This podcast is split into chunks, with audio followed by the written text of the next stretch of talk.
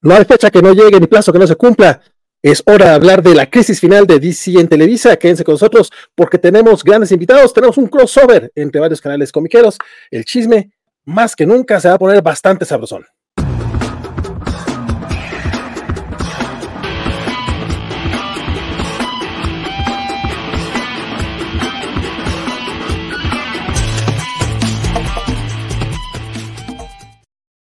¿Qué tal amigos? Bienvenidos a esta edición muy muy especial de La Covacha en Vivo. Mi nombre sigue siendo Valentín García y es un gustazo para mí este, presentar un querido amigo con el que ya hemos tenido varios programistas por acá y siempre es bueno invitarlo para una bebida caliente. Mi estimadísimo. ¿Qué tal? ¿Cómo estás, Vale? Muchas gracias, Carmix. amigo Carmix del Café Comiquero. Muchísimas gracias por invitarme. Eh, qué emoción que haya sido un día de muertos para hablar de Smash.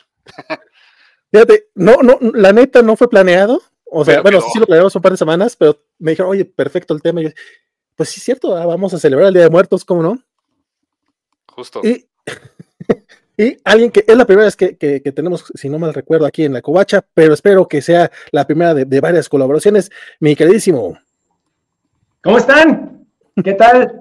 Vale, Carmix. Oye, pues un placer estar aquí con ustedes en la covacha. Por fin, por fin se nos, se nos hizo, qué bueno. Y me uno absolutamente a Carmix con ese comentario, ese atinado, ese atinado y sutil mensaje de hacer el programa de hoy en Día de Muertos, por aquello de, de, cómo le fue a, a, Smash. Bueno, pero estamos en México, a, a, la, a, los muertos se les recuerda con cariño, ¿sí o no?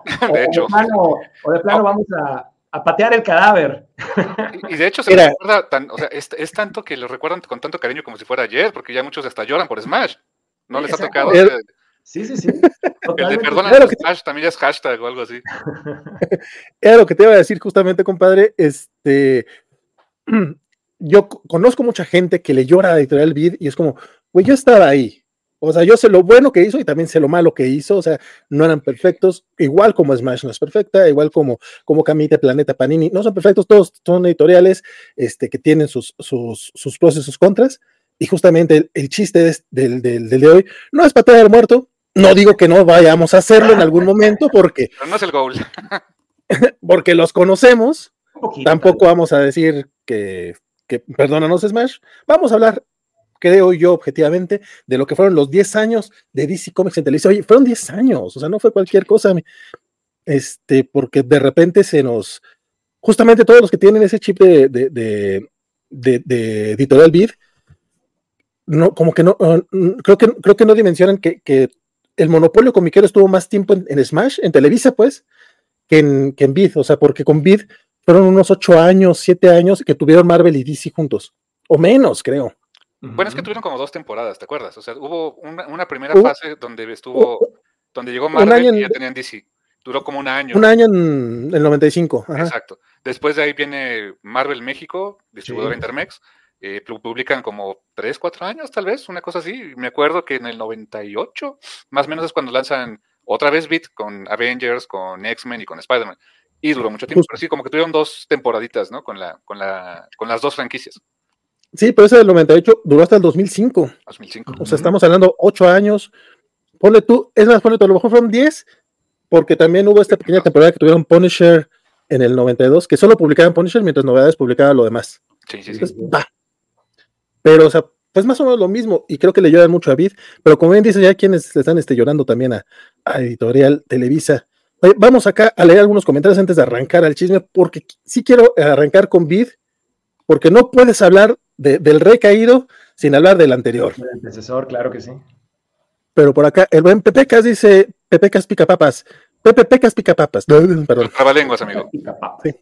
Lo voy a decir antes de, salir al aire. Dice, si, algo ayudó a crecer a los canales españoles fueron estos crossovers. Ojalá haya más. Sería genial una plática entre Ludwig y Paco. Ya solo falta MG. Saludos. Pero yo pues ya he platicado con el buen Ludwig, eh, hemos tenido por ahí un programilla eh, en otro canal que nos invitaron por ahí de una universidad a hablar de Conan eh, en alguna ocasión. Digo, ya no lo he, ya los vuelto a, hacer, pero súper bien, hombre. Estuvimos acordándonos precisamente de la etapa de novedades, de novedades editores, como tenía la espada salvaje de Conan, que fue una cosa fenomenal. Yo ahí fue donde me hice traumado, digo, fan, de Conan, sí, sí, sí, o sea, no, para nada estoy traumado con ese, con ese personaje, pero yo ahí fue donde me hice fan y estuvimos platicando todo eso, fue una charla bastante amena. Le mandamos un saludo al buen Ludwig. Este, ahí, no, no sé si luego se aparezca por acá en los comentarios, pero bueno, pues aquí andaremos. Un, gustazo ver al Pepecas por acá también. De hecho, sé que Carmix también es súper fan de, de Conan. Oh, sí. Este, ya anda ahí, está subiendo sus reseñas de, la nueva serie de Titan Comics, esperamos traigan punto acá a México. Ojalá, ojalá. Pero la verdad, ahí sí yo les quedo muy mal. No sé si es la edad, no sé si es qué, pero yo no soy tan fan de Conan. Acá en la covacha, el bueno para Conan es Francisco Espinosa. Le tocó más, creo que esa etapa la vivió mejor, ¿no? Que, sí, yo la verdad, o sea, sí me acuerdo que mi hermano mayor sí tenía los Conan ahí, pero yo prefería leer Los Hombres Araña, ¿qué les digo? el buen cercano, buenas noches, cobachos e invitados. Eh, ya los puse en la pantalla y en el celular. Muchas gracias, mi querido Fer. Un abrazote. Iván Omega, ¿quién será el primer canal en juntar a Comics Men y Mundo Geek? Pues ya, ¿Cómo hay problema ahí? bueno, pues dices que ya hubo, pero. Pues, sí, sí, sí. Eh, por ahí lo tenemos guardado. Nada más que, bueno, ya no se ha vuelto a repetir, pero un gustazo absoluto. Luis Juárez, buenas noches. Ahora sí es en vivo. Sí, Juárez. Hoy sí tenemos en vivo, que es en vivo. Saludos por acá, dice Cuauhtémoc Mayor, justamente, ya, 8.15, tienes razón, del 2 de noviembre de 2023. En vivo, totalmente en vivo. Gustavo Mayen, Dios tenga en su santa gloria Smash, tanto la edición de cómics como, la de manga, ojalá estén descansando en paz. Híjole, no hablemos de la de manga. Esa fue triste. Sí. ¿Cómo puedes, Hablamos un poco ¿cómo puedes fracasar vendiendo manga en México? Es lo que digo, no puede ser. O sea, esa cosa, el manga se vende por casi casi que por kilo y solito, o sea, ¿Qué te digo? Y aparte, si no me recuerdo, tenían Battle Angel Alita, ¿no? Que es una cosa maravillosa. Y justo cuando venía la película, o sea, era, era el momentum así, o sea. Y la acabaron, se acabaron de publicarla. Toda fea, pero la acabaron de publicar. Y ni así. Por lo menos. Jorge Sánchez, saludos a todos. Este, el PPP dice tan buenos recuerdos de Smash. El 90% de mi colección es de ellos. Ah, sí.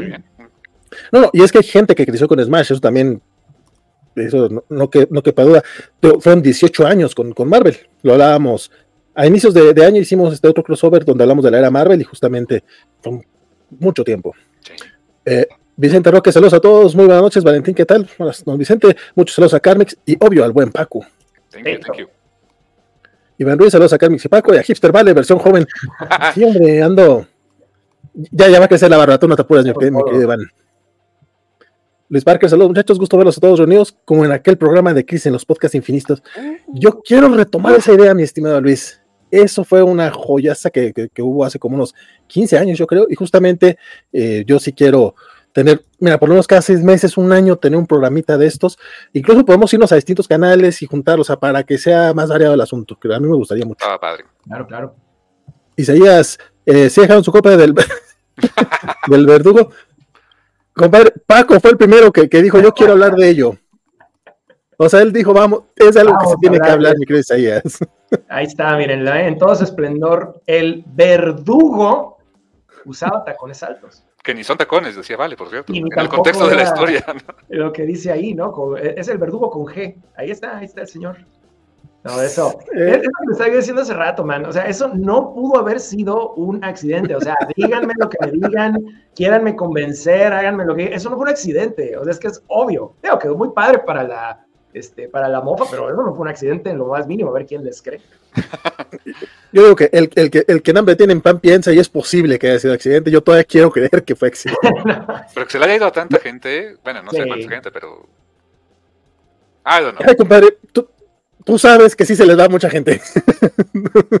Eso sí estuvo garrafal. Bueno, sí puede ser. oh, sí, sí están. Fíjate, cuando, en 2012 yo, yo, tengo un boleto de Cinépolis para ir a ver la de los Vergadores.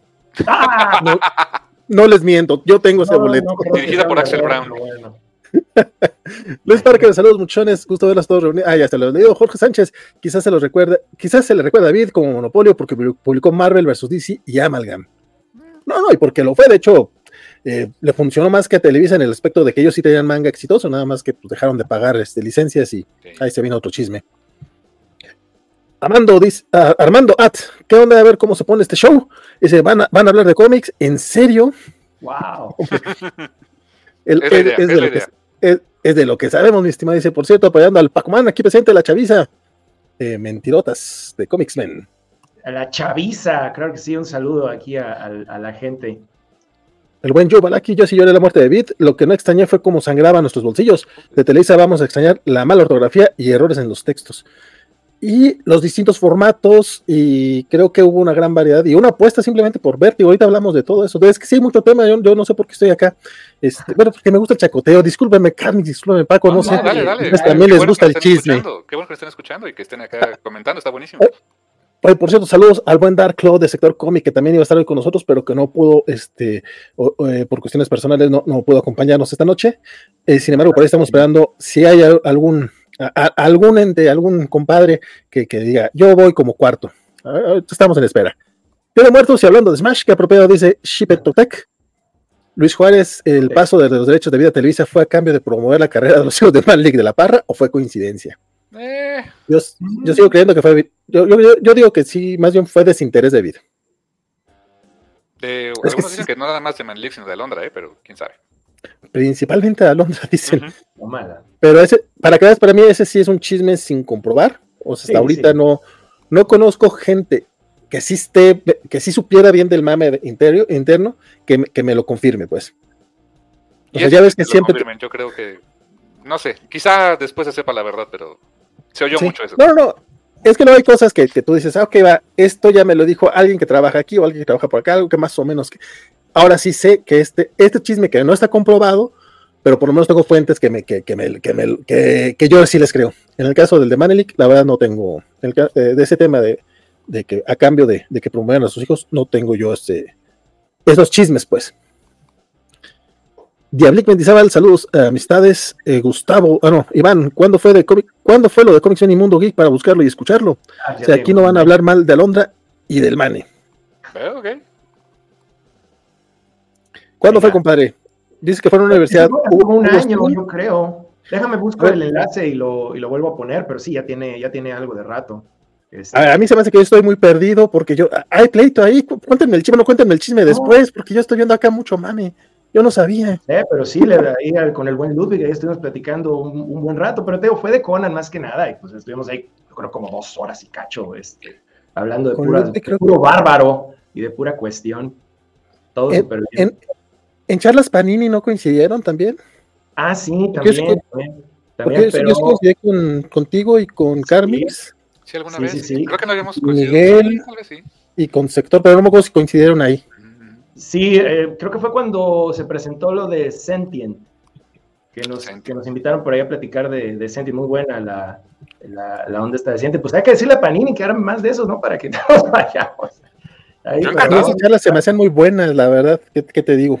Tiempos de pandemia, era como también el remanso de, de paz y de, de, cordura en esos tiempos, creo yo. dice Antonio Mondragón, ¡Holo Ergo! ¿Cómo pasó esto? Pues así nomás. Oye, ¿quieres entrarle? Sí, cómo no, y le entramos. Espero que den café y pan en este episodio de Iván Ruiz. Este, no, no, no vamos a, no, no va a ser tan largo como los programas cobachos. Eso sí, les prometo, amigos, esto no va a ser, no, está aquí Francisco Espinosa, no va a ser de seis horas, porque si, si nos juntan a Francisco y a mí, no, no tenemos autocontrol. Ay, no. Venga. Pecas, son bellas ediciones como el All Star Super, sus bellas ediciones como el All Star Superman, Kingdom Come, Harleen y su ómnibus de Batman. Bueno, ese no. Fíjate que, lo, tengo acá. A mí el ómnibus no me, no, me, no me, molestó. Yo sé que a mucha gente no le gustó. A mí me latió el, tipo de página que manejan. Lo malo es que sí es... por lo que me dicen. O sea, no traía ah, el contenido que el ómnibus gringo. Ahí sí se pasaron de. Sí, ahí, se pasaron de lanzas. Sí. Porque si quisieras decir. Eh, 1500, creo. Un poquito ahí más o menos. A mí me salió con 1200 porque lo agarré de, en preventa. Una cosa así. Estaban en, me pareció un precio todavía más o menos, digo, se me hacen caros, la neta, pero bueno, luego hablamos de eso. Eh, pero no, a mí me gustó la edición, eso sí, el pedo es ese, o sea, ok, ya la dejaste incompleta y no lo completas comprando el tomo gringo. No, exacto. Entonces, ah, ahí es donde lo chafé todo. Sí. Gustavo Mayen dice que si hablamos de ahí va a venir Yolanda Vargas a jalarnos las patas. No, no sea usted, es un grosero muchacho. A llevarse a, a, sus hijos y nietos, se lo merecen. No, bueno. Oye, lo de, Yolanda, me acuerdo muy bien cuando fue la Conque, que llegó ella como invitada. Este, no sé si, se acuerdan de eso, también tiene ya un, buen. tocó. No, no tocó. sí, la, la, llegaron a invitar a la con, que también, no, se veía una señora extremadamente agradable, ¿no? Digo, obviamente, en ese momento, la verdad, no estaba yo tan interesado como para entrar a una conferencia suya, pero sí la escuché hablar de una que otra, de una otra cuestión, sobre todo de Memín, y se me hizo una, una señora muy, muy agradable. Solo la vi esa vez, me recuerdo que entró, eh, como que, pues, obviamente le hicieron mucha, mucho festejo, muy merecido. Eh, pero sí, eso, me acuerdo de ella, empezó a hablar una que otra cosa de Memín en el pasillo, eh, la gente pues se quedó viendo y luego de una conferencia, yo la verdad ya no entré. Pero sí, sí, la, recuerdo bastante bien, a la señora Yolanda. No, es que ella fue, eh, pues como autora, es una, es una de las más grandes de la, de historia mexicana, nada más que luego luego nos enfocamos mucho en los superiores y nos olvida ese tipo de cositas. Pero sí, bueno, o sea, qué tan importante es que hay mucha gente que no consume cómics que sabe quién es Yolanda de Dulce, ¿no? Por las telenovelas o sus adaptaciones. O, de menos la, sí, sí, o de, o de, menos ha visto una obra que adaptada de ella. Exacto. Se, pregunta que si serviríamos pan de Smash. Y Ortega dice que él creció con Smash. Claro. ¿Cuánta gente no debe haber crecido con eso? Es que, claro que sí. O sea, yo, yo conozco, yo tengo, tengo amigos que, o que no crecieron con, pero su colección básicamente es de ellos. O sea, empezaron a coleccionar cómics con. Sí. Smash estará eh, ahora en el altar de muertos junto a Vid y a Novaru. Oye. Y a novedades. novedades. Yo, por ejemplo, crecí con, crecí con novedades. Bueno, y con Vid también, claro. Tu soy, soy un, un, hijo del, soy un hijo de la muerte de Superman. Y dice, ¿qué onda, cobachos? Dice el buen de Bill, buenas noches. Este, perdón por llegar tarde, andaba en el mandado y estoy listo para acompañarlos hasta las 12. Hola, Carmix, hola, Paco. Y, él dice que creció con de Smash y aquí sigue. Pues mira, nada más estamos esperando a Connor para empezar el chisme. La verdad, es, ah, les, soy sincero. Entonces, creo que tiene rato que no veían vivos Vale sin barba, dice Halloween. Este, pues que tampoco viste el especial que dedicamos a. ¿Cuál fue el que hicimos? Bueno, no, te, el, el, el, spawn de la semana pasada ya, ya andaba sin barba. Pero arrancamos con el chisme, mi querido Carmix, mi querido Paco. Este, decíamos el olvido de DC por Editorial Vid previo al renacer de Televisa. ¿Se acuerdan ustedes los últimos años de Editorial Vid? Con Yo sí lo tengo muy fresco. Fíjate que me acuerdo que, bueno, en ese tiempo trabajaba por ahí por el por Bellas Artes y ya estaban en una etapa donde ya no publicaban casi nada. De hecho, me acuerdo que había sitios, foros, bueno, no eran redes sociales tal vez todavía, o tal vez sí, no estoy seguro, pero había sitios o foros que incluso ponían em, pues lo que se estaba publicando o el presupuesto mensual ¿no? de cada editorial y de, de, pues de, la parte de DC, de lo que era eh, Bid, pues era casi nada. Y hasta me acuerdo que incluso empezaron a, a sacar muchos saldos. Había en puestos de revistas, sobre todo ahí del centro de la Ciudad de México, me acuerdo de los eh, Batman blanco y negro, como salditos, de a 20 pesos cada tomo. Mm. eran, unas, joyitas, estaba súper bueno ese cómic. Y, o sea, ya empezaron a sacar esos saldos. Y lo último, ya original, después de muchos retapados, no sé si se acuerdan que, hubo retapados de Green Lantern, retapados creo que de, este, de Batman, de No Man's Land. Lo último ya original, hasta donde recuerdo, ha de haber sido el de Batalla por el Manto. Era ya lo último que le quedaba por publicar, creo que a Vid, y ya de ahí se acabaron ellos. Sí, tienes razón. Yo recuerdo más bien eh, los recopilatorios todavía de Batman Rip. Todavía alcancé a comprar por ahí dos. Eh, me acuerdo que uno incluso trae todavía la portada de Alex Ross. Esa está así nada más el Batman, ¿no? Como que el este, puesto que está, es famosona la portada.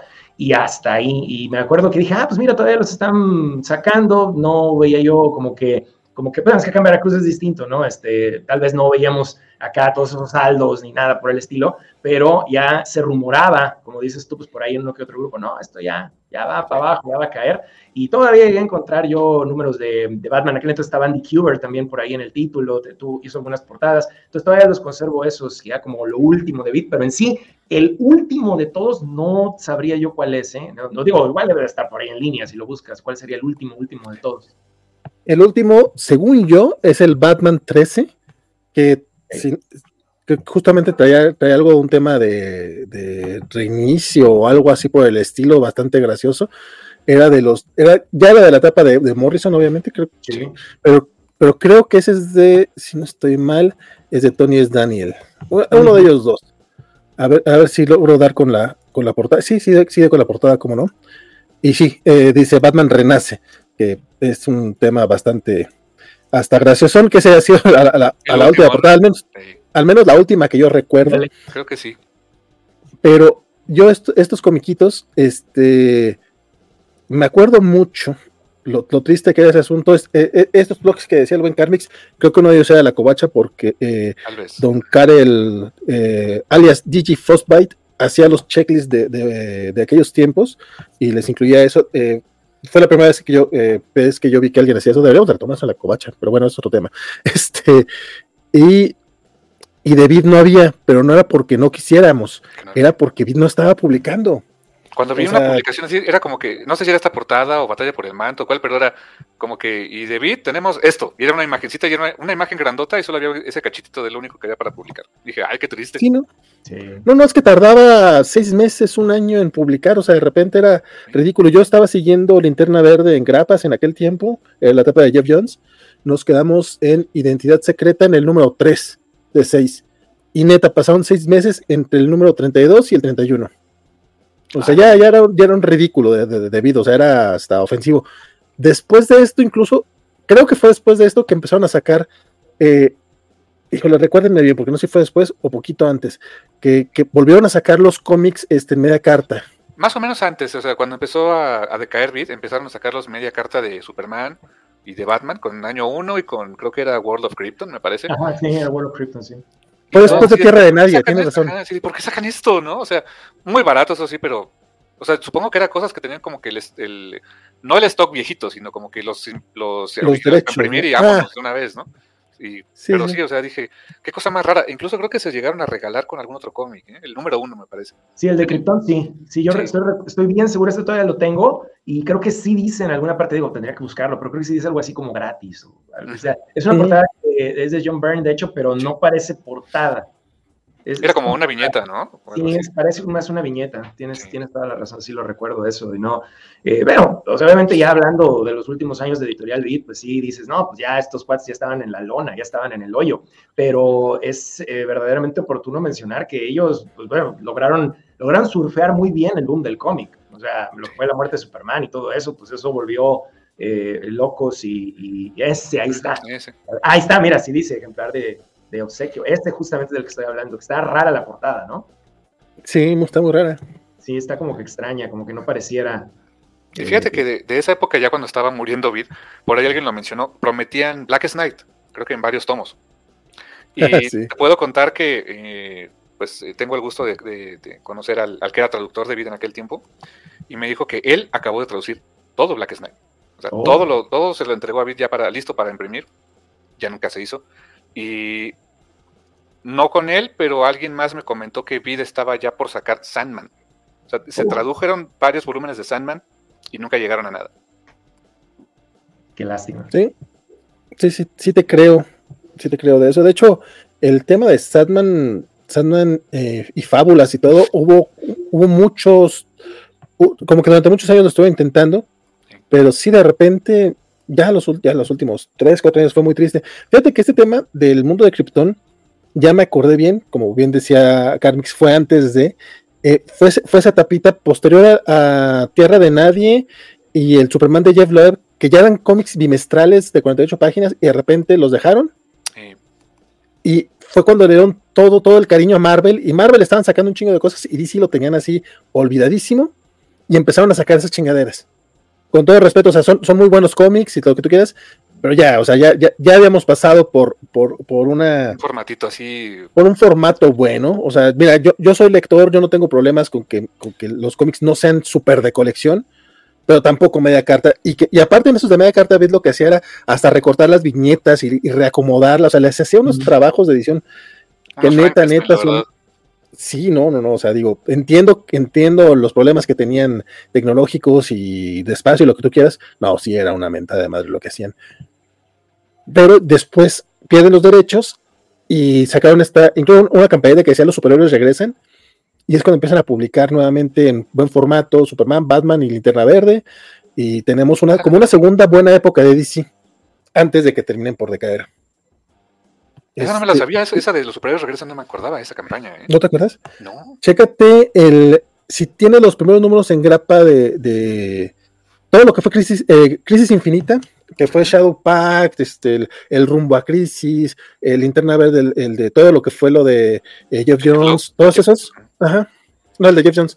Ese, todo eso traía, traía en contraportada algo así, los superiores regresan. Y, o sea, traía como su publicidad. Ah, nunca los tuve porque en esa época estaba comprando todos esos que me dices, Infinite Crisis, en eh, americano. en, inglés, lo estaba comprando en inglés. Era, de hecho, yo tenía como, en aquel tiempo, no sé por qué, este, tenía como esa política de todo lo de DC lo voy a comprar en inglés y lo de Marvel lo compro en español porque no me alcanzaba, ¿no? Entonces, yo creo que seguramente por... No, seguramente porque, porque no estaba publicando eh, DC. Puede ser, ¿eh? Sí, sí, sí. y de repente lo empezó a publicar de nuevo.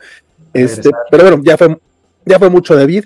Eh, esto era más o menos el olvido que, en el que lo tenía, creo que el, último cómic de Editorial Beat por DC, bueno, este, el Batman 13, eh, salió por ahí, salió por ahí del 2010, una cosa por el estilo. No estoy muy seguro si, lo tiene, si alguien lo tiene por ahí a la mano y que nos, que nos va a pasar ese chisme. Este, pero eh, ah, por ahí de primavera de 2012 empieza el run run. Oye, en que Televisa se lo va a llevar. ¿Cómo? En mis tiempos, yo todavía sigo siendo Televisa, yo sé que mucho, mucha gente le sigue siendo Smash, o sea, como con el rebranding sí le funcionó a muchos. Para mí sigue siendo Editorial Televisa, perdón. Soy Chairo, que les digo, este, no, y aparte era Editorial Televisa, no. Ya es que tuvo, yo tuvo dos rebrandings. Tuvo eh, Televisa, ajá, Televisa Brand Group y después fue Smash. Eh, TVG justamente. Pero bueno, empecé, no, que Televisa lo va a traer, que Televisa, y, ah, güey, pues, pues, a ver qué pasa.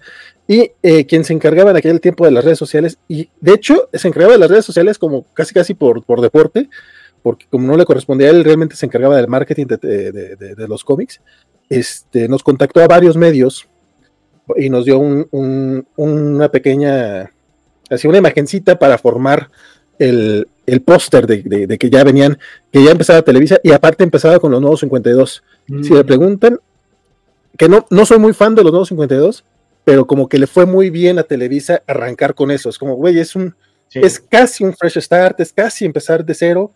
No lo fue así, ya sabemos, fue mucho desmadre, pero la idea estaba chingona. Creo que eso fue la gran ventaja que tuvieron. Yo creo que eso fue la gran, gran ventaja que tuvo Smash, Televisa, en aquel tiempo cuando empezaron a publicar DC. Justamente por eso, tenían eh, cómics números uno frescos. Eh, frescos en la memoria de los que leían en inglés, frescos en los que estaban en a pendiente de que surgiera un nuevo, una nueva editorial que trajera esos cómics en español. Y, o sea, todos empezaron con número unos. Batman, Superman, Wonder Woman, Green Lantern. O sea, trajeron prácticamente todo lo de la, los integrantes de la Liga de la Justicia. Y la razón, dicen por ahí, no sé, no, sé si será cierto, que no querían traer todo. No querían traer, por ejemplo, Flash, no querían traer eh, Wonder Woman. ¿Por qué? Porque decían, pues no se va a vender tanto, pero que la licencia les obligaba a tener todos los personajes que formaban la Liga de la Justicia, si querían tener Justice League. Entonces, por eso trajeron todo. Y creo que fue, o sea, corrieron con una suerte bárbara. Igual que tú, no me encantaban los nuevos 52. A la fecha es una etapa que mm, prefiero pensar que no pasó. Pero pues a mucha gente sí, o sea, a mucha gente le gustó y hay algunas historias que valen mucho la pena. Pero eh, a, nivel editorial creo que fue lo mejor que les pudo haber pasado a, Televisa en aquel tiempo. ¿eh? Sí, porque también hay que tomar en cuenta que mucha gente eh, que son fans nuevos, es lo que luego a nosotros, ahí sí, debo reconozco, pecamos de eso, digo, los que ya tenemos años, como que se nos olvida muchas veces que hay gente que apenas está comenzando de alguna manera y cuando ven ahí un número uno o cuando, como acabas de comentar, empieza ya una nueva colección o un refresh o algo así, pues de ahí se agarran y ya para ellos eso es la, eso es, eso es la novedad, tienes toda la razón. Entonces, esto de los superiores regresan, yo la verdad no recuerdo esa imagen. ¿eh? Pero eso ya es de DC de Televisa, esta. Sí, sí, sí. Esto es de Televisa. sí, esta en particular es de Televisa. Los Entonces, a lo mejor estoy ahí mezclando las dos, este, las dos eh, campañitas. La, editorial Beat, pero la editorial Beat sí manejaba lo de superhéroes. Era como los verdaderos superhéroes, algo así. Y me acuerdo mucho porque el diseño era realmente con las puras siluetas. Y venía en la contraportada, o sea, no era, o sea, era una campaña dentro de sus propios cómics. Pero estos fueron espectaculares en el metro, yo me acuerdo, o sea, recuerdo, así en el metro de la Ciudad de México había espectaculares de, de DC. O sea, decía los, estaba una imagen de Batman, de Superman, estaba creo que esta misma que están poniendo. ¿eh? Que, eh, Televisa sí hizo una campaña, porque además del metro también salía en la tele y como que sí te avisaban que, mira, tenemos los superhéroes. Digo, siendo Televisa, pues tenía más oportunidad de, ese tipo de campañita. Eh, arrancó, como bien dices, con los ocho títulos, este, bastante, pues bastante prometedor el asunto. Y como ya tenían la experiencia de, Marvel, no tardaron en llegar las ediciones especiales, los formatos distintos, eh, las recopilaciones y todo eso. A mí, la verdad, el lanzamiento de DC en Televisa eh, me, a diferencia del de Marvel, este sí me gustó mucho. Bueno, el de Marvel también me gustó porque los precios bajaron mucho en, comparación a los que tenía Editorial Vid. Sí, sí, sí. Pero mucho más barato. muchísimo. Eh, pero, eh, pero me gustó mucho justamente la variedad y simplemente el tener cómics eh, cada mes. Es más o menos lo que pasa ahorita con, con, Panini, que yo me podré quejar del precio de otras cosas, pero por lo menos sabes dos meses antes qué cómics van a salir y, y sí salen. que, que, al final Televisa ya no lo estaba cumpliendo, pero cuando recién inició, tenías una periodicidad, era mensual, estaba bien bonito todo el asunto, no había problemas. Este, las, ediciones especiales, si se retrasaban un mes, era mucho, hasta que de repente, ya más adelante ya hablaremos de, esos problemas, este, dejaron de haber este, pues dejó de haber esa comunicación a través de redes con la gente, como que de repente ya nada más te avisaban una semana antes qué cómic iba a salir y ya. Era difícil seguirlos en redes, creo, ¿eh? O sea, me acuerdo que de entrada pues era de hasta que se brandearon como Smash era fácil seguir sus páginas, pero antes era como medio complicadito, ¿eh? Yo recuerdo que no era tan, no eran tan, este, tan abiertos, tan vocales y tan sencillos de encontrar como Camito Panini. O sea, porque convivieron mucho tiempo con esos editoriales. Y no eran tan, este, mm, ¿cómo decirte? Accesibles incluso para los medios. O sea, para los medios ñoños no era tan fácil. Cuando recién iniciaron, sí. es que, a, mí, me, toca esa buena época, ¿qué te digo, compadre? ya estamos más rucos acá. Este, Oye, eh, una, cosilla curiosa que vi, este, de hecho, hoy. Eh, ya es que Smash sigue vivo, o sea, ahora es como que una revista, ¿no? Y tiene su website todavía en el Facebook y todo. Bueno, sacaron un meme hoy eh, de algo relacionado con lo del chisme este de que ahora el MCU quiere que regresen los Avengers de nuevo y todo este asunto. Eh, bueno, podría sacar un meme, ¿no? Este, quieren a, los Vengadores re, rehuidos, algo así, se equivocaron en una letra en el meme, típico Smash, ¿no? Y entonces, este, me dio mucha risa porque alguien les pone en el comentario, ¿cómo que rehuidos? La palabra que sea, no recuerdo en dónde se equivocaron. Y les contestó, Smash contestó. Claro. ¡Wow! O sea, es, y les puso, disculpe usted, una cosa así yo me impresioné, ¿verdad? Porque esos cuates en su maldita vida contestan absolutamente nada.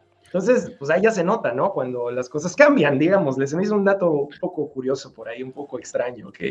Por fin, la primera vez que veo yo que contesten algo, porque ahí sí sean mentadas o felicitaciones, jamás contestaban absolutamente nada. O a menos que me equivoque, pero yo jamás vi que contestaran algo de los múltiples mensajes que se les dejaban. ¿Sabes cuándo sí llegué a ver que contestaban ya como Smash? Eh, sí, como Smash, eh, creo que tenían esta política de no contestar para nada, eh, pero cuando estaban por perder los derechos de DC, hubo gente preguntándoles y hacían y contestaban con GIFs como que diciendo que no, pero no pueden decir que no. Y es como, ah, no mames, güey. Y para entonces ya sabíamos que sí los habían perdido. O sea, yo, bueno, al menos aquí en la covacha ya teníamos el chisme. de que, güey, a mí ya me dijeron varios que sí, no estén mintiendo. Pero, eh, pero sí, no solían contestar absolutamente nada. Y, pero te digo, justamente por ahí del 2012, incluso el lanzamiento de DC, te digo que este eh, David, el que se encargaba de, ese chisme, que nosotros de cariño le decíamos el becado nalgador, creo que a él no le, no le gustaba que le dijéramos así, pero es otro tema.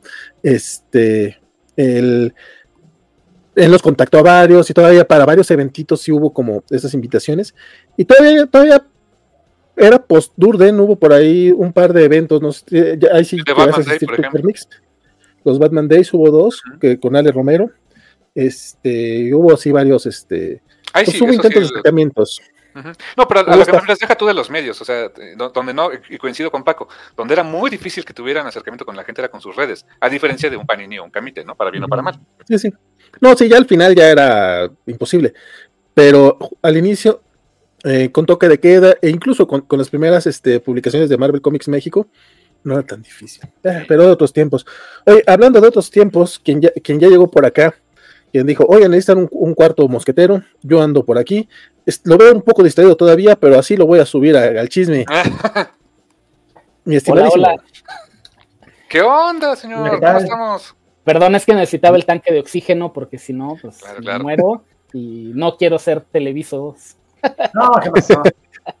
Buenas noches, ¿cómo están todos? Don Capi, Juan Carlos Gutiérrez. Qué gusto. ¿Qué tal? Un gustazo. Sí, pues sustituyendo al buen, al buen este Charlie. Cambio, dijo. El buen Dark Claw. Sí, sí, sí. Que hubo por ahí, este, que, no pudo venir el, buen este, el buen Carlos, pero dice, mandamos otro Carlos a Juan Carlos Gutiérrez. Compadre, básicamente vienes en representación del sector cómic en esta ocasión. Venga. Sí, porque Atomics Comics también ya chupó faros, entonces. puros, pero bueno, puros hoy. no te digo, no, me pasa ese chisme porque no sabía que ya no estaban. No, falta tiempo, pero, hoy, hoy toca hablar de, de, Televisa. Del otro. venía siguiéndolos un, un, ratito, les pido una disculpa porque andaba en la, calle, pero pues sí, qué, qué gusto unirse a la, a la covacharla. Este, ah, no, pero esos son derechos reservados, ¿verdad? Nos regaña. Sí, sí. Elisa Dugalde, sí, no, esta es covacha en vivo, porque la covacharla es, es covacha en vivo, así es. Qué complicada es la covacha en cuanto a su burocracia, pero ok. Sí, no, tienes una, no, tienes una, idea. Hay dos cosas complicadas en este mundo y es la línea temporal canónica de DC y la otra es la burocracia covacha. No, sí, sí. Te la compro. Sí. Este, Iván Ortega, Tierra de Nadie, es casi imposible conseguirla completa fuera de las secciones estadounidenses, gigantesca y con muchos títulos involucrados. Pues creo que hay dos Eso, Iván, eso, Iván, a mí me suena a que deberías decir al tío Panini que, trae, que la traiga. ¿eh? Yo nomás digo. Pero es que yo de tengo la muerte de Superman, Nightfall, Doomsday, Doomsday Cazador Presa. Una joya esa, me encanta esa cosa. Me, acuerdo cuando salió me gustaba mucho. O sea, y aparte me gustaba la edición porque era se sentía como más gruesa, tenía como este color acá tipo eh, ya el color digital y en aquellos tiempos, pues, digo, si en aquellos tiempos este, los de Liquid se me hacían bien chingones, y ahorita los veo y digo, ay, güey, pues uno estaba chavo, se impresionaba fácil. Es lo que había, es lo que había, amigo. Y, y, ese diseño de Superman estaba muy, muy padre. Yo tenía una figura de Hasbro, creo, fregoncísima. Ah, sí. Conor Deville, ¿qué tan diferentes son esos cómics de media carta de los Marvel Teens de Panini? Muchísimo, compadre. Muchísimo, toda la diferencia. sí. O sea, en, las demás no lo recortan las viñetas, pero sí está muy chiquito. A veces sí están muy difíciles de leer, pero, pero es la misma página. Tal ¿Sabes, ¿Sabes que Eso le está fallando un poquito en Marvel Teens, así como a Televisa le falló con la biblioteca Marvel. O sea, una cosa que reduzcas, pero tienes que, que treparle. Siempre, siempre los pongo como ejemplo. Es que en su momento eh, Marvel en Estados Unidos sacó estos de Runaways, ah, en Digest. Chuladas, esas sí se leen muy bien. Es que, es que sí hicieron el cambio de, los globos y, y, texto lo hacen más grande, porque lo tienes que adaptar al tamaño. No como es más chamba, yo me acuerdo, que, me acuerdo que el buen Capi hizo un review del de Picho Momoco, el de... Y, no manches, es, ilegible. Y para uno que ya está más viejo, pues peor, man. Sí, justo, mi, queja no es tanto porque nos, nos trajeran un formato más grande, que es lo que muchos decían, ay, es que tú quieres un formato más grande que la gente gaste más. No, la verdad es que es un tema más de, de hacer una edición legible para el consumidor, porque el, tema es que reducen, no adecuan las cajas, no adecuan los globos de diálogo y salen con un tipo de tamaño 7 o tamaño 8, que perdón, para los, los cuarentones, pues ya nos, o casi cuarentones, pues nos, nos queda complicado, ¿no? Sí. Y mira, curiosamente, nota al margen, hoy, eh, hoy exactamente DC Comics en Estados Unidos anunció un nuevo formato, que es el de DC, eh, DC, Compact Comics, o sea, también formato tipo manga o un manga tipo A5, pero aseguran que van a buscar que sea leíble. O sea, eso es lo que dice su nota, ojalá, ojalá. Y la, pues, salen con sus Evergreen Books, ¿no? Watchmen, eh, Dark Knight Returns, Hush, etcétera. O sea, se me hace una buena iniciativa, pero que se pueda leer. De hecho, es que, es que ese es el punto, es, es un formato que, está perfecto, pero tienes que adaptarlo. o sea, no, no, no es así, cosa fácil. Pero bueno, la cosa aquí es hablar de, Televisa, no hablar de, los que todavía están vivos. Isaías, si no, si no hubiera arrancado con nuevo 52, yo creo que nunca me hubiera subido al tren de DC. Sí, es, es, la, idea, empezar con algo. bien, estaba la serie de DC en aquel tiempo. Y aparte traía un trabajo de guion bastante agradable hay gente que lo defiende mucho, y yo no tanto, pero sí era de lo más leíble. Don, Juan Carlos, estamos hablando justamente de cuando arrancó eh, Televisa en el 2002. ¿Te acuerdas tú cómo estuvo ese cine? ¿Qué cómics seguías? ¿Qué te pareció todo eso? Tienes un te problema cortas, te cortas, amiguito. te corta, amigo. De, demonios. Ahí, ahí, estás, ahí, ahí estás. Sí. No te muevas. Ya no le muevas. Este, este, micrófono es así de repente, me falla, ya tengo que conseguir uno nuevo. Este, pero te decía, te decía Juan Carlos, eh, específicamente a Juan Carlos, porque Carnix y Paco ya mencionaron, este, hablábamos del 2012, de cuando Televisa arrancó con DC. ¿Te acuerdas más o menos cómo estuvo todo ese chisme? ¿Qué serie seguías? ¿Qué te pareció ese lanzamiento? Pues justo seguí, seguí las siete que salieron. Eh, la verdad es que compré todos los números porque justamente la fortaleza que tuvieron fue arrancar con el nuevo 52 y prácticamente todas las series arrancaban desde el número uno. Entonces, realmente no había, no había mucha complicación. Claro, había títulos como Green Lantern que ya venían en una racha muy, muy importante de, hilo narrativo, porque claro, Geoff Jones venía narrándonos una idea de, Green Lantern muy, muy puntual y quizá era el único que quizá, insisto, necesitabas un poco de, de contexto, pero la verdad es que también ese número uno estaba muy, muy bien contado. Fuera de eso, todas las historias eh, partían de cero prácticamente. Y el otro acierto que tuvo DC en ese momento fue que al mes o a los dos meses arrancaron con el Definitive Edition de Flashpoint. Entonces, si querías saber cuál era el punto de arranque, pues tampoco estabas tan desfasado. Yo creo que esa es una de las críticas, digo, sé que hoy vamos a hablar de los moridos y no de los vivos, pero creo que esa, fue una de las fortalezas de eh, Televisa. Sacaste siete títulos de arranque, pero los siete eran de licencias distintas. Hoy arrancas con siete y seis son de Batman. Entonces, eso, eso la verdad es que es. Cinco y medio. Cinco y medio, claro. pero, eh. pero justo, la, la, gran fortaleza fue este siete títulos. Era tu plan editorial de arranque y los siete títulos eran distintos. Eh, entonces eso la verdad es que siempre fue una, una, fortaleza en, ese arranque de, Televisa. que sí, no.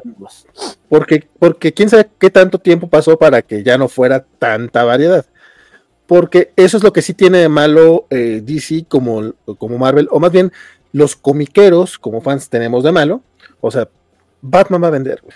Sí. El hombre allá va a vender o sea, y, como bien decía, creo que fue Carmix el que lo mencionó por ahí en sus redes, este, esto viene de origen. De hecho, ahorita simplemente busqué DC Compact de la noticia que daba Carmix y el primero que me salió fue el Batman Hush. Obviamente. pues porque es tu, es tu punta, de, punta de lanza. Este, pero mira, por, por, las filtraciones ya vimos todo lo que viene, entonces sabemos que no es nada más.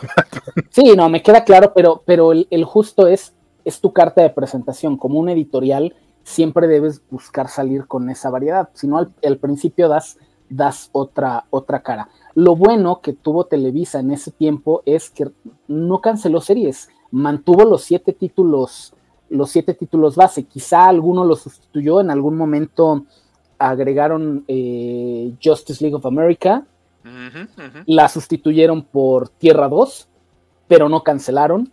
Este, después eh, hubo otro título que también fue sustitución porque entró Harley Quinn. Este, y al menos los personajes, los siete pilares de, la Justice League se mantuvieron al menos durante la etapa de, de, Nuevo 52 porque nos contaron todas las historias. Se mantuvo Aquaman, se mantuvo Flash, se mantuvo Green Lantern, Wonder Woman, este, Justice League, Batman y, Superman. E insisto, se fueron agregando todavía más, más cosas, ¿no? Sí, no, no, de que, de que hubo, de que hubo después, este, mucho, o sea, de que llegó a haber variedad, sí la hubo. Este, y creo que justamente empezó como un poquito con, como con cierta esperanza, creo yo. Y nuevamente digo, los nuevos 52 no son mi hit, pero por lo menos en aquel tiempo yo sí estaba siguiendo Aquaman, La Mujer Maravilla, eh, el Superman de George Pérez, como me dolió, porque no, nomás fueron seis números, pero eso ya es culpa de DC, no es culpa de Televisa. Es correcto. Y en ediciones especiales, si mal no recuerdo, arrancaron con Black Knight o una de esas, fue de las que, estaba llena de errores. Eh, el buen Guider se aventó en aquel tiempo un, ah, review. Agarraba. Creo que ahora que recuerdo, ese de Black Knight era un TP de Black Knight pegado con, o sea, todo toda la historia, siete números de Black Knight y luego Black Knight Green Lantern. O sea, no estaban intercalados, no estaban mapeados, sino que estaba como que la historia completa y luego otra historia completa. Sí, esa edición era para leerla con una guía.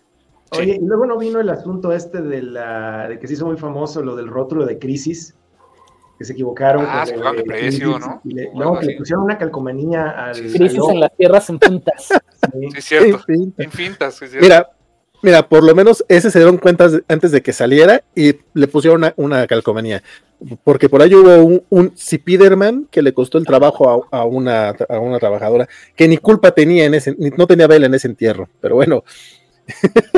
Mira, el primer, el primer Definitive Edition fue el, Batman Tierra 1, mm. que salió prácticamente el mismo mes del lanzamiento. En, Estados Unidos. En julio. Ese estaba, eh, fíjate que no estaba feo esa edición, me acuerdo que costaba 80 pesos o 90 pesos, algo así costó.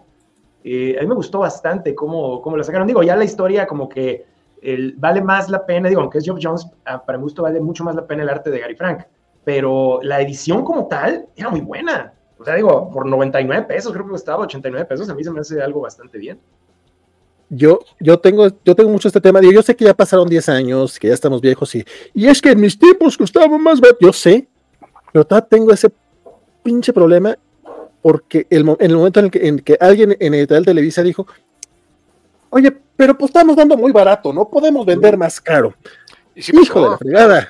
Cayeron en el mismo error de vida de todas las editoriales, porque estaba pensando en otras más actuales, pero sí, o sea, como, o sea, mira, estoy de acuerdo, estoy de, estoy de acuerdo en que tienen que pagar licencias, en que tienen que pagar chamba, tienen que hacer, pero, pero cuando tus cómics están muy, muy al parejo a la versión original, hay mucha gente, no, no, no digo que todos, pero hay por lo menos, es, voy, a levantar un porcentaje realmente sin, conocimiento de la causa, nada más inventando porcentajes, va a ser un 25%, no muy alto, no muy bajo, de, personas que, van a decidir entre tu cómic y, el, y la versión original.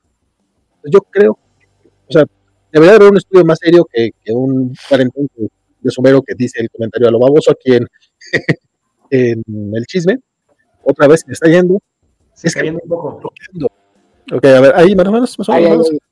no sé qué le haces, pero como que de repente te mueves de alguna manera y ya se arregla.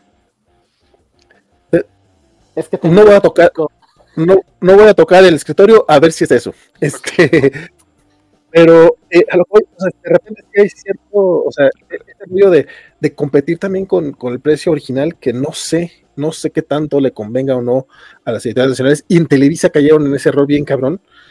Que aparte tenían, tenían otro chisme. Es que sí, esas joyas que, que, mencionaba Paco, o sea, ok, va, a lo mejor ese de, de Batman eh, Tierra 1 no era la mejor, la, la mejor opción, opción pero luego sacaron una serie que se llamaba Lo mejor de DC en TPB. Ah, ah, empezaron con la muerte de Superman, salió Batman año 1, salió The Dark Knight Returns, en 100 varos. Sí, Eran una chulada. Y eso, y eso fue hace 8 años, o sea, no fue hace tanto. Para que ahorita tengamos eh, los, los, últimos TPBs de Televisa de ese tipo, de esa calidad, ya andaban más arriba de. Bueno, 170 pesos, 175. Es que no, los de 180 eran, eran, eran menor calidad, pero no eran tamaño grande. Es que sí, también eso está muy raro, porque los últimos TPs de Televisa también sí, ya la calidad sí estaba muy, muy paupérrima. Era calidad bit. Prácticamente. Ni tanto. Con el papel era el papel, o sea, no era un glossy, eh, era un, este, no sé, igual que sabrá mejor el nombre del papel, pero pues se sentía más como pues un papel este mate, pero muy, muy, muy, muy guango. O sea, se te hacía muy rápido, se te hacía como chicharrón las hojas, ¿no? Sí, el de los TPBs era horrible en hardcovers o tenían otro formato que era TPB de 300 pesos, que eran los Definitive Edition, que el último no sé cómo se llamaban, este, sí, así, que, tienen un papel mejor. Sí, ¿Se sigue llamando? tenían Definitive Edition y además del Definitive Edition sacaron DC clásicos modernos, que era prácticamente el mismo tamaño, el mismo formato y la misma calidad. Oye, y tenían también esta política, no sé, no sé qué les, qué les parece a ustedes esta política, de precio por formato y no por páginas. Sí, y para mí era ideal. Sí, yo, yo, estoy de acuerdo con eso.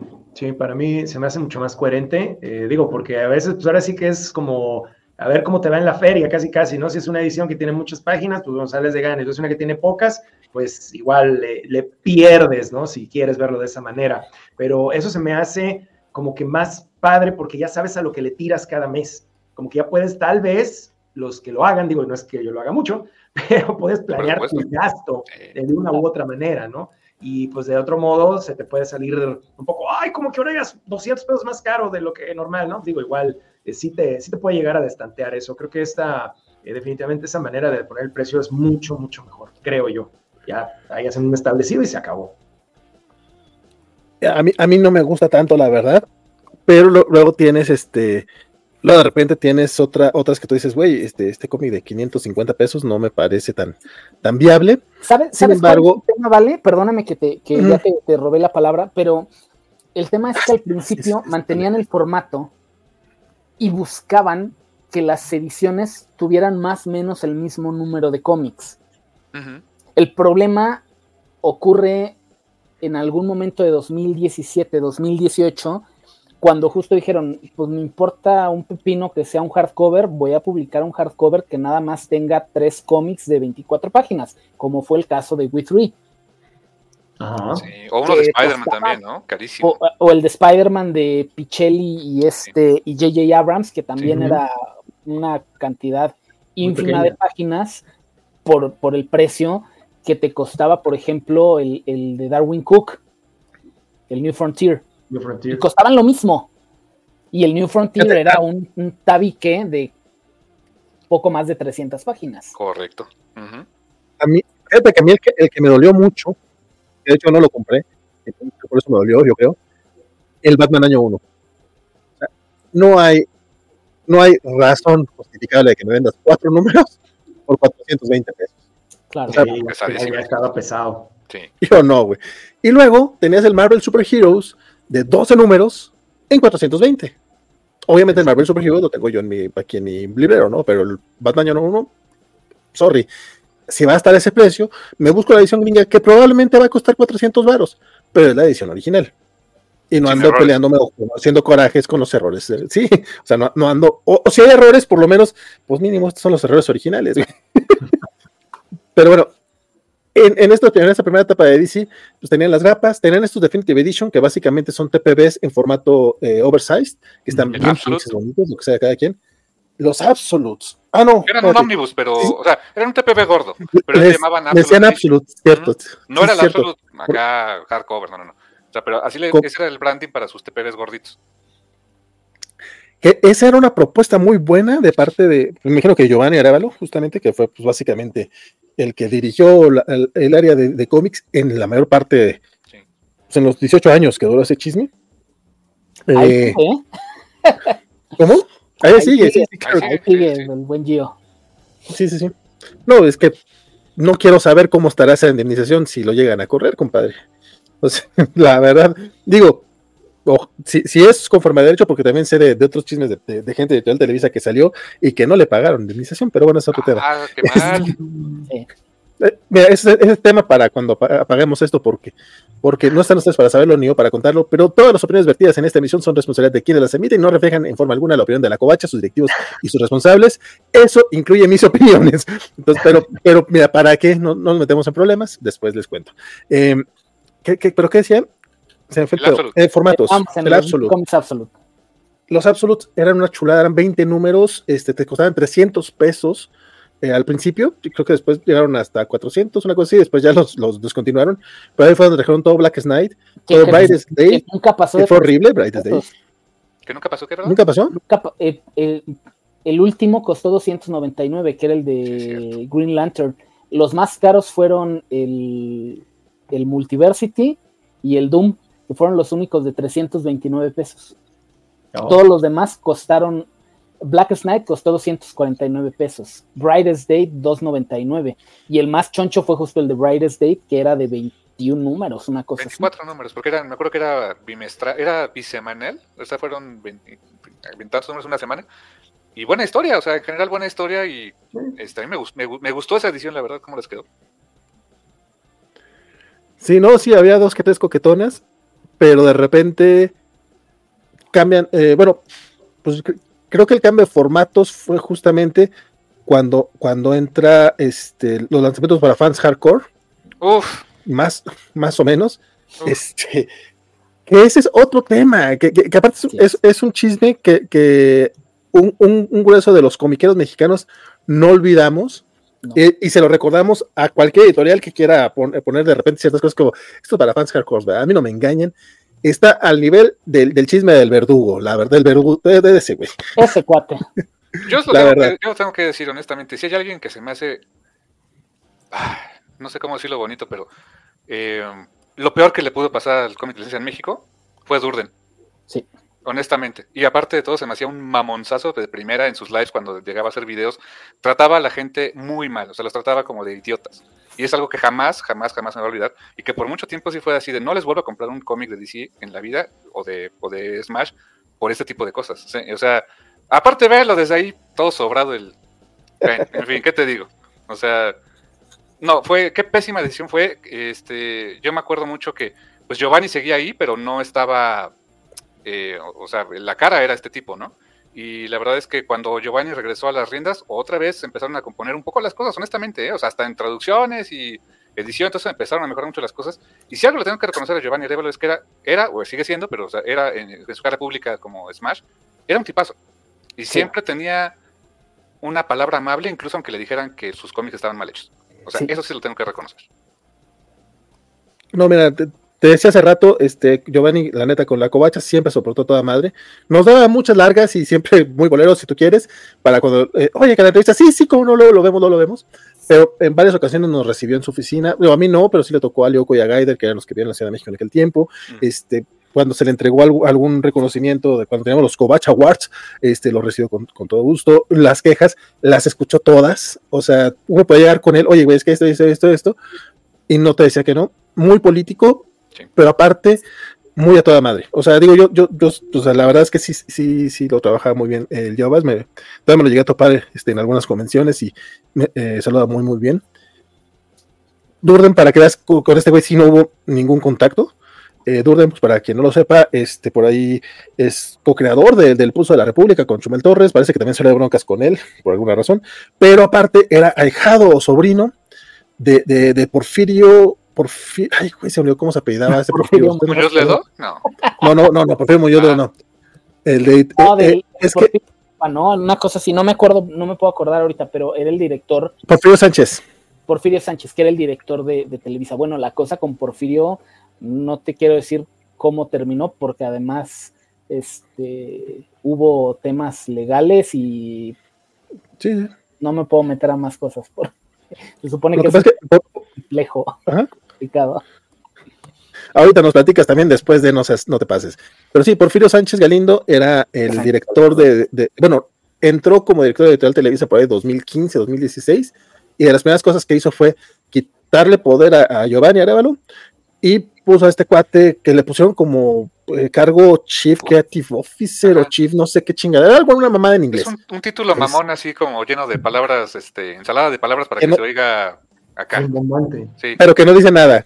Ah, exacto. Sí, sí, básicamente. Y fue el que sacó estos videos básicamente, este, sin pensarlos, como que quiso eh, meter la idea del Puso de la República así con, con ese estilo a los cómics de manera muy pendeja eh, porque realmente, y disculpen el francés, pero es que realmente como que no tenía mucha idea ni del público ni lo que quería comunicar.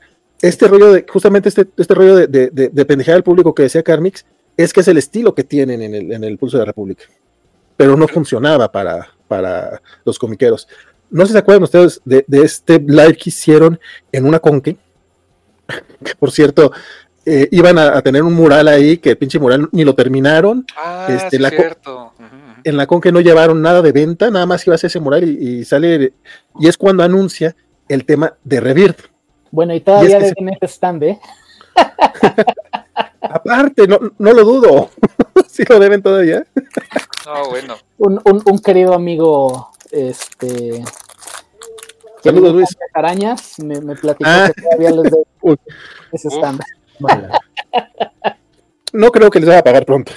Este, bueno, pero anuncia los reviews que, que, para quien no se acuerde, este chisme era, iba a ser por suscripción, iba a tener tres meses antes de que saliera a, la venta y lo ibas a comprar porque los fans hardcore sí iban a comprar este chingue. Y es como, güey, ¿qué pedo? ¿De qué estás hablando? Obviamente una de las peores decisiones que se le pudieron haber ocurrido, ¿eh? O sea, alienar a una parte de tu audiencia, de tu público, de tus lectores, eh, porque otros lo van a poder leer antes que tú. O sea, tener esa eh, disparidad de publicación entre lo que puedes suscribirte y lo que vas a encontrar en un puesto de revistas o en un Summers o lo que sea, de veras era una absoluta estupidez. O sea, no sé de veras quién pensó que fuera una buena idea. Sí, yo estoy de acuerdo contigo, o sea, no, no, no, no sé quién lo... Bueno, es que probablemente tenía mucha libertad de, movimiento, Y fue cuando empiezan, eh, bueno, todavía durante Rebirth hubo, hubo estas grapas, pero fueron como unos dos años, tres años y de repente quitaron las grapas, se fueron completamente a recopilatorios, TPBs, hardcovers y demás. y es de esto. Fue, perdón, vale, ¿no te acuerdas que fue cuando dan ese brinco a, TPB o un poquito antes?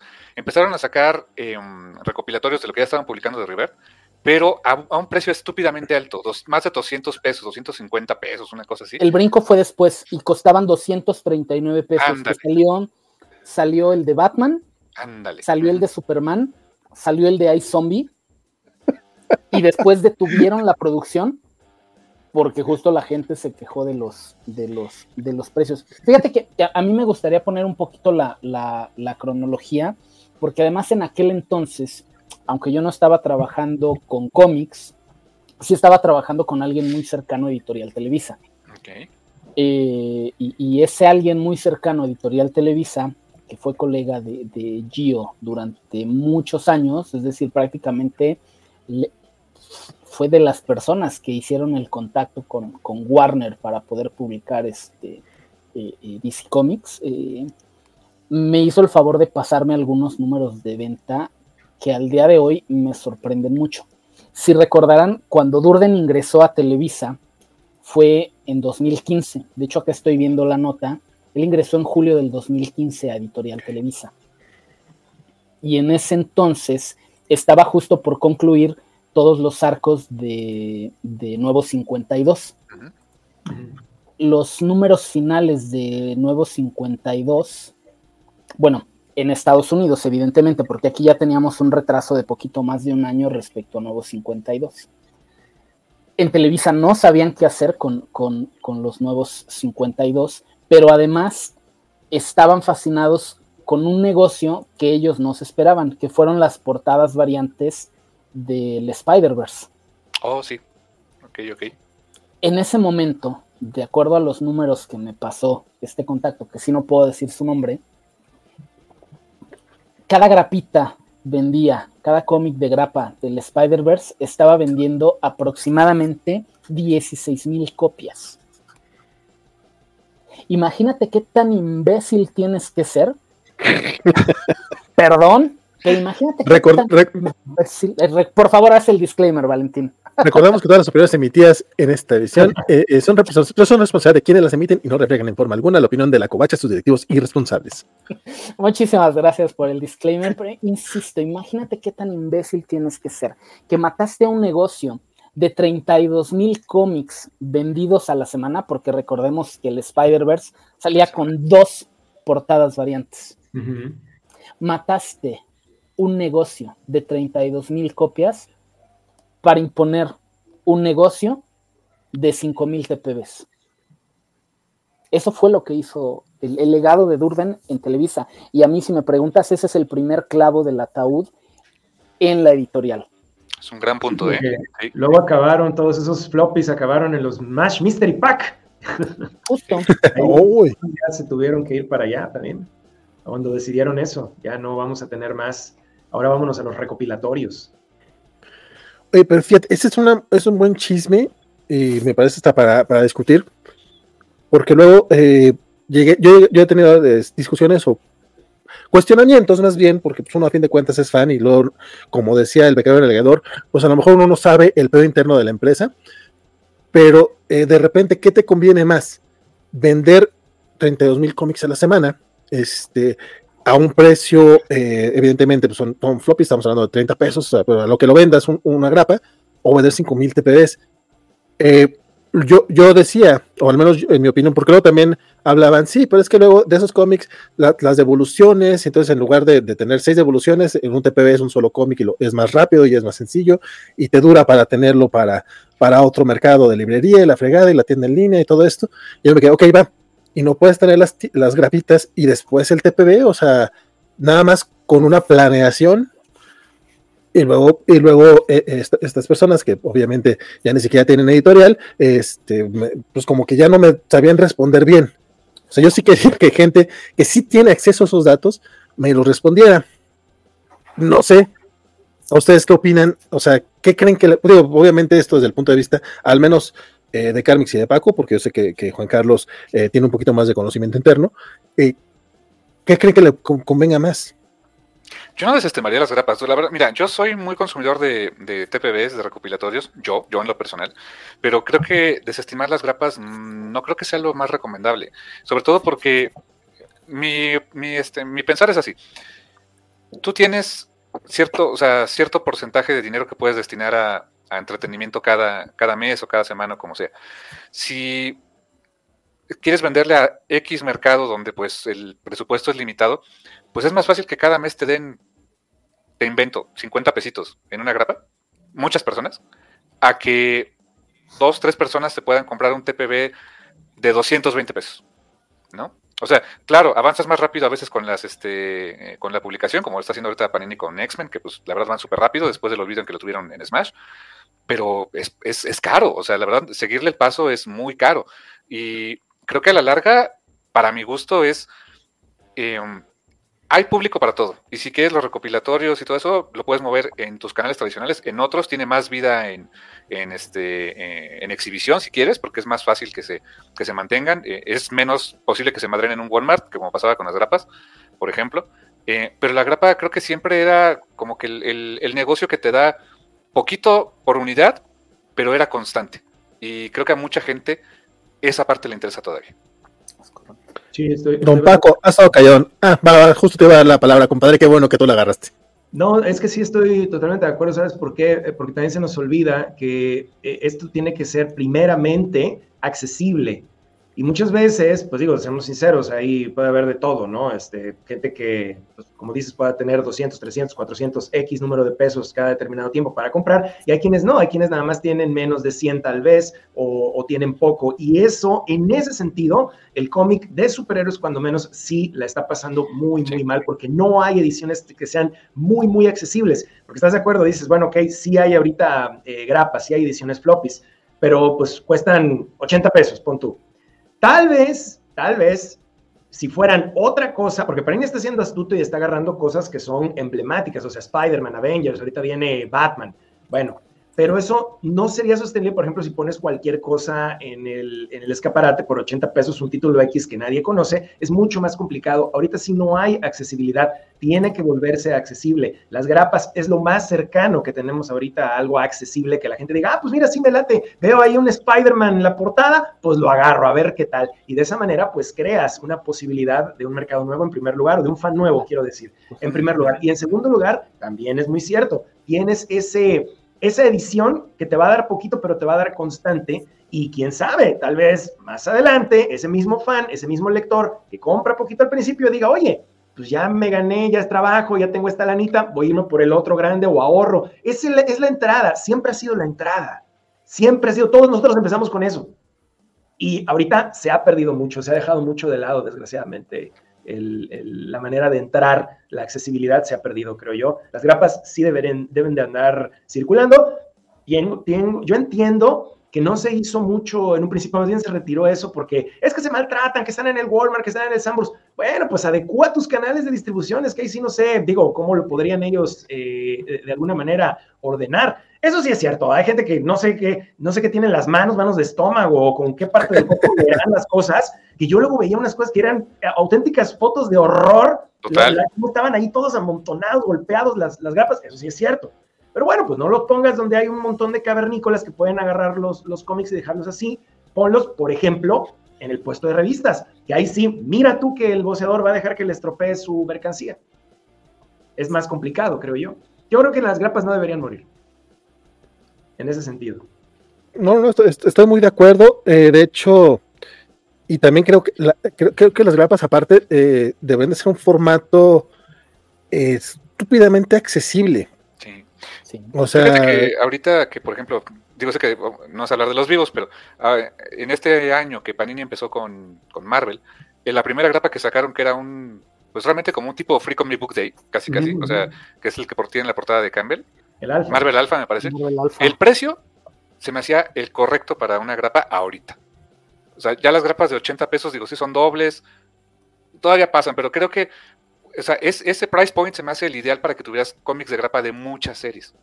creo yo. O sea, entre 45 o 50 pesos se me hacen accesibles. Máximo, sí, sí, totalmente. Fíjate que es, es, muy complicado lo el tema de, situar precios con uno como fan, porque me acuerdo mucho los precios de Editorial hace 20 años y ya estaban en 30 baros los dobles. Eh, no, es cierto, en 40, estaban en 39 pesos los dobles, porque Vida estaba estúpidamente caro. Sí, eh, estuvo muy caro. Eh, yo, yo, estoy, estoy, yo, estoy muy de acuerdo en que 80 pesos de repente es complicado, que también es un, es un precio que fijó Televisa. O sea, Televisa ya las últimas grapas que publicaba estaban en 80 varos. Es más, yo a publicar algunas en 99, que ya traían, no sé, el foil o la pinche portada mamalón, lo que tú quieras. Pero si es como, pero de repente si es de, güey, nuevamente, o sea, no voy a comprarte una portada que está al mismo precio casi que el gringo. O sea, para eso, pues ya por 20 pesos más me, me compro la versión en inglés. Por 20 pesos este, más ahorro y compro la grapa en inglés y tomo un curso de inglés. Ándale. me acuerdo, cuando, tuvieron a, cuando tuvieron a Camite por este una grapa de Calimán de 99 pesos. Todo, no manches, estamos 99 pesos. Y ahora ya es casi casi el estándar, ¿eh? ahí te encargo.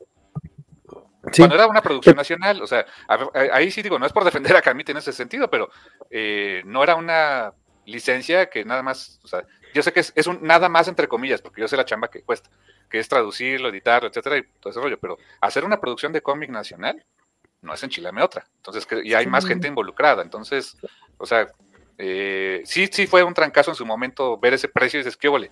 Pero totalmente de acuerdo que ahora es casi casi el estándar, para allá vamos, ¿eh? Y, a mí eso, la verdad, no me hace nada de gracia ni me hace feliz. Pero bueno, eh, pero justamente como que este tipo de encarecimiento empezó con Durden, que tuvo su momento Manelik, cuenta las malas lenguas, este sí es Gantuz, este, que Manelik en algún momento vio un cómic, este, editó el vídeo uno gringo, y dijo, güey, el, de nosotros está más bonito, ¿cuánto? Mm.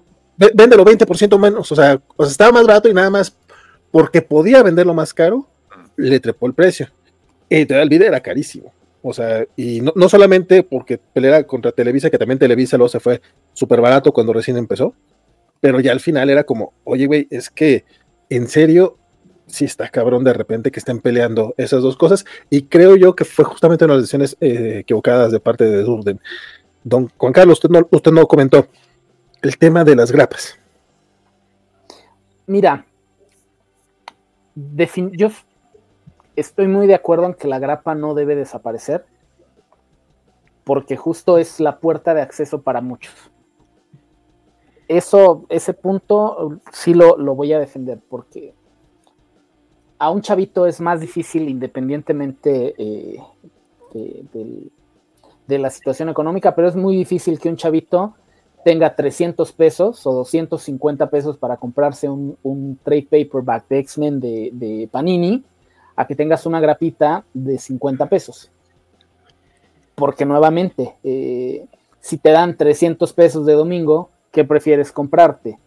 Seis grapitas de 50 pesos de distintos títulos o un solo TPB y que te sobren 50 pesos porque te van a juntar para los chicles.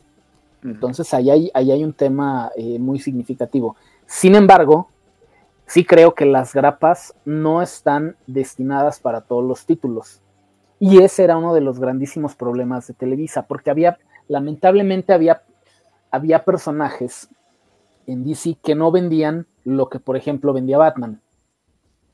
Es decir, en esta misma época donde, donde un evento como Spider-Verse vendía hasta 30 mil cómics en una semana, Batman vendía aproximadamente, de acuerdo a estas estimaciones, llegaba a vender 15 mil cómics en un mes.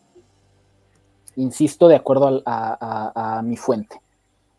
Entonces, pero tienes a personajes como Aquaman, que lamentablemente no venden eso y difícilmente vendían 3.000 copias.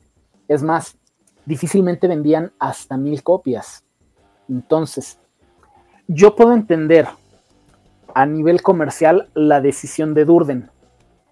La decisión de Durden de hacer este paquete para fans hardcore era, si Aquaman no vende, pero en el paquete donde voy a meter a Batman me lo van a comprar, pues entonces ya rescato los números de Aquaman. Pues sí, pero no, no te da, pues, insisto.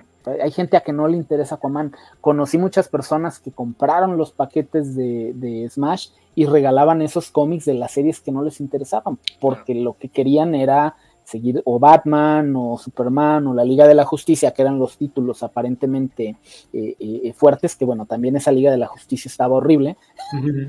Eso es otro cantar. Oh, este, y, cómics como Aquaman o, Flash, Flash no tanto, fíjate que, creo que Flash es el que tiene mejores números aún que, que Aquaman. Puedo entender esa decisión, pero insisto, no te dan los, los números. Entonces, puedes mantener este mercado híbrido como ahora lo está haciendo justamente Panini, de decir, eh, voy con los Vengadores, voy con Spider-Man en, formato grapa, o voy con World Sizeness, o voy con, Batman, y otros personajes los, los, los mantengo en, en, TPB. Aquí lamentablemente, y Francisco lo ha repetido en, en distintos programas, y estoy muy de acuerdo con él,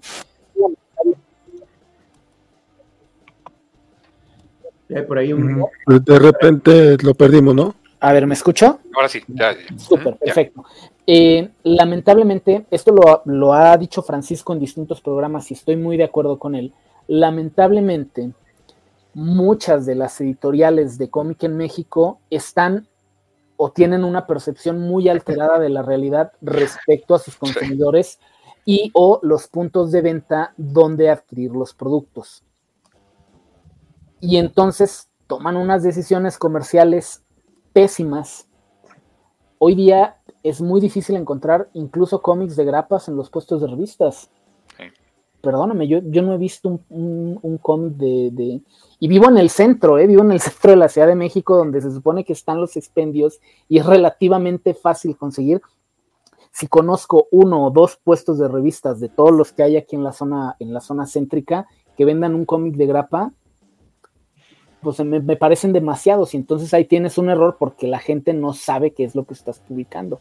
Súmale que tienes problemas de marketing, pésima comunicación, pésima imagen, etcétera, y entonces estás, estás frito, ¿no? Eh, la grapa debe de seguir, pero no es para todos los títulos. Y hablando de cómic, de cómic de autor mexicano, la grapa es la peor decisión. A menos que saques mil variantes de tormento, pero eso es para Esa es otra pedrada para otra persona, ya entendí. Ese, ese chisme es para otra ocasión. Disclaimer, por favor, Valentín. apóyame. Definitivamente, definitivamente, como decíamos, todas las opiniones vertidas en esta emisión son las de quienes las emiten y no reflejan en forma alguna la opinión de la covacha, sus directivos y sus responsables. Que por cierto, eh, a mí no se me da mala idea un, un cómic de grapa mexicano si pudiera tener este distribución y periodicidad y que cada y que no fueran que no emularan el formato de, de, compresión gringo y que te contaran una historia por número.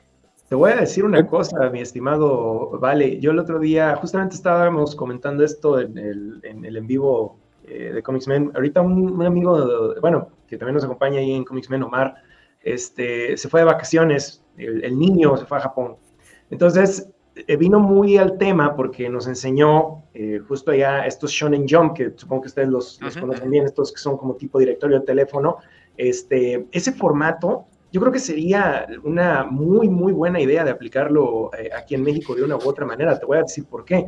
Porque vienen varias historias, por ejemplo, te dan 10 páginas, 15 páginas, lo que sea, para que pongas tu obra. Es en blanco y negro, un papel súper barato, cuestan el equivalente a 35 pesos literalmente. Esta cosota entonces ahí tú puedes como que ojear y decir, ah, este me gusta, este me gusta, este me gusta, y ya bueno, pues si después tu serie tiene éxito o lo que sea, pues bueno, ya se vería si lo pones en otro tipo de formatos, si lo haces más caro, no sé. Ese, esa manera de publicar también yo siento que es una buena idea porque es súper barato, es entrar, es ver si creas fandom, no sé, se me, siempre se me ha hecho ese formato de, de, jump o como le quieras decir al, este, a ese recopilado de un montón Antológicos.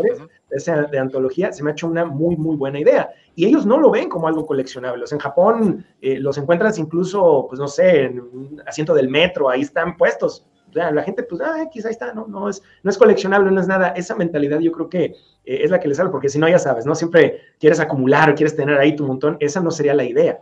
La idea sería de eso, es como de un periódico. O sea, como si compraras el periódico. Entonces, semanalmente, ahí están tus 10, 15, claro, tendrías que encontrarte pues, varios equipos creativos que quisieran entrarle a algo así, pero con un papel súper barato de reciclado, el más chafa del mundo, con que se vea y con que sea este, elegible, yo creo que esa sería una buena idea también para algo. Sí, no, definitivamente suena, suena interesante. No sé si hay alguien que esté interesado en sacar algo, algo así en México, pues mira, debería estar tomando nota, yo nomás digo. Este, pero volviendo un poquito al tema, el tema de Televisa, este, bueno, ya hablamos un poquito de los fans hardcore, de los primeros formatos y demás, pero algo que, que empezó antes de los fans hardcore este, y creo que no, no, no, lo mencionamos por nombre, pero es importante eh, tenerlo en mente. Mauricio Matamoros, quien fue quien se encargó, él estuvo encargado del área de DC Comics los 10 años. Y eh, Mauricio Matamoros, pues, para quien no sabe, pues sí es, es ñoño, es comiquero, pero también es de estos comiqueros que le, que le gusta mucho el tema de la novela gráfica. Por decir un nombre, sabemos que la novela gráfica es nada más un, este, es un sinónimo de, de cómic. Eh, y él impulsó mucho el tema de vértigo aquí en México podemos este, criticar, y, y, personalmente yo lo hago, eh, que Fábula la, trajeran como cuatro o cinco veces en distintos formatos y siempre la cortaran el número 40 los culeros, que jamás terminaron. ¿Cuál, dejaron así? Bueno, no, eh, no el, de ah, Garden terminaron. Sí, no, sí lo terminaron en un formato, pero el, nuevo que sacaron recientemente, ese sí no acabó, creo que se quedó en el 4, ¿no? Se quedó en el 4. Sí, quedó, uno. Sandman lo sacaron en dos formatos completo en dos e incompleto en uno. Empezaron con el deluxe, hombre. Bueno, que también ahí sí se nota que, eh, sobre todo con DC, a Televisa sí fue así como que le dijeron, güey, ya te quedaste sin Marvel, ¿vas a renovar? ¿Vas o no vas, papá? Y fue, pues no sabes que no, voy. Y, a la gente, a la gente que está trabajando ahí dentro le avisaron como dos semanas antes. Creo que había más personas enteradas fuera de la editorial que, los que estaban ahí mismo adentro. Pero el vértigo de Mauricio de la verdad es que fuera de broma, yo sí lo quiero mencionar, este, empezó en, formato grapas, o sea, se, animaron a sacar fábulas, eh, Hellblazer, bueno, el Hellblazer lo empezaron en, la parte de la Vampire, Vampire. American Vampire, sí, tienes toda la razón. Este, trajeron 100 eh, balas, trajeron como 5 o 6 cómics de, de, Vértigo, primero en grapas, y entonces, güey, la verdad, a mí me emocionó mucho eso porque tenía 20 años queriendo ver Vértigo en México. Fíjate, ahí que perdón, vale, lo que comentas, un, comentario que, hizo aquí el buen Capi, que es de que no todas las series son para grapas. Creo que esas series larguísimas, este, pero finitas de Vértigo, creo que sí debieron haber sido salido sí o sí en TPB. O sea, un Fables, un Hellblazer, un este, todas esas. Eh, porque incluso puedes tenerlas mensuales, bimestrales, pero ese tipo de producto creo que tiene más staying power para quedarse en librerías, en Sanborns, o sea, porque es tienes el tomo del 1 al 10, imaginemos, ¿no? Y ya, o sea, esa es la colección, no son cómics eternos como Spider-Man o Batman o Avengers o lo que sea. Creo que ese formato sí tenía que haber sido en, en, TPB, 100%. Creo que todas esas. Quizá miniseries chiquitas, no sé, llamámosle quizá hasta Witry, por ejemplo, que creo que sí lo sacaron en grapas. Eh, ese tipo de cosas chiquitas en grapa lo veo bien, pero eh, todas esas, sí, definitivamente, al igual que Sandman, siempre debieron haber sido eh, tomos, definitivamente. No, porque fue Fábulas y 100 balas estaban demasiado eh, ambiciosos en grapa. Estoy muy de acuerdo, pero igual a mí me emocionó mucho. O sea, yo sí, el primer día que salió, ya estaba en la Ciudad de México ya en aquel tiempo. El primer día que salió el de Fábulas, yo estaba buscándole los puestos de revista y una chula tener ese número así en ese formatito. Eh, porque si bien yo sí estoy muy a favor de, de, leer los cómics en su idioma original y la, verdad a mí también me gusta mucho el cómic de licencia en México, o sea, me gusta ver las ediciones nacionales, me gusta ver las propuestas, este, entonces yo neta sí estaba fascinado con esa madre. Sandman fue, para mí, sigue siendo como hasta cierto punto sorprendente, porque Sandman vendió a lo baboso. Ah, bueno, habrá que, habrá que investigar mejor las cifras, porque luego también eh, para un Smash Con de repente sacaron muchos tomos que el 2, que según esto estaba agotado en todas partes, pues lo tenían en una bodega, nomás no lo sacaban a la venta, ¿no? Justo. Pero en la percepción que tenemos, creo yo, Sandman vendió a lo pendejo en, hardcover, sobre todo porque fue, fue la única serie en ese formato que tuvo una, una periodicidad más o menos trimestral. Y hoy se revenden cañón, ¿eh? O sea, quien nos, quien nos está revendiendo los vende caritos. Sí, sí mínimo al precio de portada que estaba en 300 pesos. Después lo sacaron en formato TPB y creo que también vendió bien, porque todavía se animaron a sacarlo en, formato deluxe el año pasado. Entonces, era como, mira tú, o sea, Sandman eh, tiene ese poder en México de ser un evergreen. O sea, eso a mí me, o sea, se me hace muy chingón. Eh, qué triste que hubo otros, otros cómics a los que no les dieron esa oportunidad. Sí, bueno, ahí yo creo que, por ejemplo, comparado con otros títulos de Vértigo, pues Sandman siempre, eh, hasta en Estados Unidos es hipervendedor, siempre hay ediciones de Sandman, siempre, ¿no? Eh, otras cosas como Why the Last Man, por ejemplo, eh, pues se han sacado compendios, o sea, gorditos, por ejemplo, pero muy baratos, o sea, no siempre hay, o sea, hay diferentes, dentro, ahora sí que dentro de Vértigo hay diferentes niveles, ¿no? O sea, creo que Sandman siempre va a ser supervendedor, los demás a lo mejor no tanto, pero tienen el potencial para permanecer en estanterías, en librerías, eh, y algo que siempre le, le critiqué mucho a Smash es, no puede ser que no tuvieran una tienda en línea decente, con una, con una política de envíos decente, pues fuera, o sea, eso de mandar todo por Mexpos estaba de la fregada. O sea, honestamente, algo que creo que ha hecho muy bien tanto Camite como Panini es manejar su tienda en línea y que en lo general, o sea, creo que si he tenido problemas con un pedido, ha sido mucho, con cualquiera de las dos, eh, siempre llegan. Y siempre la atención es rápida, expedita y es más, pedí algo de Panini y llegó hace como hace, hace, llegó hoy y lo pedí hace dos días. ¿Sabes, ¿sabes cuál es el problema ahí, mi, mi, querido Carmix? Que Editorial Televisa no se encarga de la comercialización.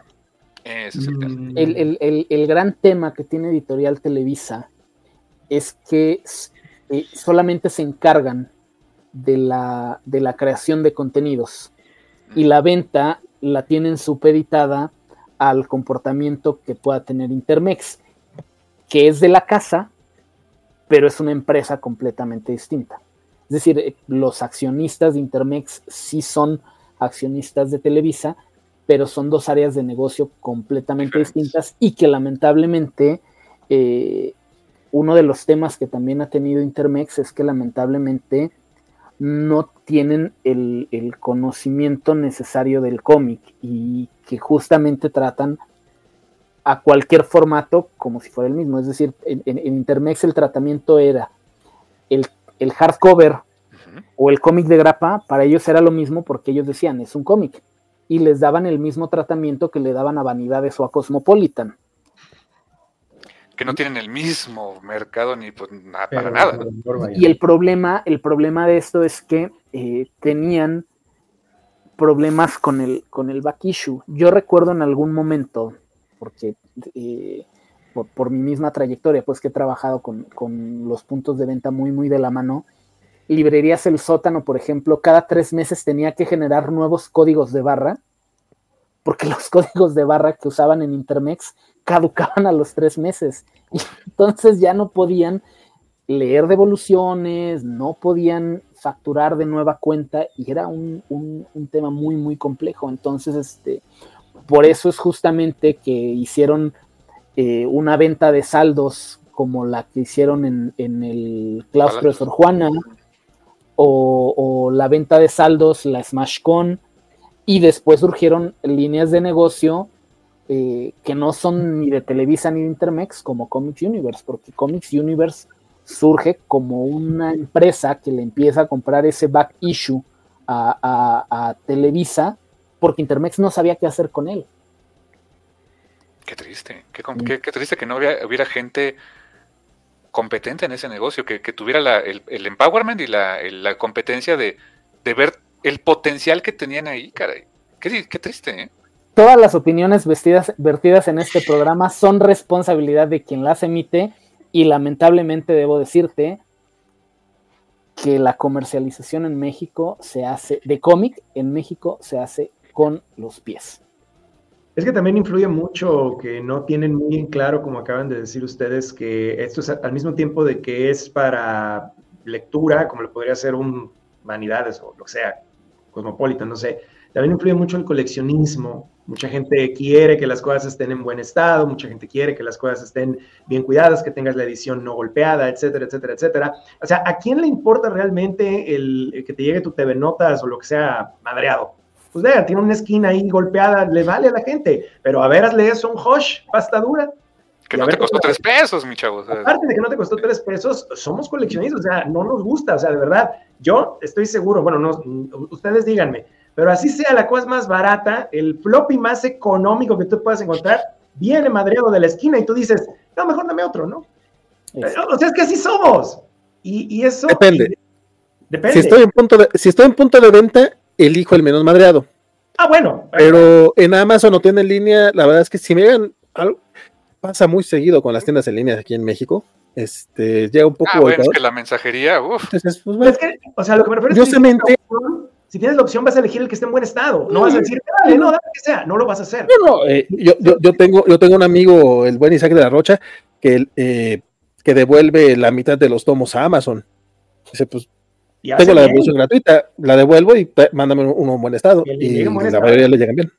Sí, a mí sí tiene Panini y también tiene eh, Camite y me super consta. O sea, hace ya mucho tiempo, debe tener más de un año, pedí, ya sabes, X números, lo que sea, me llegaron golpeado así, una, yo creo que jugaron fútbol con el paquete, no sé qué hicieron. Y le dije a, los de Panini, mandé un correo y mira, este es mi número de, de esto, pedido, esto, el otro, aquello. Me mandaron nuevecitas las ediciones, unas ah. que pedí, sin ningún problema. Y mucho tiempo antes me pasó con el primer Preacher de los nuevos que sacó este Smash, que todavía tenía una portada como tipo Biblia, no sé si la recuerden. O sea, cuando, cuando le quitabas el cubrepolvo, eh, tenía como que un tipo Biblia la portada repito, no sé qué hicieron, creo que no jugaron fútbol, jugaron rugby o americano con el paquete de Mex Post o como quiera, Correos de México, lo que sea, lo que, con lo que me lo mandaron, que ahorita no me acuerdo con qué fue. Oigan, señores, miren, número guía, es la fecha que sigo esperando, que me por el cambio, porque sí vinieron todas golpeadas las, las ediciones esa de Preacher, la 1. O sea, no, simplemente no les importa porque ellos creen que ah, es una revista y más todavía son cuentitos. O sea, de haber gente ah, es que esto es para niños, ¿no? ¿Qué importa? No lo sé, ¿no? Pero muchos factores han de estar ahí, como bien dicen ustedes. Y eso no sucede con editoriales que son competentes y saben que esto es un negocio aparte de todo coleccionista, de coleccionista. En el caso de, las editoriales, creo que la que mejor me ha mandado eh, los cómics es, ha sido Camite. Porque incluso ah, arman las cajas del tamaño correcto para que no se esté golpeando. Pero curiosamente, con, con Comics Universe a través de, creo, creo que fue a través de Amazon, no fue no, incluso desde la página de, Smash, pero cuando ya estaba a cargo Comics Universe, también lo, lo, empaquetaban muy chingón. Sí. Creo que son, son las dos que más, eh, que, mejor eh, me, tocó a mí que me mandaran. A prueba de mensajerías, ¿no? Sí, sí, sí, sí, justamente. Es que así tienen que ser a veces, porque está cabrón. yo le, reconozco, le, reconozco, mucho a don Jorge Tobalín, saludos, este, Comicase, que cuando le he comprado cómics que él vende, o sea, o, sus publicaciones de Comicase, qué empaquetado, señor, empaquetado. Así fue una, una, una grapita súper bien empaquetada, nunca me ha llegado nada traqueteado y lo manda por Mex, pues, o sea, le invierte a su empaque. ¿eh? Sí, sí, sí, sí lo hace el muchachón, cómo no. Este, pero bueno, pasando a otro, pues que este tema ya lo tratamos, el fin de las grapas y los repollos recopilatorios, ya más o menos lo estuvimos hablando. El segundo monopolio con Superhéroes. perdóname, eh, a mí sí me gustaría el, tema de los repollos. Mira, hay un gran problema con, con, el tema de los repollos. Yo entiendo que hay contenido evergreen, hay cosas que son infaltables, hay cosas que debes de tener siempre. Siempre debes de tener Civil War, siempre debes de tener Watchmen, siempre debes de tener Dark Knight Return, siempre debes de tener Crisis en las Tierras Infinitas. Es decir, hay ciertos clásicos que siempre, siempre, siempre debes estar, eh, debes tener en tu catálogo porque van a generar ventas, son, son cosas que, siempre van a estar ahí. El problema de Televisa es que imprimía Civil War y lo anunciaba en un nuevo formato en lugar de generar una reimpresión de un formato que ya tenía. Y entonces le daban un tratamiento de novedad a un título que no la necesitaba. Ese, ese, era el gran problema de los, de, los, de los malditos repollos, porque entonces cuando esperabas una nueva edición, un nuevo Absolute de, de Marvel, quizá del evento en turno, te daban otra vez Civil War, con una nueva portada, con un número que no incluimos, compa. Ese nada más necesitabas reimprimir y no darle un tratamiento de novedad que te carcomía presupuesto en tu plan editorial. Totalmente. Y fíjate que de hecho eso es lo que hace Panini, pero Panini Manga.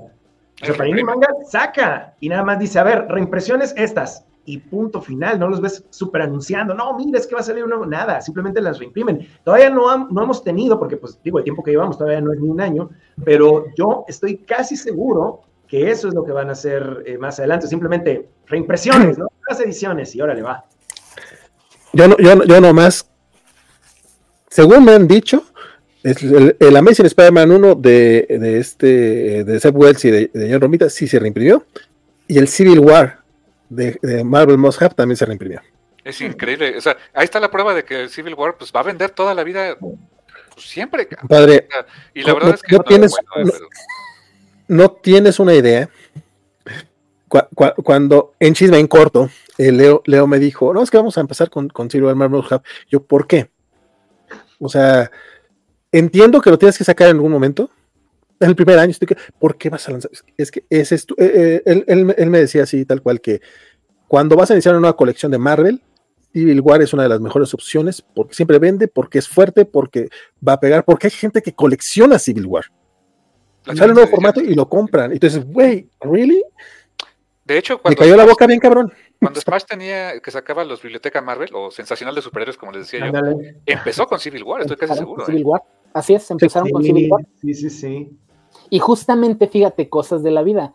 La Biblioteca Marvel arrancó el mismo mes que arrancó DC. Mm, cierto, es que interesante. El mismo mes que arrancó DC, arrancaron Biblioteca Marvel.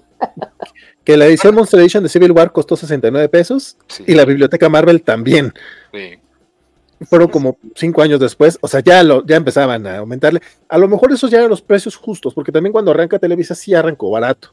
Muy, o sea, muy barato. 15 pesos, ¿no? Una cosa así, las grapas. Eh, la, las grapas estaban en 15 y, y, los dobles estaban en 22 pesos. 22 pesos. Mm. Y es que yo creo que, que como fans sí estamos conscientes cuando algo está muy barato o cuando algo está muy caro.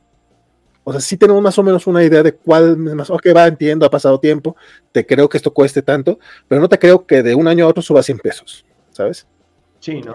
Como los de Conan, que les subieron tanto en Panini que dije, ay, Dios mío. Oye, sí. El, Esos me dolieron último, en el alma, ¿eh? El último que compré, el, el de color, creo que fue tomo 15. Sí. 400, ¿no? Ay, pues, te quiero, Simeriano. Si no, pues llégale, no compro Yo nada. ya estoy pensando en los ovnis gringos, ¿eh? Creo que vas. Mira, hablando, hablando, de, hablando de difuntos, cuando salió la edición de Planeta de Conan, yo me acuerdo que les dije, a la larga les va a terminar costando más barata la edición de Dark Horse de Planeta que la de Panini.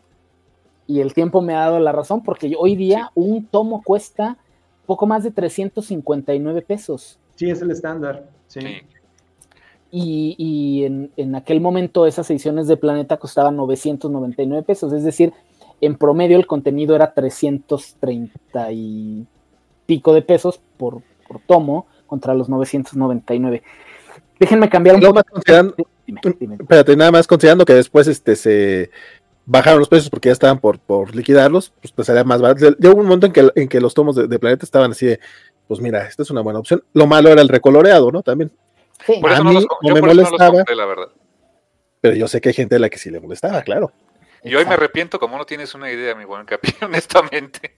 Y yo te, todavía le, le, me acuerdo que a muchos les mandé correos así de compren todavía antes de que, de que se vaya a destrucción ese producto. Pero bueno, el, el otro día es que eh, no recuerdo si fue en una publicación acá en, en Facebook o en algún live de alguno de, de, ustedes, alguien preguntaba sobre cuál era el tiempo conveniente para mandar a reimprimir algún producto, porque alguien decía, es que otra vez van a sacar Dark Knight Returns y la última edición de, de, de, de, Televisa fue hace menos de un año, y yo me acuerdo que eh, Carmix fue justo quien intervino, fue una publicación de Facebook ahorita haciendo memoria, porque, porque Carmix les decía justamente esta parte, es que hay contenido evergreen, hay contenido que siempre, que siempre debes eh, tener. Alguien cuestionaba hace poquito por qué Watchmen también, si, si la edición, la última edición de, Televisa, que, la sacó Comics Universe, no tenía ni un año, había salido justo en diciembre de, del año anterior. Bueno, Watchmen, la última edición que hizo Comics Universe, ya se agotó. El Dark Knight Returns de Televisa, que salió en enero de este año, ya se agotó. O sea, si quedan 100 copias en punto de venta, me parecen demasiadas. Entonces, hay contenidos en los que sí te, sí te, te convienen. Y yo lo platicaba también, porque cuando tú contratas una licencia de cómics, del título que sea, lo haces pensando en que vas a tener más o menos cinco años los derechos de esa publicación. Más o menos es lo que duran en promedio los contratos de una licencia de cómic, cinco años. Entonces, tú debes de, hacer de un jalón la impresión de lo que planeas vender en esos cinco años. Porque hacer reimpresiones a la posterior, a posteriori, te sale más caro. Sin embargo, hay contenido evergreen como Watchmen, como Civil War, bla, bla, bla, que sí o sí te da para estar haciendo repollos. Insisto, el tema de los malditos repollos era que lo presentaban como una novedad y te quitaba espacio para publicar alguna cosa y quizá estaba inédita en México. ¿Qué pasó con los mentados, eh, con, este, con Judas Contract? ¿Cuántos años tuvieron que pasar para que tuviéramos Judas Contract en México por primera ocasión? Y no vendió. Y lamentablemente. Ahí también, ahí, también creo que tiene que ver la labor de comunicación de las empresas. no solamente decirte por qué Judas Contract es importante, a lo mejor, mira, si hay algo que sí le reconozco a Editorial Vid, eran estos. Ahí se nos fue el, capi. Este, pues, espero que te regrese. Eh, las columnas de información que ah. traían cosas que en aquel tiempo era porque no había internet, no había Wikipedia, entonces te tenían que decir, ¿sabes qué? No publicamos tales cómics, pero eh, pasó esto. Esto y esto y esto, por eso está sucediendo esto aquí. Creo que es importante para contextualizar. A lo mejor no, no, no, no necesariamente eh, ahora, sí, ahora, sí no toqué, ahora sí no toqué nada, te lo juro. ahora sí estás, ahí estás. No, no, ahorita, ah, no, no, yo sé, yo sé, no, y con, con Francisco tengo que tengo que cambiar el mendigo micrófono. Este, porque ahora sí no toqué nada, estuve todo el rato conscientemente no tocar. Pero decía, eh, sí necesita como contextualizar un poquito ciertas cuestiones y, y ayúdate de tus redes sociales para dar, para decir por qué es importante comprar esto. Si sacas un cómic que nadie conoce y ni siquiera le das promoción, y Smash no lo hacía, o sea, Smash sus redes sociales las usaba nada más para ponerte el lanzamiento y, una semana antes y ya.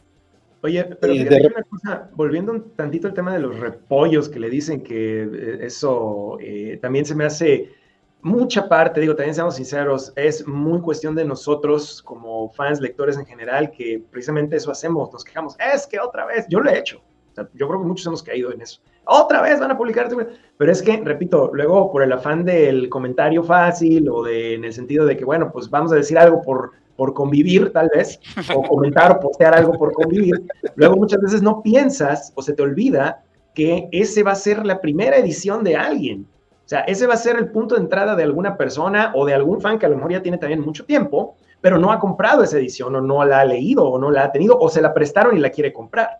O sea, eso también luego influye mucho los posts de Facebook, ¿no?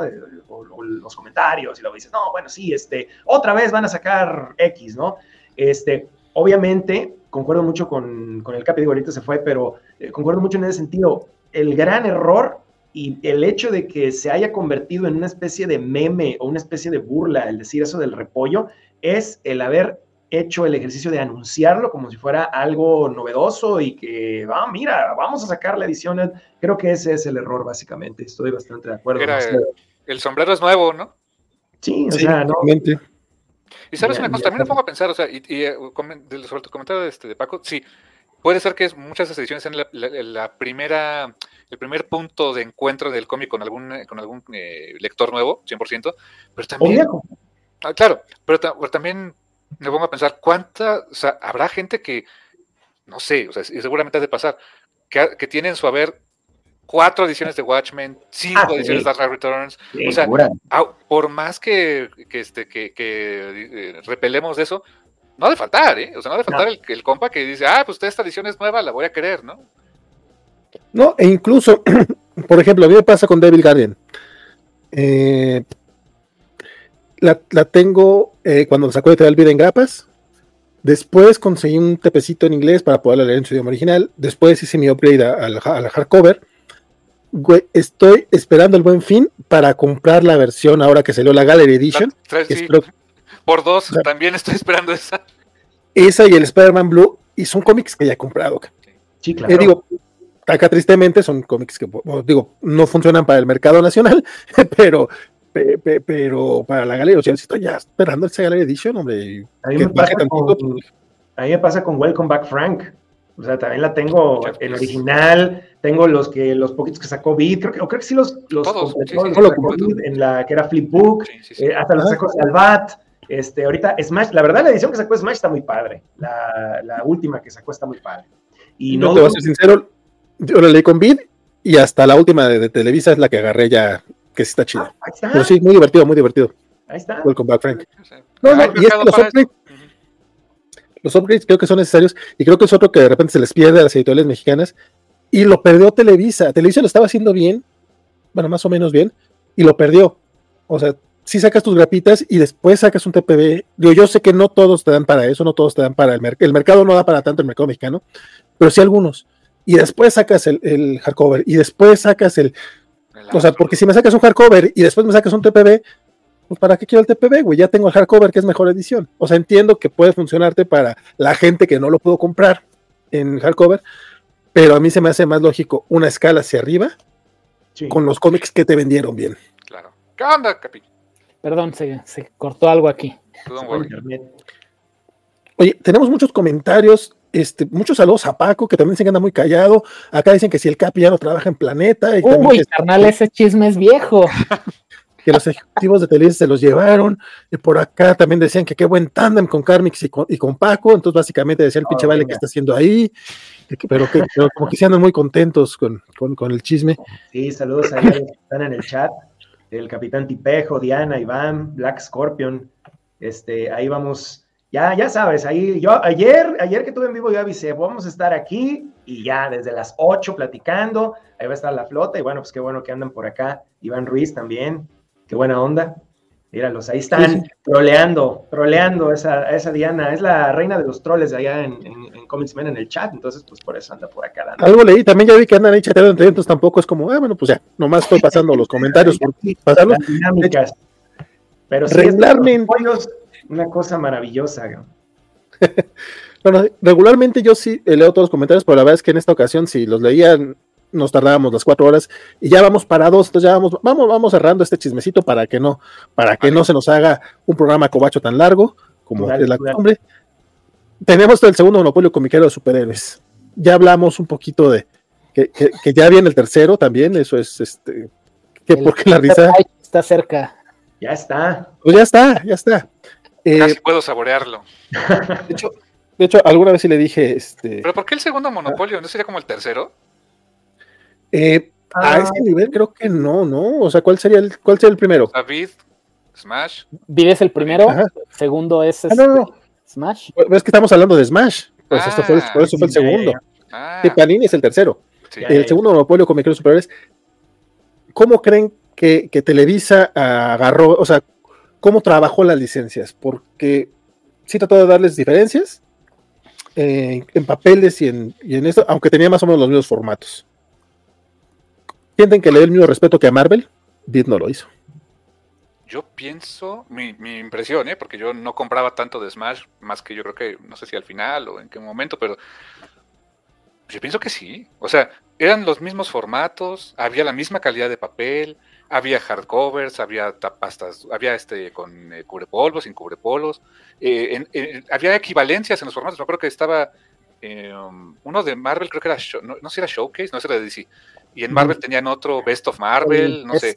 El Best Seller. Best Seller, algo así, exactamente. O sea, es de, es de mi óptica y viéndolo desde muy arriba, siento que sí, en, general, a los títulos, sobre todo a los rompeventas, les dieron el mismo tratamiento. Quizá con quienes fueron un poquito diferentes fue con Vértigo, eh, que, se cosía un poco aparte, pero también creo que le dieron muy buen tratamiento. Llegó un punto en el que tenían estas antologías de Vértigo que no sé a qué tanta gente les compraban, qué tanta gente les gustaron. Eh, mm, creo que no eran tan, no sé si fueron tan populares o no, pero por ejemplo, creo que, creo que eh, con Marvel experimentaron algunas cosas, así con unas de 72 páginas que había como tres cómics juntos, pero desde mi punto de vista, creo que sí se parecieron mucho el, el o sea, fueron muy, muy, este, pues muy parejos, ¿eh? Desde mi punto de vista, al menos en precios, en formatos y todo eso. ¿eh? Don Paco, ¿a usted qué le pareció el, monopolio? Fíjate que en, en, un sentido, todo lo que acaba de decir Carmen es, es correcto, estoy muy de acuerdo. Yo agregaría tal vez y si estoy equivocado, pues eh, orientenme. Tal vez en los floppies, donde no hubo un mismo formato, fue en los floppies estos que sacaban clásicos. No sé si se acuerdan ustedes, que por ejemplo sacaban el Avengers número 4, el Amazing Spider-Man 129, el Amazing número 1, cosas así emblemáticas. Sí hicieron eso con DC, pero creo que los vendían como que en un paquete especial, ¿no? Que estaba más caro y tenías, que como que comprarlos en Liverpool y todo este asunto. No fueron tan accesibles en ese sentido. Eh, que yo recuerde. Y también, luego, Marvel sacó, que de hecho los vendieron ahorita en, la mole, que fue, que fue la distribuidora, ¿no? Los de, por ejemplo, Capitán América, creo que del 1 al 3, que los portadas foil. Deadpool también, los tres números especiales de Deadpool. Los, los de Wolverine, que tienen portadas metalizadas. Yo no recuerdo que exactamente eso hayan hecho con DC. Repito, sí vi, por ejemplo, me acuerdo la primera aparición de Hal Jordan, eh, la primera aparición de Barry Allen, sí los llegué a ver por ahí, pero eran como que otro, otra cosa muy exclusiva, ¿no? Entonces, como que tal vez eso fue lo único que medio pudieron haber hecho distinto, aún así tuvo una, eh, un, este, un equivalente, pero me hubiera gustado más ver cosas clásicas, especiales, tipo lo que acabo de mencionar, eh, no sé, los números emblemáticos en floppy. Y eso, de hecho, es algo que ojalá y, hiciera Panini. Que Panini sacara, por ejemplo, un floppy que fuera así nada más. La primera aparición de Wolverine. Ahí está así como en su momento lo hicieron eh, en Smash. La primera aparición de, ¿por qué no?, de Batman, ¿por qué no? El Action Comics número uno, que saquen nada más ese floppy así. Yo creo que eso sería una buena idea, tal vez. Pero de ahí en fuera, estoy muy de acuerdo. Los formatos eran iguales, eran el Marvel Deluxe, DC Deluxe, el Grandes Eventos, el otro era el Definitive Edition, ¿no? El Clásicos Modernos. Este era, mucha gente me decía, es el Batman Clásicos Modernos, güey, toda la Batman. El Batman Clásicos Modernos. Este, sacaban todo, pues tenían sus, el Marvel Básicos era el, el de, pues obviamente el de Marvel, el otro era el Básicos, ¿no? DC Básicos, creo. DC Showcase, creo que era. No, Universo DC. Es que el Showcase lo quitaron. quitaron el Showcase y pusieron Universo DC. Y ahí eran como las series regulares. Entonces, sí, tenían. O, maxi series o miniseries, justo. Sí, sí, sí, tenían sus propias, sus propias ondas eh, muy equivalentes, pero tal vez en eso de los floppies especiales sería lo único que medio pudo haber sido que tal vez Marvel tenía un poquito más. ahí, ahí, la historia es, este, eh, esa, esa primer tanda de clásicos de Marvel salieron en los tomos semanales. Porque salió Fantastic Four 1, Amazing 15. Era una serie regular, se llamaba Marvel Clásico. Exactamente, y lo publicaron dentro de la colección que era Marvel Semanal. Porque después no, Era una, eran mensuales. No, salieron semanales. No, sí eran mensuales. Sí, sí, me acuerdo. ¿Sabes por qué me acuerdo? Por, por tardar una eternidad en publicar la guerra Chris Cole. La guerra Chris Cole, ah, exactamente. Dios, fueron siete pinches meses y, ese, en particular le dio en la madre al título, porque el título era muy chingón. Sí, justo. Y, decidieron publicar la guerra, la guerra Chris Cole, que no es mala, pero mejora cuando entra Neil Adams, que es como hasta el cuarto número, es como culero. Pero perdón, perdón, pero, pero el punto, mi estimado Juan Carlos, perdón por interrumpirte. No, está bien, está bien, no te, no te preocupes. Y ahí te va, cuando sacan el formato de DC, que eran estas ediciones de lujo de Action Comics, eh, Action Comics número 1, Detective 27, Batman 1, este, publicaron la primera aparición de, de Wonder Woman, eh, la primera aparición de Hal Jordan, porque no publicaron la primera de, Alan Scott, la, primera aparición de... Creo de Flash, ¿no? Pero no creo si fue de... De Flash sí publicaron la primera de Jay Garrick. Garrick. sí. Y publicaron Justice League y el primer cruce de... de JSA y... con ellos. Exactamente. Esos títulos salieron y, después las ediciones que, que venían tres en uno en portada foil, esos títulos salieron a la venta porque alguien en el aparato comercial tuvo la buena idea de venderle producto exclusivo a Liverpool. O alguien de Liverpool tuvo la buena idea de pedirle a Televisa producto exclusivo. Y por eso fue que salieron esas, esas ediciones. Eh, pero sí, a mí, a mí también me hubiera gustado, como dice Paco, eh, ver esas, esos, esos números. Fíjate que de hecho, no sé si recuerdan, pero ya para el final fue algo muy extraño. Sí sacaron una cosa así y no entendí por qué. La primera aparición de Doomsday. No sé si se acuerdan, lo sacaron en floppy. Hachis, ¿no? Eh, sí, lo sacaron en fue, para la mole de 25 aniversario de la muerte de Superman, por eso lo sacaron. Pues yo lo vi en Sanborns, me acuerdo así como si nada, y yo, a ver esto, venga para acá. Y, ha de haber sido saldito que les quedó de aquella, de aquella mole, ¿no? Lo, es que no salió, no salió exclusiva para la mole, salió uno o dos meses antes de esa mole, pero fue, el, motivo era porque se avecinaba esa mole con el 25 aniversario, que era Bogdanov. Ajá. Sí, sí, sí. Pero cuando vino Dan Jorgens y vino este Mike Carlin, o sea, todo, muchos del super equipo de aquella época, ¿no? así es. Pero por eso salió porque, al mismo mes salió eh, Man of Steel 18 y, en la mole sí fue exclusiva el Superman 75 con esta portada de la lápida. Ah, Pero por eso la sacaron. Todos estos que están diciendo, la verdad, yo no recuerdo que Televisa haya sacado nada de eso. Para mí es como, me acuerdo el Superman 75, me acuerdo el Sandman 1, eh, que, fue también de la mole. Me acuerdo una portada de Neil Adams para cuando vino a México, pero también exclusiva del evento. Así es. fue, el, Detective Comics 400, que era la primera aparición. Justo. De Manbat, sí. Justo, justo. Sí, sí, sí. Eh, me acuerdo el Batman 1 que regalaron en un Batman Day, que bien pinches bonito, eso sí. Ah, sí, Pero no recuerdo el Action Comics, no recuerdo las primeras. Cuando hablaban de eso dije, nah, estos están equivocando, están hablando de, los armables estos de, Editorial Vid, que regaló Vid de hace 30 años. No, no, no, o sea, parece, Carísimos, por cierto. En Liverpool me acuerdo que pero eran los de Marvel, estos que venían como en tres, este, que eran los primeros tres números de, X-Men, de Hombre Araña, de Venom y la chingada. De Deadpool, creo también. No sabía que, no sabía que sí también habían sacado. Fíjate que otro de los formatitos que, fueron como exclusivos de, de, DC, aparte de Marvel, eh, fueron estas antologías de, de, Vértigo, que por aquí alguien en el chat lo comentó y la verdad, sí es cierto, eso fue, un experimento bien raro. A mí me sorprende que duró, fue, duró como 10, 12 tomos. Duró 12. Porque, porque sí terminaron eh, Sheriff of Babylon en, ese formato. Pero sí fue como. Pues también sacaron Watchmen en floppy. Sí. Ah, ese sí me acuerdo. Y por Vendetta, Uy. Y por Vendetta también. Los chulada, chulada. Yo, yo, yo no alcancé mi Watchmen y por ahí ando vendiendo unos numeritos por si les interesan. Este, pero sí, este, el, Watchmen estaba bien bonito.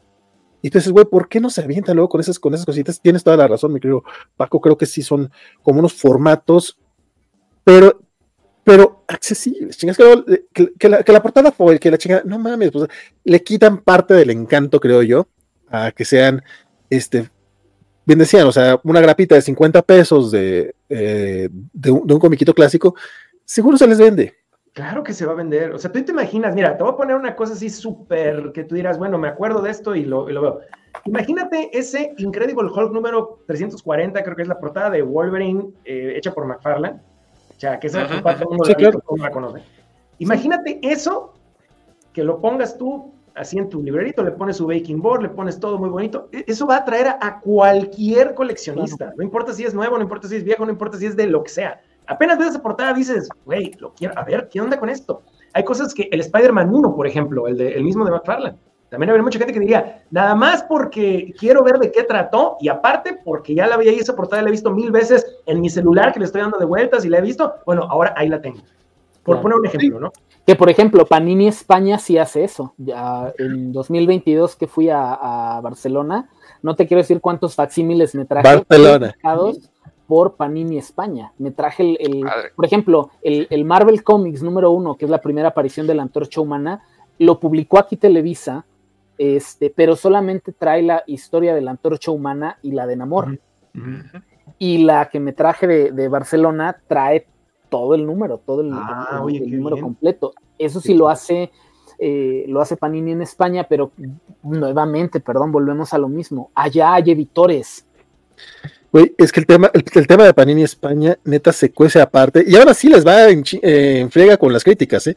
Claro. Pero en serio, lo comparas con, con otros países, no solo México, con otros países, neta, es muy distinto porque la gente que trabaja de, como editores en Panini España son ñoños que saben del negocio. O sea, las dos cosas que no es tan fácil. Lo mejor O sea, porque uno, uno como ñoño, pues opina y dice la chingada, ¿no? Pero que aparte le sepas el negocio, Güey, yo luego Pues, veo estos güeyes los sabían. anuncios que sacan en, en su Twitter y lo que sea, y este, y veo eh, recopilatorio de Peter David, Incredible Hulk con Gary Frank, y yo, güey, o sea, estas cosas yo mataría por tener el maldi- la maldita edición aquí. Y obviamente, sigo, son, como tú dices, como que muy específicas, pero es gente que sabe y le entran a eso. De hecho, ellos sacaron antes que Estados Unidos lo de The Mates y Buscema. Sí. Hasta, creo que, no me Sí, acuerdo. hasta la que fecha. dijo, wow, o sea, ¿por, por qué no pueden Sí. reprimir esto, no? En, acá en, en Estados Incluso Unidos. de Mate, sí, lo, lo comentó en su Twitter, en su página, no me acuerdo en dónde lo puso. Que, Oye, mira, ¿qué hubo aquí? Gracias a los amigos de Panini España por mandarme. esto". Oye, es que sí, sí, esos, esos cuates Es- están, eh, duros. esa fregadera, te lo juro, se la pedí a Jovas como tres veces en persona, porque es un cómic que yo quiero leer nuevamente. Eh, y en inglés, es nada más consiguiéndolos en grapa y cazarlos a veces es complicado. Y a Leo una vez, y pues la, la de Leonardo de Ravega ya no está en, en Panini, Ujú. antes de que lo sacaran en España, es como, güey, ¿por, por qué esto no se republicó? Nada más, o sea, no tampoco, güey, tráetelo, no, pero, güey, ¿por- ¿qué tan difícil es? ¿Qué ¿Sabes? No, no es difícil. Pero es que no ¿por sé, no se son- hace? son mercados tan diferentes. O sea, o sea, sí estoy de acuerdo que tiene que haber editores que le sepan, que sean ñoños, que le sepan el negocio, pero, o sea, yo creo que, ¿ustedes creen que de verdad México aguantaría un, un plan editorial como el que tiene España, de Panini? No, Yo No. creo que no. no, no, no, No, no, no no, o sea, ni de chiste. no, pero- un plan, no, no, no un plan editorial. Igual. cosas porque no podrías tener todas las grapas que saca eh, España. Ah, es una locura. Para empezar, E incluso no podríamos estar tan pegados a Estados Unidos, creo yo. Justamente ellos están pegados porque van en grapa. Mm, Pero puedes estar unos seis meses, un año, me parece algo decente. saludable. eh, pero sí creo que puedes inspirarte en muchas de las cosas que hacen allá. Eh, por lo menos ahora que es al menos la misma empresa, digo, yo sé que se manejan de manera muy independiente, pero por lo menos que es la misma empresa, a lo mejor hay más facilidad de, güey, pues pásame los archivos, hombre, ya que los tienes ya escaneados y trabajados, ¿no? es que es un Seguramente- tema de prácticas y, y- y- y de comunicación, pero creo que lo que le falta es comunicación. Ay, bueno, ese es otro tema. Ese es otro tema del tercer monopolio de cómics que de México, que en algún momento tendremos que hablar al respecto. Ya, ya cuando, cuando ya tengan un año, la- la, eh, creo DC y Marvel, podríamos hacer algo similar, totalmente invitados de una vez. Apuntadito. Pero por lo, pero por lo pronto, las promesas sin cumplir de Televisa. Superman. Creo que eso es lo más así. Hijo, Sí. este iba a ser el año de Superman. Se supone. Sí, sí, sí. Sí. va a salir este año. Este Pero año, eh, todo lo que anunciaron era como, güey, Oye, digo, Fíjate ¿Qué que yo quería- quisiera saber algo acá con ustedes. Eh, en el en, en Logan Comics Men siempre comento esto y pues aprovechando que están aquí, ¿qué es mejor? ¿Qué prefieren? ¿El reino de los supermanes o el reino de los superhombres? Ah, como título. Como título, güey, yo, yo la verdad tengo que ser completamente honesto y sincero. Yo sí me quedo con el reino de los supermanes, me vale. Yo sé que soy mal, yo sé que soy raro, yo sé que no es la traducción correcta. Yo sí me quedo con eso nada más por el simple hecho de la nostalgia y me suena muy padre. Pero no sé ustedes, a ver, ¿qué, qué opinan al respecto de eso? Yo estoy contigo. O sea, de hecho sí. O sea, es mercadeable. Es un vocablo que yo creo que en su momento debe haber sido muy complejo llegar a esa decisión editorial bit, supongo. Eh, pero es, pues vaya, te vende, se sigue viendo Superman en la, en tu, este, claro, es el que, en tu, en tu portada. Y pues sí, es una castellanización, una bastardización de esa, de ese vocablo, pero se ve, se, se lee bien y, Mm, y creo que eh, le, le hace más, le hace más ruido a la gente que diga superhombres. Dices, ¿qué Sí. óvole? No, esto no, No, no, checa raro con el, con el marketing. ca. y peor tantito, te digo, prefiero el reino al reinado. Que también he visto que lo están utilizando. No, también prefiero- yo también prefiero el reino de los supermanes. Probablemente sí tiene que ver con la nostalgia, porque pues, este cómic me tocó a mí cuando tenía, ¿qué quieres? 12, 14 años. Claro, Entonces, no me pareció extraño. Pero me imagino, obviamente ya no puedo saberlo, pero me imagino Batmanes, Spider-Manes, sí me suenan muy raro. Aparte, con, con esos dos tienes el muy, muy buen acertado de Hombres Araña. Ahí no tienes problema. Eh, Muchos dicen Hombres murciélagos, O sea, aquí yo he visto que para referirse Batman. cuando hay más de un Batman en pantalla o en cómic, son dos Batmans. Es que Porque hasta, hasta, fonéticamente se oye bien. No puedes decir Batman, se oye raro. No. Superman, y Superman, no. Y, Superman queda, no sé por qué. Yo creo que Nuevamente. ¿sabes qué? Que la palabra super sí la usamos, sí, sí la usamos en español. Y Spider y Bat, no. Digo, yo tal vez por ahí fonéticamente nos suene más, pudiera ser, eh, pero sí suena mucho mejor. Este, los Batmanes, pues no, no tenía caso, suena terrible. Eh, yo pensé que nos iba a preguntar el buen Paco, ¿qué preferían, el reino de los Supermanes o la cruzada del murciélago? Y ah, los dos los dejo en el recuerdo. la verdad. O sea, me gustaban mucho los chavitos. Bueno, ahí, ahí, tienes una promesa sin cumplir de Televisa, Nightfall ah, y todo lo que, lo que seguía. No, pero Nightfall sí lo acabó. Sí, Nightfall y el otro ya no. Nightfall y el otro ya no. Prometió los nueve tomos. De hecho, ya iba a sacar repollo de Nightfall.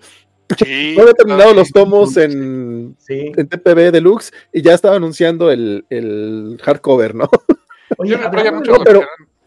Perdón. Sí, ah, no, que te iba a decir que también muchos mencionaron otros que quedaron pendientes, el, los últimos de Preacher, el otro nuevo formato de Sandman, eh, todo Swamp el Swamp Thing, eh, desde luego el, el pobre ómnibus de Batman que sacaron, que pues venía mucho y aparte de todo ya no hay forma de continuar el otro. O sea, sí dejaron muchas cosas en el tintero, tristemente. ¿eh?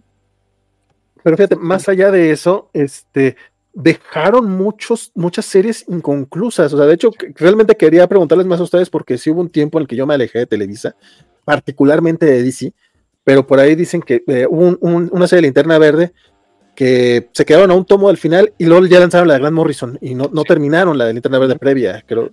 Eh, chingaderas así que te dices, güey, ¿por qué estás haciendo esto? Bueno, justo cuando hicieron la migración de Action Comics en Grappa y sacaron los TPBs, hubo algún arco que no publicaron. No me acuerdo si es el, eh, la historia donde Booster Gold y Superman viajan al, a Krypton.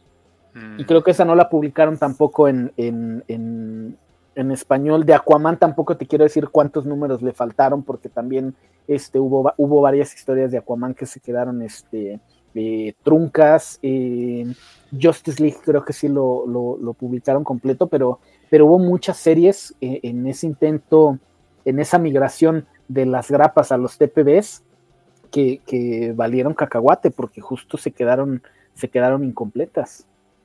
Sí. Ya nos dice Pepe Pecas que, que todos los tomos finales de Rebirth. Perdón, Paco. Sí.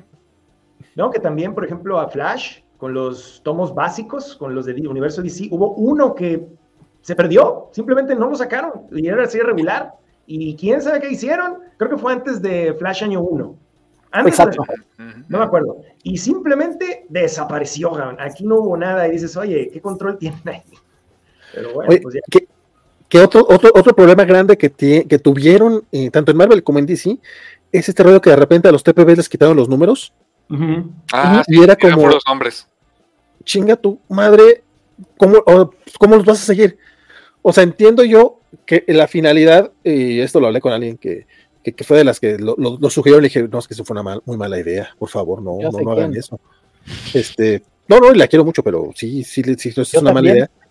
Porque, porque el tema, porque el punto era como que la gente nueva que llegara y que no se asustara si veía un tomo 20. Y yo, lo entiendo, pero ¿cómo fregado lo sigues? O sea, quítalo del logo quieres, pero ponlo adentro, ponlo en alguna parte, avisa, o sea. La única forma era si volteabas, creo que en la mayoría tenía el copy atrás, te, decía, este, recopila el número tal y tal, y dices, ah, bueno, medio te podías dar una idea de cuál seguía. Así me pasó, porque varias veces dije, ah, chingaste, ya lo tengo, no lo tengo, cabrón. es, muy complicado. Ah, ok, ok, ya estoy viendo acá que, ah, Superman, ok, estoy viendo que que es un tema recurrente en Comics Men, entonces. Sí, eso de los super, Supermanes, es que, güey, se oye genial, no, no sé, sorry, o sea, me, me gusta cómo se oye. Pero sí. Okay. Pues mira, te, encontraste otros viejitos que estamos de acuerdo. Yo sé que está mal, pero se oye muy chido. Quieren que haga. Pero sí, les faltan muchas cosas. Aunque te voy a decir, la única cosa que no me dolió que les que hayan dejado, entre comillas, inconclusa, porque la verdad aquí sí debo confesar que no me gustó para nada, fue la nueva edición de Swamp Thing la, que tiene el remasterizado de color. Compré ah. todas las anteriores que sacó este Smash, eh, todas, así como que tiene nada más es el remasterizado, como quien dice, de los, de los colores, pero no está recoloreada. Y la nueva, la pasta dura, sí tiene que el color digital, de no sé qué, no me gustó. La verdad, no me gustó en lo más mínimo. Y no es el color de no es el color de José Villarrubia, ¿verdad? Es un color moderno. No estoy seguro, la verdad, en este momento no me, no me acuerdo, pero ahí lo tengo todavía y, no, no, me gustó. O sea, vaya, ¿para qué invento? Pues no me gustó. Prefiero las otras que aunque eran pasta suave, básicamente pues es lo mismo que el cómic, nada más que obviamente con la... Eh, con todo esto remasterizado, ¿no? De, de, una u otra manera. Esa es la única que yo digo, bueno, pues ya X, pero todas las demás sí estuvo duro que te dejen sin, sin varias colecciones. Preacher, te digo, creo que estuvo a uno o dos de haber terminado la nueva. A dos. Ah, ok. O sea, y, Preacher también se vendía bien hasta donde yo recuerdo. Pues al, menos le dio para tener dos ediciones distintas, que también e, es, un problema que tenemos con Televisa. En general, las editoriales aquí en México no suelen este, revelar números porque son secretos de Estado, al parecer, pero eh, uno asume que si sacan una segunda edición de algo, es también porque, porque está vendiendo bien. Pero luego te enteras de que hay algunos cómics que, cancelan al, segundo tomo y que resulta que el primer tomo se agotó pero pues no sé, no hubo comunicación y cancelaron, no sé cómo pasaba, no sé qué tanto pasaba o no, o qué tanto es como, ah, sí, saca otra edición y no se la vende la anterior. Es el problema que tenemos como ñoños que estamos fuera, de que no, no, sabemos si sí vendía bien o no. Pero la percepción nuestra es de que, bueno, al menos la mía es que Preacher sí vendía bien. Totalmente. Por acá ya, ya varios este, sí te están este, apoyando con los Supermanes, compadre. Y el buen este, One Piece decía que al menos sí publicaron Superman for All Seasons. Que también, después de 30 años, por fin se publicó Superman for All Seasons. Sí, sí, una joya. A toda esa gente que defiende a David, ¿se dan cuenta de todas las, todos los clásicos que dejaron ir esos mendigos? Mucho. O sea, apenas este año tuvimos Superman for All Seasons en México. A ese nivel. Pero bueno. Este, pasando al último tema ya. Las promesas sin cumplir. Las promesas sin cumplir de, la covacha, pues les dije dos horas, ya vamos para dos horas y media. Es nada más este, el futuro de DC en México. Antes, antes de pasar al futuro de DC en México, digo, no necesariamente es DC, pero también dejaron fuera todo este Smash expandido, porque hasta hubo una ah, presentación en la, mole, donde dijeron, vamos a tener a Vampirella, a Robocop, a Hellboy, que fue lo único que sacaron y que fue lo único que pegó. Pero. La maldición de Hellboy.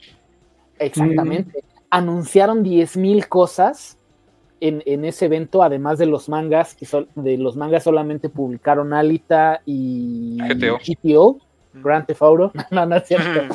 GTO, este, y la dejaron incompleta, además. GTO se quedó en el 23. Este, les faltaron los dos últimos números que por ahí sé que están traducidos y están hasta maquetados, pero pues ya nunca los mandaron a, imprenta. Pero, insisto, todo ese universo de Smash expandido, que Valentín tiene el periódico por ahí nomás que no lo encuentra. No lo encontré. O sea, de hecho, ahorita que estoy volteando, está, porque yo lo tengo aquí como a la mano, tengo como seis meses diciendo, voy a hacer este video de, de las promesas sin cumplir de Televisa y quiero, y nomás lo, saqué, lo encontré, lo eché por aquí y ahora ya no lo encuentro en todo este Llevo siete ñoñoticias escuchando a Valentín diciendo, no, por ahí tengo el periódico. Pero bueno, es otra de las promesas incumplidas. Pensé que sí te la... iban a publicar también The Witcher, me acuerdo, los cómics de The Witcher, Lumberjanes. Eh, ah, Lumberjanes, claro. Lumberjanes iban a traer también. ¿Anunciaron Lumberjanes? No, el único periódico que tengo es de Harley Quinn. Anunciaron Lumberjanes. sí. Este Witcher sí lo publicaron.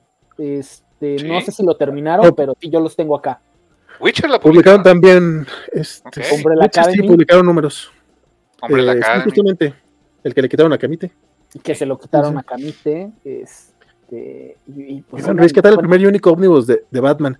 Tengo un video que lo, que lo explica, compadre, pero contrario a lo que dice por ahí Carmix, a mí sí me gustó la chingadera, la verdad es que no sé si se alcanza a ver por ahí, pero a mí sí me gustó, la verdad. Lástima que está incompleto y que no salió un segundo, entonces no recomiendo comprarlo. Que por ejemplo, ahí, te voy a decir algo. Por el precio, me parece muy caro. por el, sobre todo por la calidad del papel. Ni pesa, ni se siente. O sea, cuando agarro un ómnibus de esos, yo espero hacer brazo, ¿eh? O sea. Es correcto. Justamente es la parte que me gusta. No pesa, está chingón, está legible, no se transparenta, o sea, porque es un, es un papel poroso, pero no es un papel de baja calidad. Este, a mí me gustó mucho. Ese no, en 999 hubiera sido un hit. Y aún así, ojo, esto es una cosa maravillosa. Esta es una cosa maravillosa. El, el ómnibus de Batman salió casi un mes antes de que fuera a tronar Televisa. de, bueno, de que fuera a, cerrar la operación de DC. Lo que sé es que la edición es sold out, está agotada. O sea, lo que sí sé es que se agotó. Independientemente de que ya sabíamos que no iba a tener la parte 2, ya no hay. Bueno, yo la sigo viendo en Sanborns, ¿eh? o sea, constantemente. Quedan, si quedan 200 copias disponibles en el país, me parecen muchas. De acuerdo a lo que tengo. Para hacer eso necesitas un tiraje mínimo de 3.000 copias. O sea, te queda menos del 10%. Yo tengo otros datos, pero luego hablamos.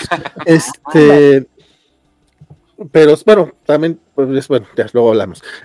Este, eh, pero sí, de hecho habían, habían anunciado Omnibus de la Liga de la Justicia de, Snyder y Jim Lee, que no es que sea buena, pero habían, anunciado también, anunciado como tres Omnibus, y que al, último eh, algunos los, los, cambiaron a formato eh, deluxe, que es básicamente lo mismo, ¿no? O sea, realmente no hubo mucho cambio, eh, o en Marvel moderno, no sé, algo así, como que lo terminaron adaptando, porque ya estaban corriendo, o sea, ya para, para febrero fue que, les, que, ya fue como cierra lo que tenemos y a ver qué logramos vender en marzo. Este, el caso de DC sí estuvo muy mamón, porque sí se nota que no les avisaron nada. En el caso de Marvel, sobre todo con los lanzamientos de Daredevil, que los aceleró, los aceleró el buen Jovas, mm. se nota que ahí sí les avisaron como con seis meses de anticipación. Igual me parece un, una ofensa horrible lo que hicieron con Axe, sabiendo que no lo iban a poder publicar. Mm. Sácalo semanal. Culero, lanza numeritos individuales de números clásicos, cierra bonita tu etapa en lugar de dejar el número 3 de Axe. Sí, como que aquí en. Vaya, y ahorita ya Panini, pues yo supongo que no tardará en sacarlo. Porque para no, está anunciado en su plan. ¿Mandé? Está anunciado en su plan. En, en algún momento se dijo que, que planeaban retomarlo. Y, y, justo las continuaciones de, de Eternal, si no me acuerdo qué otro, están apuntando a que en algún momento vamos a ver, a ver Axe. Sí, justamente, eh, mencionó que pues nada más que cuando lleguen a su momento, pues se, publicará.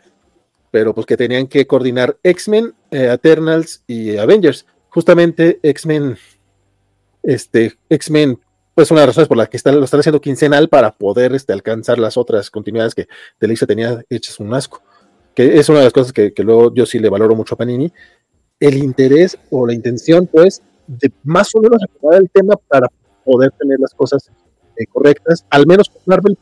Solo en Marvel. Están, sí, están, Marvel. Sí, están retomando las cosas donde los ah, otra vez. Sí, eres tú. Ok, ah, al igual que suena el oso vicioso, ¿te acuerdas, Paco? No sé quién es el oso vicioso, me quiero Black, eh, Black pero Paco sí no, sabe. no te oyes, sí. No te oyes. Ah, ¿él hablaba que yo era el oso vicioso? No, que no te escuchabas. No te oyes. No escuchabas. Ah, ok. Ya te oyes. me, perdí un poco. El, oso vicioso también. ¿Qué me quedé? Porque no sé si vieron que salió hace no mucho una película que se llamó Cocaine Bear. Entonces yo dije, güey, Cinépolis, pero esta es la oportunidad de la vida para ponerle a esta película el oso vicioso, cabrón. Le pusieron el oso, no sé qué. Intoxicado. Por algo así. El oso vicioso, ¿Qué, pasó ahí? Pero bueno, nada. No, era de que no te escuchabas, vale. Ya, ya. No lo dije, eh, por ahí, ya no sé ni dónde me quedé.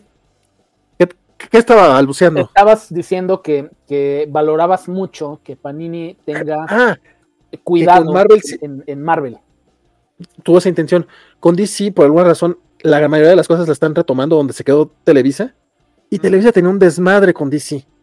Entonces, eh, no sé, eso me causa un poco de conflicto.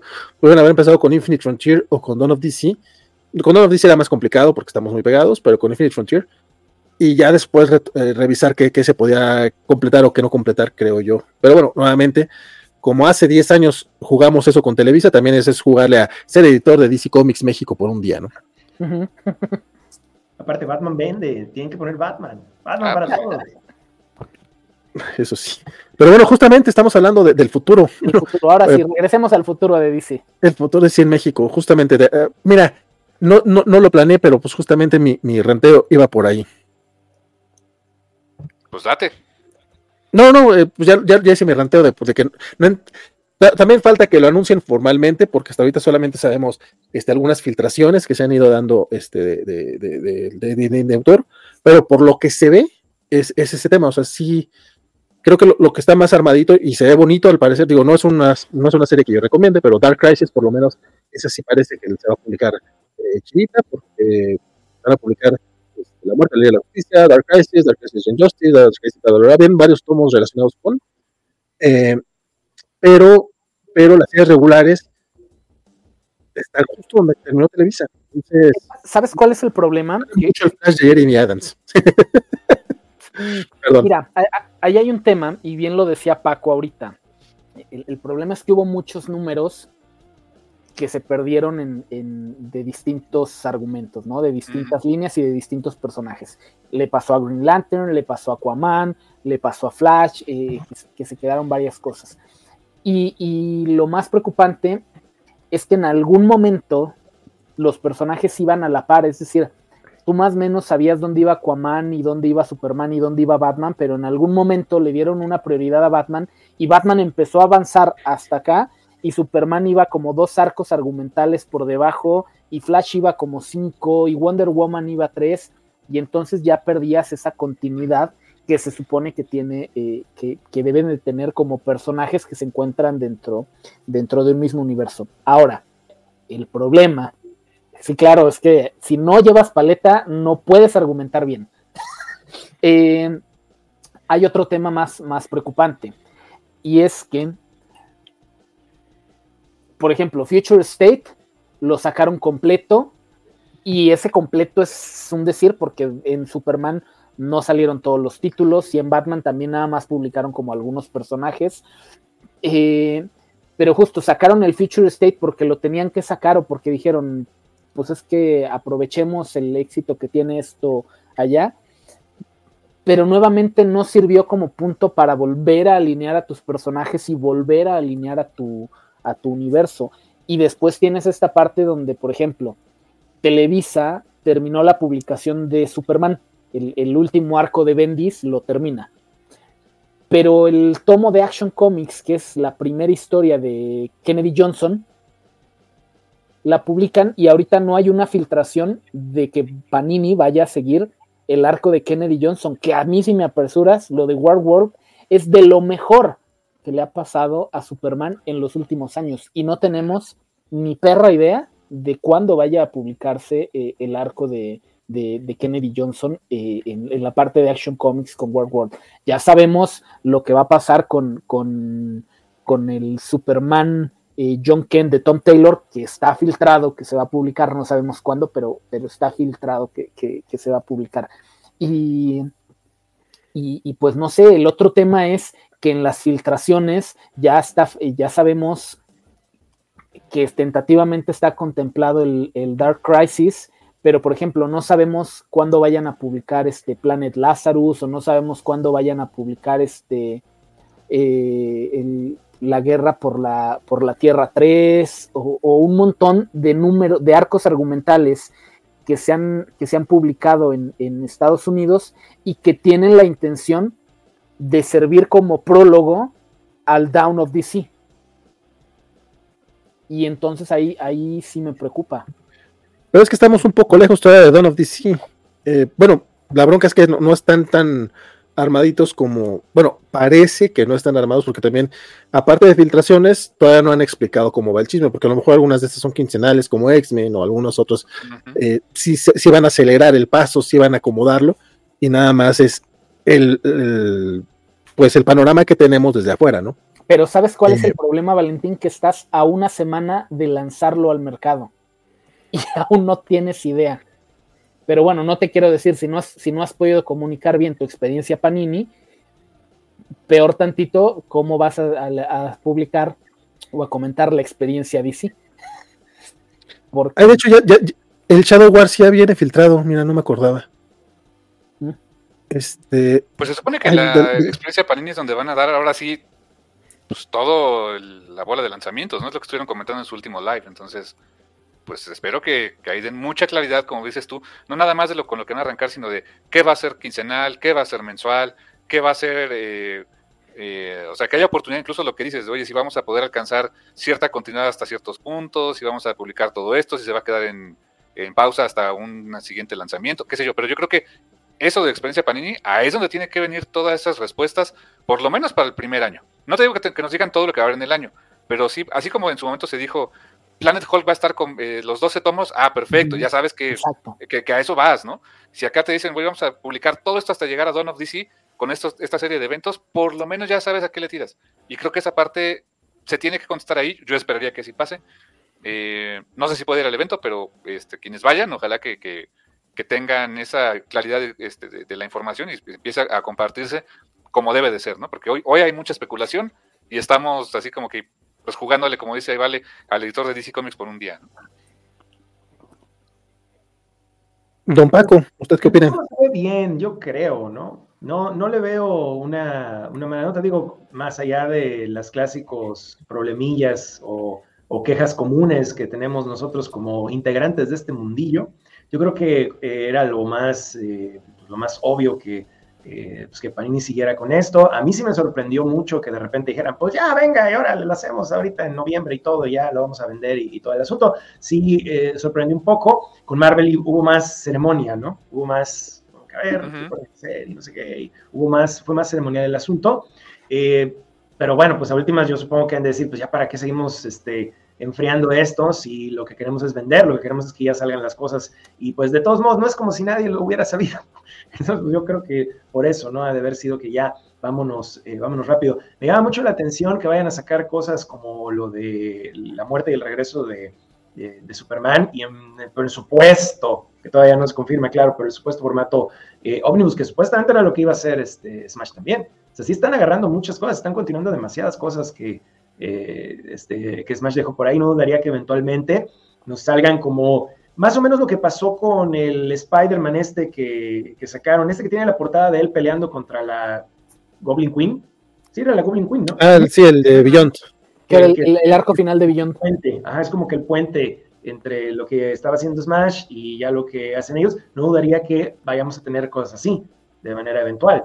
Pero pues, de hecho, el, el, Batman Abismo de Joshua Williamson es algo así, porque creo que es Abismo y otro arco antes de que llega antes de que llega Chip Y el de Zarsky ya está confirmado incluso, viene en, grapa. Con, Batman iban al tiro, pero pues faltaría ver lo de Superman, ¿no? Como lo que estamos mencionando ahorita del War War y esas cosas, bueno, pues quién sabe, habrá que ver si, si las ventas se lo permiten, eh, porque a última siempre va a ser eso, ¿no? También a ver si las ventas se lo permiten. Aunque hablando de ventas, me sorprendió mucho la revelación, por ejemplo, de Aquaman, que va a tener como dos, tres cosas. Y digo, yo sé que viene la película, pero está raro, ¿no? Está curioso. La espada de Atlantis, eso nunca se ha publicado aquí. Ese me llama mucho la atención. Justamente iba a mencionar la, espada de Atlantis, porque es como, va, te la compro, está interesante, porque es Corduce que a fin de cuentas, pero, pero esa serie llegó al One Year Later como en el número 40. Estamos hablando que es una serie como 50 números, si no es que más. No creo que a publicar todo, ¿eh? Yo tampoco. Pero entonces vamos a, tener uno de los errores de Televisa, que creo que esto no lo mencionamos, pero eh, obviamente es un error muy grande de Televisa, eh, los tomos unos. Televisa sacó chingos de tomos unos sin tener un plan editorial, cosa que con Panini se veía muy distinto. O sea, al contrario, o sea, te decían Avengers Salvajes va tomo uno, pero es serie semestral. Entonces ya no te asustaba que no saliera ya salió el segundo tomo de Avengers Salvajes, ¿no? ya viene el 3, ya viene el 3. Ya viene el 3. Ya viene el 3, vergas, o sea, ni siquiera fue semestral. O sea, qué chingón. Oye, pero Eternals.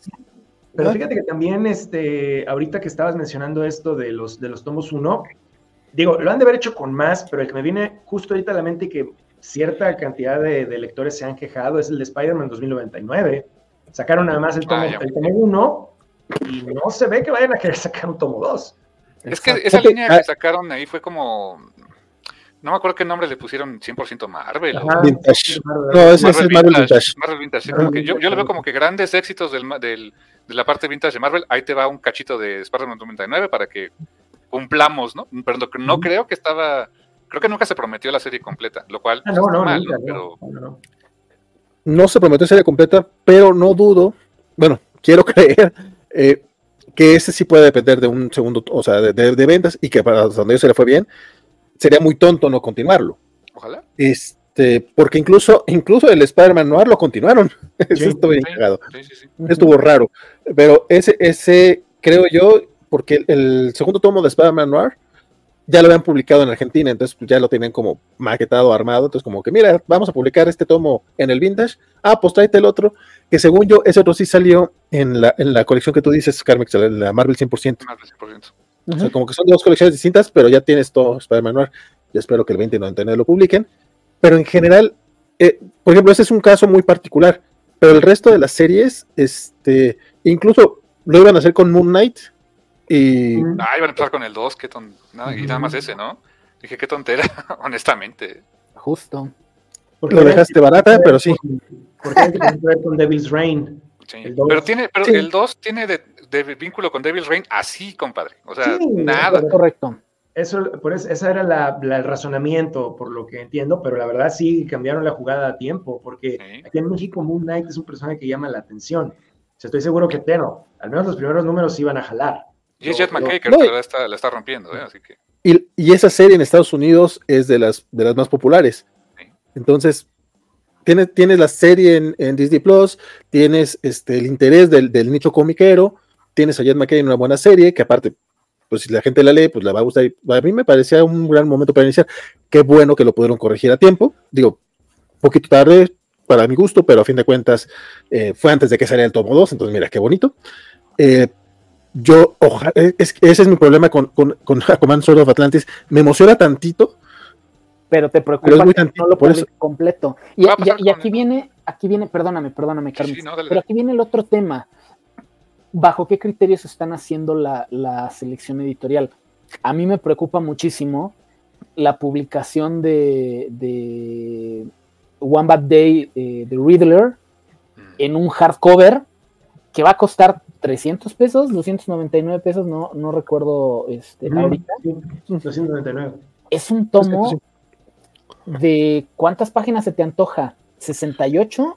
No, no, es, no, es un tomo tan grande. y la verdad es que la historia es mala. O sea, ¿para qué publicas una historia? Ah, pero van a publicar One Bad Day como serie, ¿eh? También ya está filtrado el de dos caras. Eh, estoy, de, acuerdo, estoy de acuerdo que Combat Day ah, es este de altibajos y tendría más sentido si, si, saliera de inicio en TPB en lugar de hardcover. estoy de acuerdo. en este formatito. O sea, Televisa lo hacía muy bien, publicaba este formatito y sacaba el del 80 aniversario de Joker, el 80 ah, aniversario de Catwoman, el 80 aniversario de, Robin, y eran estos formatitos en un papel muy, muy sencillo, una edición muy, muy bonita, para una historia que es lo que es, no da más en cuanto a, complejidad, es un one shot muy sencillito que, que no amerita una edición. Perdón, yo también también no sé quién los obligó a publicar el, Marvel Pride en 400 y pico de pesos. Pues, o sea, no sé si la banda a la que va dirigida lo iba a pagar, ¿eh? No, lo dudo mucho. Lo dudo mucho. Entonces, e, ese yo, yo no dudo tanto. Mi bronca es que no hubo promoción. Esa cosa, esa cosa la lleva, la, al Pride, lleva a la zona rosa. No lo sé, Eric. No, exacto hombre, por, algo se publica en, otras partes del mundo. O sea, sí vende. Y aparte, hay un buen de comiqueros LGBT. Lamentablemente, muchos no, lo dicen abiertamente porque siempre hay este tema de, pues, discriminación. Ponle tú, pero a ese precio, compadre, se me hace exagerado. Ah, no, no, no. O sea, venderlo, no, defiendo el precio, pero, pero defiendo el cómic. De hecho, sí conozco gente que sí lo compró. A, ese va, ese va, mi punto. O sea, si quieres a lo mejor para ese mercado que, como dices tú, llévalo al Pride, que no sé qué, chido pero no es una banda que esté acostumbrada a pagar esos precios por algo que a lo mejor ni conocen. Sí, no, metodológicamente no, no es mercado. De hecho, de hecho creo que es más fácil vender esas ediciones especiales en, en mercados que no están acostumbrados a comprar cómic que a los comiqueros que ya sabemos los precios de verdad. No lo sé, Rick, tengo mis dudas. Mm, no tengo lo mis Dudas. Sí, yo tampoco estoy. Nuevamente, yo no estoy a favor del precio, porque yo no lo compré porque estaba caro.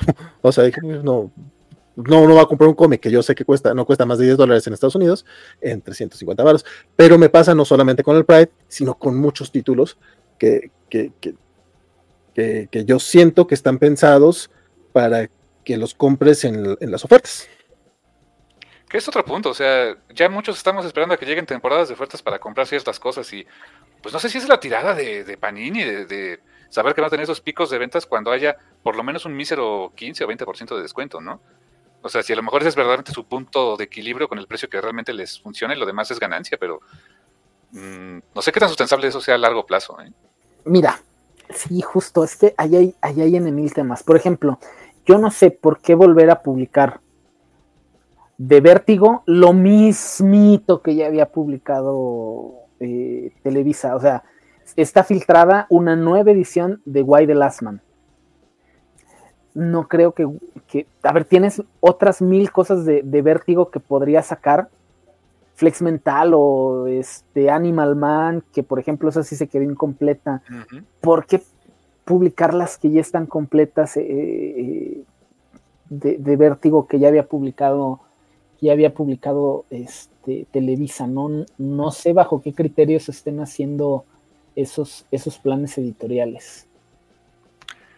Buen punto. Y mira, un poquito con el subtítulo que tienes aquí del futuro de DC en México, lo que sí visualizo es precios cada vez más altos, ¿eh?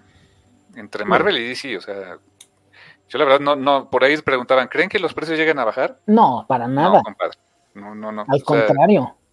Desgraciadamente esto es siempre a la alza, no a la baja, y si llega, por ejemplo, si el mercado, que a últimas es quien va a tener la, batuta, si dice dejo de comprar, es más probable que dejen de publicar a que bajen los precios. Ah, totalmente. El único que bajó precios fui yo. Ese es un buen punto. Planeta bajó sus precios en varios productos y digo, ya están más accesibles, compadre. No, pero eh, es que ahí te va aquí tienes un grandísimo problema y, lo he platicado en, algunos foros en el transcurso de estos días e incluso en algunas charlas particulares. El problema es que con la adición de la licencia de DC al fondo editorial de Panini, Panini se queda con el 80% de los contenidos de cómic y manga que se hacen en México. ¿Quién le va a competir? Perdón, Camite, con todo el respeto que me merecen sus ediciones Puedo estar o no de acuerdo con los precios o con la forma de trabajar, que eso ya es otra cosa, pero sí me merecen respeto el trabajo que se hace en Camite. Aunque ya no esté en Planeta, me merece todo el respeto lo que se hace en, en, Planeta, pero no tienen el fondo para competirle a DC, a Marvel y a los mangas más populares que se, que se publican. ¿no? no hay competencia, o sea, bueno, y Distrito Manga, pero pero lo que ellos tienen no hay manera de, competirle. Planeta tiene a Blue Lock y párale de contar, no tienen otro ganador. Kamite tiene a las tortugas ninja y no tienen otra licencia que venda masivamente lo que, lo que podría lo que podría vender. Clamp. Estricto manga. Clamp, pues. Clamp. Bueno, Clamp en manga. Sí, ahí y, y ya. Y bueno, tiene títulos muy poco conocidos, entonces este. Si sacan, bueno, disculpa que te, que te interrumpa nada más como para comentar una que se nos está olvidando ahí de Camite. Si se ponen las pilas con lo nuevo de Spawn, probablemente pudieran ahí como que hacer algo, ¿no? no todavía no sacan lo nuevo de, que McFarlane estuvo anunciando mucho el año pasado, ¿no? La nueva etapa Spawn y todo esto. ahí la llevan, ¿eh? ya casi llegamos al número 300. O sea, sí le metieron velocidad, honestamente. Si reactivaran verdaderamente Invincible, ahorita es cuando, ¿eh? Invincible. Ahorita sí, habría Ahí jale. Y pero lo anuncian, pero, ni así pero ya anunciaron de Walking Dead. Ah, no, no, no, no, pero, pero hay más, más opciones. Pero pueden agotar su tiraje, ¿no? De hecho, los tirajes de Invincible están agotados. Y los, tuvieron, los imprimieron durante la pandemia. Pero ahí, por ejemplo, este, digo, sé que estamos hablando de sí, pero por ejemplo, ahí tienes miopía. ¿Por qué no han reeditado los números uno de los primeros números de, de Spawn? Es un buen punto. Pero bueno, estamos hablando. Pero sí sacaron, sacaron uno, ¿no? Que tenía la portada, creo que era el de. Director Scott. Ajá, creo que este nada más fue el que hicieron, ¿no? Sí, que fue un pero... one shot de aniversario y hasta ahí, o sea, no. Ojalá se reimprimiera todo, de... estaría bueno. Unos a, a Black Scorpion. A mí no me gusta. Tenemos un programa que lanzamos apenas el sábado pasado y hablamos de, de todos los problemas que tiene, pero de que vendería, vendería. Claro. A, Black Scorpion, ay, Scott Pilgrim, claro. A Black Scorpion que mencionaba algunos títulos de, Planeta, nada más la aclaración es que esos títulos los tiene en España, no en México. En México todas esas licencias son de Panini. Entonces. De Camite. las de Spawn dijiste, ¿no? No, la eh, Inuyasha y ah, Dragon Ball y otros las tiene eh, eh, en España. Acá en, España, sí, sí, sí. Son de Panini. Pero bueno, regresando al futuro de, de DC, la verdad es que a Panini le deseo todo el éxito del mundo, pero yo llevo al menos un año comprando ya todo lo que sale en In-Stock Trades y listo, me es, no sabes cuántos problemas me estoy ahorrando. le deseo todo el éxito a Panini, pero yo voy a seguir ya esa licencia en particular en, inglés. Oye, otra, otra cosa en el futuro de, DC o en el futuro que vamos a tener aquí en México es cero crossovers con Marvel, ¿eh? No ah, crean que no crean que va a haber crossovers ya que tenga las dos, eso ya no. desgraciadamente, desgraciadamente, pues no hay manera, ¿no? En cuanto sigan con esos asuntos de Disney, eh, que pues Warner. Warner, Disney, todo eso, no hay absolutamente nada. Es porque sí, va a haber mucho esa pregunta, no va a haber crossovers. ¿Cómo, ¿cómo piden el de JLA Avengers? Eh? En sus, siempre en sus. No. Pueden esa petición, no hay manera. O sea, no hay forma. Solo porque, iba, solo porque iba a morir George Pérez, editaron ese TPB como algo súper especial, casi que para que el señor lo tuviera en sus manos. Y ya. Y nada más. Y, se acabó, sí. Y sí, no, pero. Bellísimas, ¿no? Que ya tiene como 18 años ese mame, ¿no? O sea. el último, sí, fue el último. El Hotel Avengers se acabó y una vez que se acabó, ese, ya. Ese, fue hace 20, ese fue hace 20 años, pero después sí, como que se enfriaron las cosas y desde entonces está el tema de que no hay ni, reimpresiones. Básicamente, creo que lo último fue el Absolute de. El Absolute y el TPB que te digo que salió pues conmemorativo por George Pérez, pero comercialmente ese fue, ese fue de la Hero Initiative. Sí, sí, correcto. Ahí primero hubo un problemilla entre Dandy Dio y Joe Quesada, hubo unos dimes y diretes y como que se pelearon y ya no quisieron seguir trabajando y ya eventualmente pues vino la compra de, de, por parte de Disney, entonces ya todo se fue al carajo. Bueno, Dandy Dio está peleado hasta con su inteligencia, así que... y en este, en este caso, sí. Pon tu display, este, por favor. No, no, no, De Dan Dirio opino muchas cosas, pero lo que sí me he dado cuenta por los comentarios de los autores, que al menos como persona es apada madre con sus compas. Ah, no, eso, ah, bueno, sí. qué, bueno. Fue muy chido. Yo tuve la oportunidad de hablar con él. Ahorita que fue la mole, le hice una entrevista y la verdad, tipazo, es ¿eh? súper educado, súper buena onda, todo muy genial. Cierto. Sí, pero, pero como editor de DC, yo creo que sí lo tuvo en la lona durante 15 años. Muy feo. desde su salida, creo que ahora con Mary James las cosas han mejorado bastante. Estrenamos algunos comentarios. Antes de las preguntas que estuve, eh, estuve seleccionando algunas preguntas durante el live, porque obviamente no pude pasar todos los comentarios. Pero antes de sacarlos, sí quiero hacer una mención. Yo sé que es parte del, mame y del cotorreo que por acá preguntaban que si, que si el Kipter Vale va a salir del closet y de la fregada. Eh, pues no tendría que salir porque, pero aquí en la covacha este, tenemos varios covachos que son parte de la comunidad LGBT+. Este, aquí respetamos y queremos a todo el mundo, de hecho, eh, y nos regimos por el tema de todos somos fans. Entonces, si en mi caso, si en mi caso fuera bisexual o gay o cualquier cosa, ya habría salido del closet hace varios años, porque aquí no hay problema con ese tema. Aquí lo que les vamos a decir es procuren que la ñoñosfera sea un lugar más seguro que el closet. Güey, la verdad es que muy a favor de eso. O sea, es que sí, sí está bien culero, fuera de broma. O sea, yo sé que el tema, el tema de Pride es complicado porque no vendió, Marvel Pride no vendió tanto. Yo, le, yo, le, yo, le, yo la neta sí creo que tiene mucho el tema de que lo trataron como cualquier otro cómic y tenían que buscar los lugares para venderlo y anunciarlo, porque aparte no lo anunciaron. O sea, bueno, no, no nomás ese, digo, hay muchos que no están anunciando últimamente, sí está muy raro eso, como que si no hay preventa, no se anuncia. Y yo Entonces, de repente... ese debió ser uno muy económico. O sea, eras muy económico para hacerlo masivo, honestamente. ¿Cuál otro? ¿Cuál? También, ah, esa, línea, esa línea tendría que costar exagerado 200 pesos.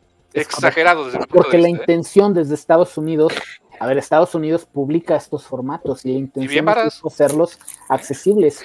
Una amiga eh, compró ahora la edición de Nova, porque en la mole vino Marte Gracia, esta amiga me acompañó, y le llevé mi, cómic de Nova para que me lo firmara porque Marte hizo los colores. Y dijo, ah, se ve interesante, me gusta. Lo compró y no le costó ni 150 pesos en Amazon. Y estas ediciones, que son las Marvel Teams, pero las mexicanas cuestan el doble o hasta el triple. Esta edición de Panini Brasil, bueno, no, esta no es, la versión, es la, la versión latina, la versión mexicana, digo, está como en 130, 150 pesos en España están 10 euros. Creo que los acaban de, subir, a 13 euros. En España, donde el nivel adquisitivo es distinto. O sea, me duele tanto la colección Marvel Teens. Ojalá le esté yendo bien, pero también creo que el tema del precio le está pegando. Mira, perdón. A mí, a mí me preocupa algo muy, muy cañón. Y no solamente con DC, sino también con Marvel. no sé si recuerden que cuando Panini se hizo de los derechos de DC en Italia, buscaron a todo, a todo el elenco de artistas italianos que Ah, trabajaban en. DC y sacaron unas portadas hermosas, Sí. exclusivas de Gabriel Delotto, de Milo Manara, de cuanto autor se te ocurra, eran exclusivas para Italia. Y esas portadas al día de hoy se siguen cotizando altísimo en el mercado de coleccionistas. Sí, es cierto. Yo hubiera esperado que cuando se hicieron de la licencia de Marvel, hubieran hecho lo mismo con los cómics y con los autores mexicanos. Mira. ¿Por qué? Porque en México tienes a Enid Balam, a Humberto Ramos, al Pato Delgado, a Alex Arismendi, Paco Medina. a Paco Medina, Sí. a Molina. Sí. Tiene, tienes, CF al Villa. menos, A Carlos Villa. tienes al menos a 10 autores que trabajan para Marvel Comics que son mexicanos. ¿Por qué no hiciste para tus números uno una portada exclusiva con arte que nada más fuera exclusiva para el mercado mexicano? Porque a nadie se le ocurre ese tipo de ideas, porque no hay editores en Panini. No es lo mismo ser un coordinador editorial donde nada más revises pues que el tomo no tenga rata y aún así se les sale el, el tomo de los Caballeros del Zodiaco con Nicky de Fénix y la foto de Virgo. Se pintó el pelo. De Aries. Entonces, de Aries. este, híjole, a ladrón, o sea, tienes a una cantidad infinita. ¿Por qué, por ejemplo, si vas a publicar el Batman Abyss que ilustró Molina, ¿por qué no hiciste el esfuerzo de buscar una portadita exclusiva para tu TPB? Ese tipo de cosas no sabes cómo me hacen piedras en el hígado porque es potencial comercial desperdiciado. Tendrías la posibilidad de hacer cosas para el coleccionista y que además se, se venderían muy bien, no solo aquí, habría mil y un revendedores que lo podrían Sí. comp- eh, hacer.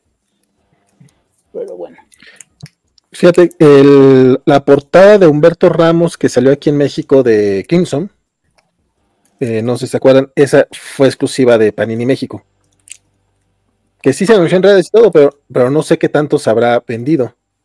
Eh, estaba buscando ahorita. Sí, la, la- la del tomo uno nada más. Ya está, Este, la del medio. sí, la de medio, esa sí es exclusiva del- del- del- de la edición mexicana.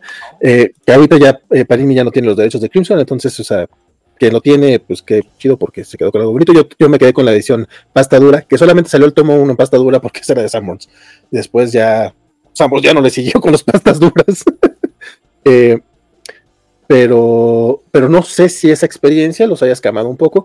Eh, yo juraba, no sé si se acuerdan, cuando anunciaron Marvel, este, traían ahí, hubo una portada variante que no publicaron, porque tenían anunciada dos para el Hombre Araña, y nada más salió la del Duende Verde. Ah, no es cierto, tenían tres para el Hombre Araña, No, sí salieron salió la del Duende Verde, salieron los tres. Sí. Salieron, La de salieron boceadores. De boceadores, la de la del Duende ¿Tienda Verde, Panini? y- ajá, y una más. Ah, y la de tienda en línea. Y lo, en tienda en línea fue la de los Vengadores. Ah, Pero para el Hombre Araña, creo que para el Hombre Araña eran tres o eran dos de Vengadores y solo salió una. Algo así. Hubo una que no salió. Y le, le hicieron mucho eh, al Mickey, como que después avisamos, después avisamos. Yo casi estoy seguro que era una así y que por alguna razón no sé, no sé por qué no se concretó, ¿no? Pero nuevamente nomás hablo al aire. Yo de Avengers me acuerdo de ¿Sí dos dos portadas, Vengadores? sí las tengo. Tengo una que es foil, De Sad Rivik, me parece. Salió la de Sad Rivik y salió la regular de, de Alex Ross. Exacto. Y de Spider-Man salieron tres, Tres. que era la de Romita, Ah. la, la Glow in the Dark de- de- El Goblin, ¿no? del Goblin Sí, el duende. Y, y la que fue de buscadores. la que fue de boceadores. Sí. Entonces, entonces fue con, con Vengadores, porque Vengadores, pues, o sea, yo digo variantes, las que, las que, la que no es la regular, que, que también la regular de Vengadores 1 no era regular, era una variante del Avengers 10, eh, pero bueno, es otro tema. Es- O habrá sido con Marvel Alpha. No, eh, no, no, no, para Marvel Alpha no anunciaron, este, Vale. Solo era la de eh, hubiera, si- hubiera sido bonita ahí, fíjate, que también, voy a saber qué tanto tiempo tuvieron con Marvel, porque con Marvel sí fue como muy, pareciera corto el tiempo que tuvieron para hacerlo. Porque, te- eh, no, pues una, una, bueno, compadre, una cosa es que tengan los derechos, otra cosa es que ya puedan trabajar sobre ello legalmente. Al menos eso es lo que yo, lo que yo sé, yo tampoco, tampoco, tampoco yo podría estar equivocado. Porque con, con Marvel, eh, Televisa terminó en diciembre y ellos lanzaron en, en marzo. noviembre. En noviembre se dejaron de publicar cosas de Televisa. Y ellos no, hasta diciembre llegaron, ¿no? Según yo, noviembre. Sí, fue noviembre, porque el, el sell-off era el que terminaba en marzo. En marzo. Eh, de hecho, si recuerdes, en la mole de marzo, en la mole de marzo, Intermex fue con todo el producto que les quedaba de Marvel al 50%, de descuento. Sí, estuvo muy chido eso. Se le pegaron en la torre a Sanborns y a Comics Universe porque pues ellos no iban con esos descuentos. Sí, sí. La fuera de los Vengadores no salió, hasta hace poco la están poniendo en venta en la tienda en línea. No, sí salió luego en tienda en línea. Yo la tengo, a, mí, me lo consiguió un boceador. Esa yo la tengo, pero por, por la mole, porque fue la mole. Hoy dice Black, Black eh, Scorpion que en Colombia el cómic de Miss Marvel está en 60 mil pesos, que haciendo la conversión como, son como 257 pesos según la conversión en Google. Sigue siendo caro. Entonces, está caro, pero no son los 330 pesos que están 339 aquí. Sí, está, sí, está un poco raro todo ese tema. Yo sí exagerado, pero, pagaría 200 pesos por esos, esas colecciones. Se me hace un precio alto, pero razonable 200 pesos. A mí. Sí. porque en inglés más o menos lo encuentras. Que sabes que también parte de la bronca es que en inglés, no sé si es el mismo caso que en España y en Brasil, pueden ser reimpresiones nada más reacomodadas. Y aquí están saliendo de, inicio. Eso haciendo la de abogado del diablo. ¿Cómo, cómo, cómo? A ver, sí, o sea, es, jovencito. Es un cómic que ya tienes armado y hecho, que nada más tienes que reacomodar para, bueno, tienes que acomodar un poquito el diseño este, que de hecho, pues tampoco acomodaron mucho los globos aquí para que sea más legible. Eh, y aquí en México, pues lo están sacando básicamente de, de, origen, pues, o sea, no están, tienen que hacer todo el trabajo de traducción y de, maquetación. Pero como de todos. Sí, pero en el caso de Brasil y en España ya lo tenían traducido. O sea, es un ejemplo bobo porque también no sé cuánto le pagan a los traductores, o, o más bien cuánto cobran las, las, las agencias de edición por el trabajo de traducción. O sea. Francamente, ahora sí me perdiste, amigo, pero ok. Sí. No me expliqué nadie me entendió. Pero yo no le caché. O sea, la edición en inglés, ¿por qué tendría que ser? O sea. Es un cómic que ya tienes armado y nada más sacas una nueva edición. Ajá. Yo, sí, yo sí tengo tu punto, ¿vale? Pero, eh, pero, pero, el problema es eso, todo esto pues ellos no están reeditando. Ajá. Ajá. O sea, es que mira, eh, a ver, ahí, te va. O sea, en Marvel tienes, tienes un formato TPB y un formato chiquito que es el equivalente. Te, te, te, lo, pongo un poquito más rápido. Espérame, Canix, te lo pongo un poco más rápido a ver si me entiendes. Este tomo costó lo mismo que el Miles Morales Beyond. Ajá. Y los dos tienen la misma cantidad de páginas. Pero no el tamaño. Pero el tamaño. Estoy de acuerdo. Entonces yo creo que lo que están cobrándote aquí es el trabajo que les llevó a hacerlo igual. O sea, a mí, me, a mí me suena eso. Y te lo están cobrando por el número de páginas que les costó a ellos. Te están cobrando el que no, desperdiciaron.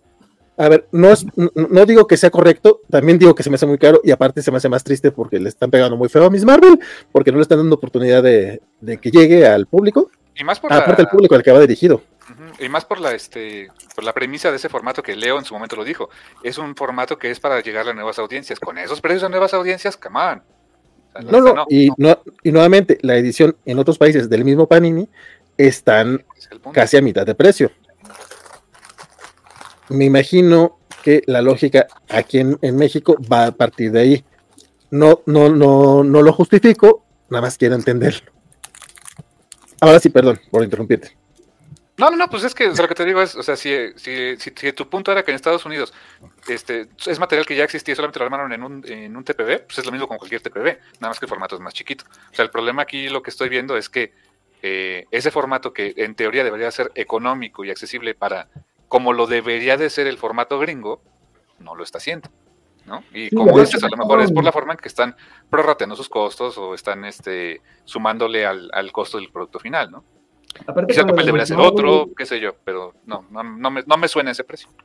Con lo de Miss Marvel, pues también fue para lo del Free Comic Book Day, ¿no? Sacaron esa, esa Una grapita chiquita. para enganchar, tal vez, pero pues no, tal vez no fue, no fue suficiente. Pudieron haber hecho un poco más, pero sí, eso, esos justamente, tipo Team, son los que deberían estar eh, promoviendo en el sentido de precio para que puedan competir con el manga porque, eh, mira, hace rato estábamos haciendo la comparativa aquella de la grapa que cuesta 79, 80 pesos, y pues bueno, agrégale, pues, ¿qué te gusta? 40, 50 pesos más, ya tienes un manga. Entonces, eso también no lo comentamos. O sea, hay gente o, chicos que están muchísimo más conectados con One Piece, Dragon Ball, bla, bla, bla, un largo, etcétera, y que nada más con 50 pesos más, tal vez, pues ya pueden comprarse su manga. Totalmente.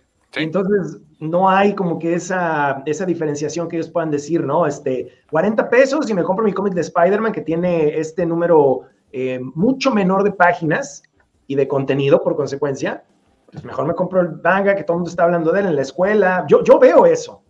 O sea, yo en la escuela, pero yo, yo doy clases, eh, ahí veo a los chicos leyendo manga. Me acaba de pasar que fui a, antes de entrar al programa, fui a un Sanborns, por cierto compré el de Mude Aries, el de y estaban unos chavitos de tipo prepa, no menos, secundaria. Este, yo era el, ruco de ahí, ¿no? De, la bandita, que estaba, que estaba en el Sanborns viendo los cómics. Y pues este, uno decían, pues que traigo 100 pesos, güey, traigo 200, traigo tanto. ¿Qué crees que se llevaron? Manga. Manga. Manga. ¿Por qué? Porque este cuesta 189, pero es un tambache. Sí, sí. Y este, mira, ahí está el número uno de tal, madre se lo llevan. Ahí está, güey. O sea, es el caso de uso, pero por excelencia. Sí, es que aparte los comparas y ves delgadita la grapa, 80 varos, ves el otro bonchizón, bueno, que estos son un poquito más caros, estos de Sensei ya son un poquito más caros, pero son normales, uh andan en 139 o 129, una cosa así. Y fíjate, eh, junto a esto estaba, por ejemplo, justo el Marvel Teens, pero el de Miles Morales, poquito más flaquito que esto, pero 300 pico pesos, compadre. Le, vieron más sentido a esto. Así va a ser. Ay, qué triste. eso está un poco triste. Accesibilidad y todo eso. Hay que bajarle, hay que bajarle. Ya lo revivieron, dice. Sí, sí, sí. Sí, eso sí es cierto, ¿eh? el mercado juvenil Es, manga. Te voy a decir, aunque, mira, una, anécdota nada más así como que entre paréntesis, me dio un, rayito por ahí de esperanza, que un chico eh, de primera secundaria lo vi leyendo de entre quien, cualquier cosa que podría estar leyendo, lo vi leyendo el Venom de McFarlane, o sea, la etapa McFarlane de Venom, lo vi leyendo un TPB y era un TPB no mexicano, o sea, era de España, de los que venden Panini España. Yo le dije, oye, ¿y eso de quién, este, de dónde lo sacaste? ¿Quién te lo dio? No, yo lo compré, porque se había ido de vacaciones en, verano a, España, ¿no? No, yo lo compré. Yo dije, ah, muy bien, todavía hay esperanza. salió de él, ¿no? O sea, decir, voy a comprarme Venom, McFarlane, cómic de Spider-Man, este, y, sale de uno, pero son muy pocos. O sea, no estoy diciendo que no existan, que no existan los chicos nuevos que quieran comprar cómics de superhéroes, sí hay, pero pues es que el manga ya llegó y, es el que está dominando completamente por la accesibilidad. ¿Y qué, tanto creen que sea responsabilidad de las editoriales promover el, eh, el, el vicio en, los, en los lectores jóvenes? Sí debe de ser. Totalmente. Toda. Sí, claro. Pues o sea, si no vendes tu producto. Las editoriales tienen, además del negocio de comercializar los libros, necesitan atraer lectores para poder comercializarlos. Sí. Entonces, eh, y, para hacer eso, pues necesitas justo tener eh, eh, estrategias para crear, para crear lectores. Es decir, un last running en 299 pesos no es una estrategia para generar lectores. Un Miss Marvel en, 339 pesos no es una estrategia para crear eh, eh, eh, lectores. Entonces, eso es responsabilidad 100% de de, la, de la editorial. En el momento en que las editoriales entienden que los precios las vuelven incompetentes y las vuelven inaccesibles, en ese momento es cuando toman las decisiones de, de acotar precios. Y te lo digo porque vengo de una que hizo eso que entendió que no vendía, que no vendía por sus precios caros. Y ojo, aquí yo estoy completamente de acuerdo con lo que dice el Capi. Sin embargo, una cosa no excluye a la otra. O sea, ellos pueden seguir vendiendo tus colecciones carísimas de lo que quieras para ya gente como nosotros tal vez o coleccionistas de otro tipo, pero forzosamente, como dijimos hace rato, tienen que tener un punto de entrada. Es que debes de tenerlo. No puedes cerrar esa puerta y decir, como estás comentando ahorita, vale, es que este vale 300, ¿no? No, o sea, esos de, ese, ese tipo de cosas, hazla con papel más vara, mételo, promocionalo, promuévelo y dale ciento en lo que vale un manga. Ya. Claro. Por eso, por eso el mercado editorial estadounidense hace el Free Comic Book Day. Las editoriales entienden que necesitan generar estrategias de ese tipo para atraer nuevos lectores. En España Planeta hace eso tienen eh, eh, justamente para, para, el Salón del Manga de Barcelona, sacan ediciones rústicas, más accesibles, sin sobrecubiertas, sin cubrepolvo, de una serie de mangas que habitualmente cuestan 10 euros y ese día en particular, ese tiraje lo venden en un euro con 95 centavos. Ah, es una locura, está de pelo. ¿Qué haces? Claro, tienes que imprimir un tiro descomunal, no sí sé de cuánto, pero no puedo decir, eh, eh, para que tus costos bajen a un euro con 95. Pero ¿qué ganas? Vendiste el número uno a un euro 95, pero del tomo 2 en adelante vuelves a vender a 10 euros y no sabes la cantidad de lectores que atraes con eso. el equivalente a número uno gratis en la compra de, que antes se hacía, ¿no? Bit lo hacía, ¿te acuerdas con Gin por ejemplo? El número cero gratis en la compra de no sé qué, ¿no? O el Spider-Man número uno de Bit también. Sí, sí, el primerito. el, Punisher número uno fue gratis. pero Estoy hablando de, uh, del de Editorial Bit. Fue gratis. Claro, claro.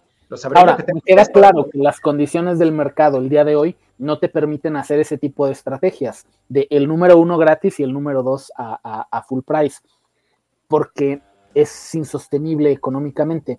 Pero, si, puedes hacer estrategias eh, de regalar el número, a ver, Panini mismo lo hizo en la pandemia, regaló muchos cómics en formato electrónico en distintas redes.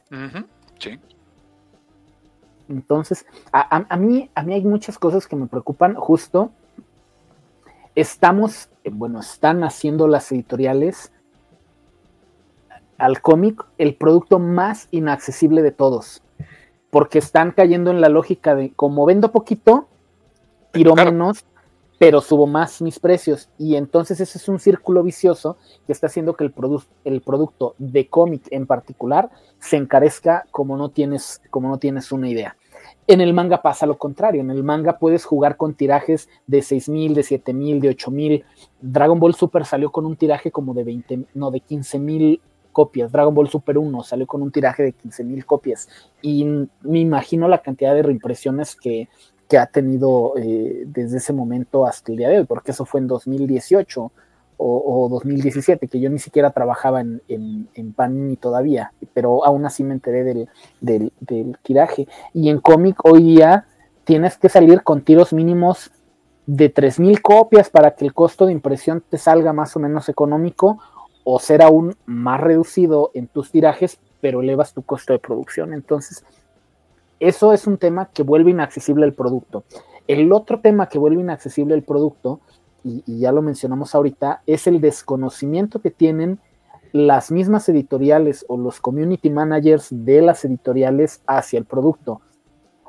Me he quejado hasta el cansancio de esto, pero no te quiero decir la cantidad de gazapos que he visto en las redes de Panini Comic comunicando cosas que no. Por ejemplo, los, los tomos de eh, las tiras de prensa de Spider-Man. Lo publicaron diciendo que era eh, la edición ya disponible en Sanborns en español latino. Pues no, compa, resulta que era. La española. Es la edición española. pero, ¿quién fue el que lo puso? Pues el community manager ocurrente. Pero el problema es que el jefe del community manager no cheque lo que están publicando y le diga, compa, corrige tu cagada. Perdón, pero pues no hay otra manera de decirlo.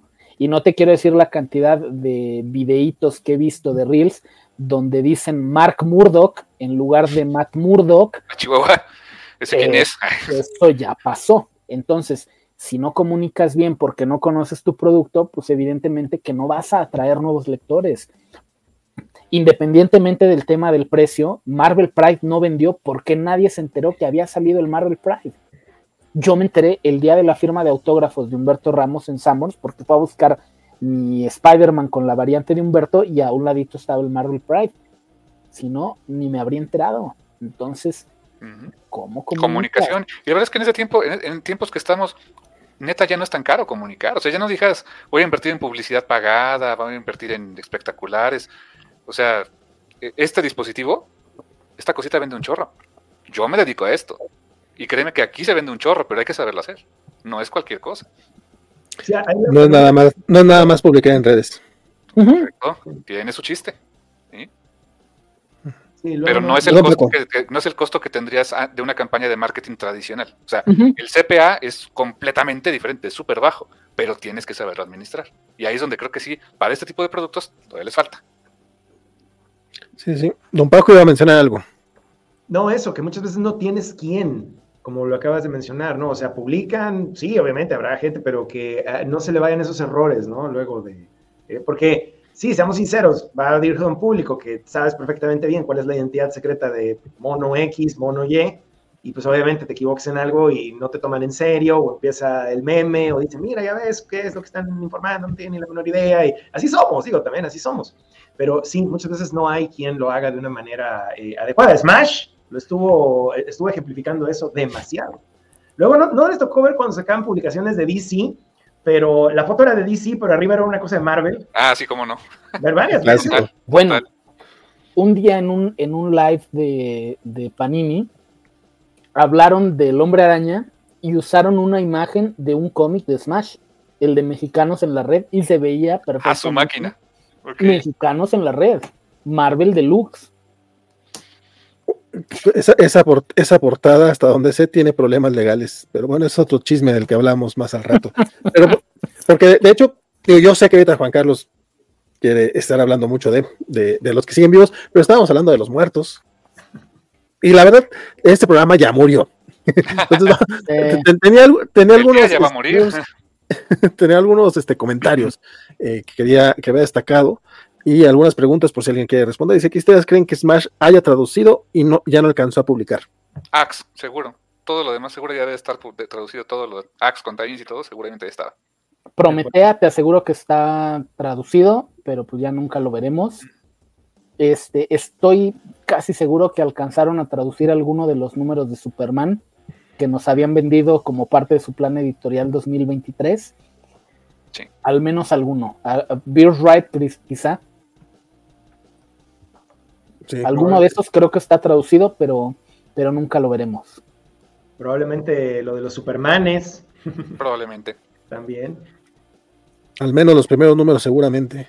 Bueno, Antonio dice que me, gusta que Televisa al inicio usaba un papel diferente en DC que en Marvel, eso les daba su identidad. Sobre todo en las portadas. Sí. No eran glossis, ¿no? Eran diferentes las portaditas. Eran, eran, acabado mate. Pepe Pecas, recuerdo que al principio, este, tenían un podcast, se llamaba Bullpen. Se leía Giovanni Mauricio Matamoros y estaba entretenido. Justamente era el toque de queda cuando recién empezaba Marvel eh, Televisa. Era bueno, era bueno. El Rodrigo Bravo se acordó, sí, justo ese Bullpen es en parte el origen de la covacha y sí, ahí nos juntamos por primera vez. Por, eso yo, recuerdo que sí había comunicación, o sea, como que le tengo cariño a esa época. Conor David dice, ¿a quién le parece una buena idea venderle Watchmen y Dark Knight Returns a un lector novato? No. no. ¿Novato? No. El Dark depende del lector, de la edad del lector, el Dark Knight Returns te lo podría entender. Puede que. El Watchmen, pues depende también de la edad y también el, el background del lector novato, ¿no? Pero, o sea, si hablas de un lector joven, mm, yo creo que no es que mira, puedes que no hayas leído cómic, puedes que no hayas leído mucho cómic, pero la ventaja que te ofrecen esos cómics en particular es que no necesitas leer una continuidad previa.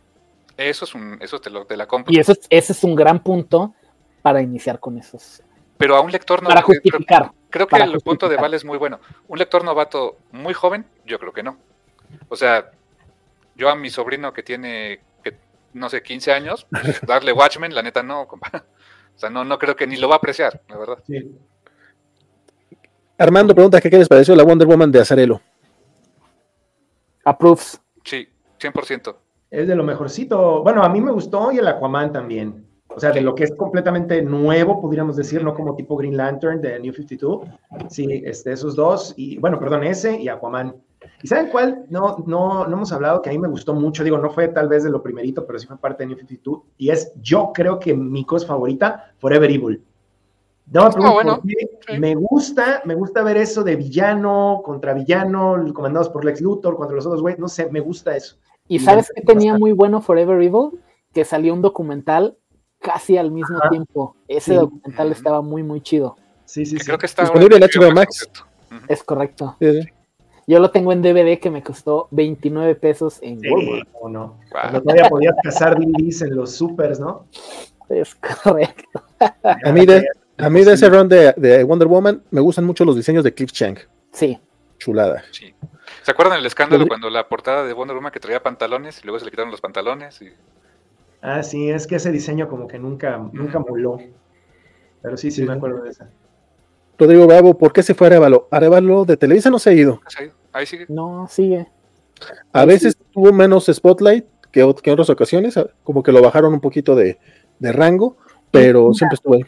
También es muy inteligente. Él bajó mucho el perfil a partir de ella, de lo que ya sabía que, venía. Entonces, este. Pero ahí sigue. Eh, eh, Gio sigue en, Smash, sigue coordinando las, las publicaciones que han tenido.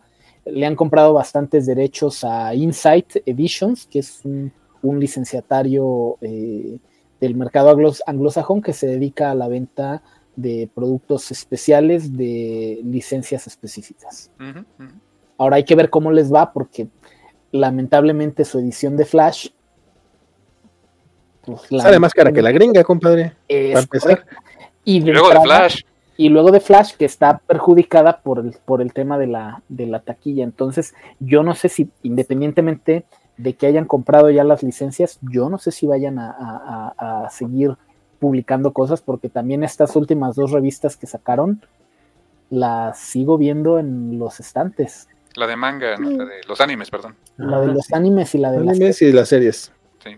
La, las series trae un papel así, nivel este nivel la Shonen Jump, justamente. Y el del eh, anime también pues, está bastante malito. eso todavía no la veo, pero me imagino, y aparte la, luego traen este, imágenes bajadas de internet con baja resolución. Pero bueno, Gustavo Mayán, ¿cómo olvidar el escándalo de Squire y el plagio de los becarios? ¿Qué podemos decir? Fue la semilla para la serie de Durden y su tío Porfirio. Fíjate, ese chisme no me lo sé. Gustavo, a ver si, a ver si luego lo pasas. Yo me sé otros chismes de Porfirio.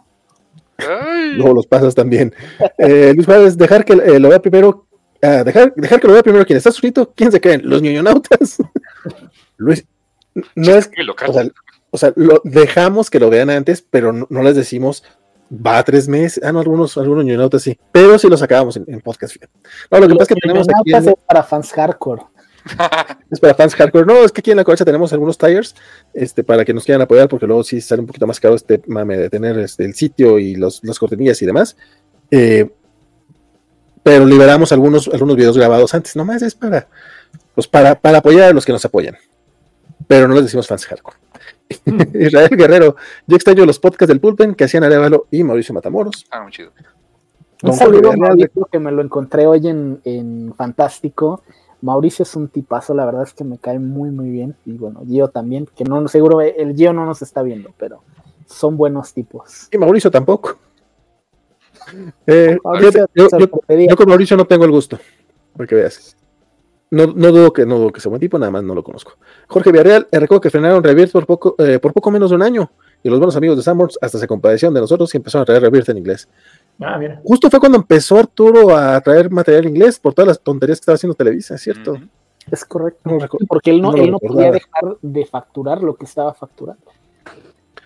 El loco Gabriel, visionario Escalata, andaba por acá. Saludos a todos. Saludos, este, mi, querido Gabriel, si es que todavía andas. Halloween, así como en Semana Santa hay quema de los Judas, debería de haber un día de quema de ese señor de los Rebirths. Ay, canijo. Este, Marcos Israel dice: Lo que no se les tiene que olvidar es que ahora nosotros, los ñores que llegaban al castillo y a SA a comprar más de un cómic y comprábamos las variantes de los 90, tenemos un trabajo más estable que el, que el depender de los domingos o los ahorros para comprar un cómic. Este ok, va, querido Marcos, pero nuevamente hay muchos niños que no tienen ese poder adquisitivo y pues para ellos también hay que... Y vamos a salir a nosotros, Claro, o sea, nosotros no, no somos el futuro de la industria. Ese es el problema, en pensar que nosotros los ñores podemos mantener, perdón, nosotros... Pues no. Pues no. nosotros los ñores ya, los mantuvimos por 30 años. Bueno, Devil, ¿Creen que eventualmente las editoriales bajen sus precios? Ya dimos esta respuesta hace rato. La, atendió el buen, el buen Carmix. Luis Juárez, yo empecé a comprar cómics regularmente en la secundaria. La pregunta debe ser, ¿un chico de secundaria podría gastar esto? No. Muy poquitos. Antes sí, hoy no. Nosotros, nosotros comprábamos, no sé, por ejemplo, el Reino de los Supermanes costaba 15 pesos. 15 pesos el todo, 20 lo mucho. Pero eso fue en el 95. O sea, yo me acuerdo. te cuesta 174. Yo me acuerdo que con lo que me daban en aquel tiempo mis papás para ir a la escuela, pues a veces me iba caminando, o no me compraba la torta, o no me compraba el refresquito, y le juntaba y me compraba mi cómic a, finalizar la semana. Hoy no creo que, francamente, no, ni así la armas, ¿eh? ¿Sabes cuál? No sé si se acuerdan, uno que a mí se me hizo carísimo, pero puedo decir que lo compré en el puesto de revistas, el Muerte en la Familia de edición plateada. Ah, ese es todo un... Ese lo compré en el puesto de revistas, me acuerdo que costó 15 mil pesos, que obviamente eran 15 pesos, pero recordemos que hay un lapso de tiempo ahí, tal vez de cuánto te gusta, de tres años, años. cuatro, años. Tres, cuatro años en lo que eso y lo de los Supermanes o la queda del murciélago y todo eso. Y, sí, como dices, este, Carmen, era de lo que juntabas y todo, y aún así se me hacía carísimo. Ahora imagínate. A mí el primero que se me hizo muy caro creo que fue el Crepúsculo Esmeralda que salió en 20 pesos, porque estaba acostumbrado a que los otros estaban en 15. 15. Y no te digo, cuando salió el Bando Depredador de 30, uf, era así que, ¿qué pedo con esto? Entonces ya se descontroló, ¿no? Pepe Hernández, que gracias por este viaje a la infancia de los 6 años más felices. Muchas gracias, Pepe, por escuchar. Santos Cop dice próxima semana otro live, plebes. No creo que aguanten. Ya, yo estoy acostumbrado, no sé ustedes, pero la verdad, este, me disculpo por, por, esto que nos estamos tardando. Y vamos, Omega, Planeta, ¿puedo tener licencia de DC en México? De hecho, estoy produciendo mucho, por eso lo, la pongo. Sí, no, no lo sé. La verdad es que eso se manejaba a niveles más altos de los cuales yo tenía acceso.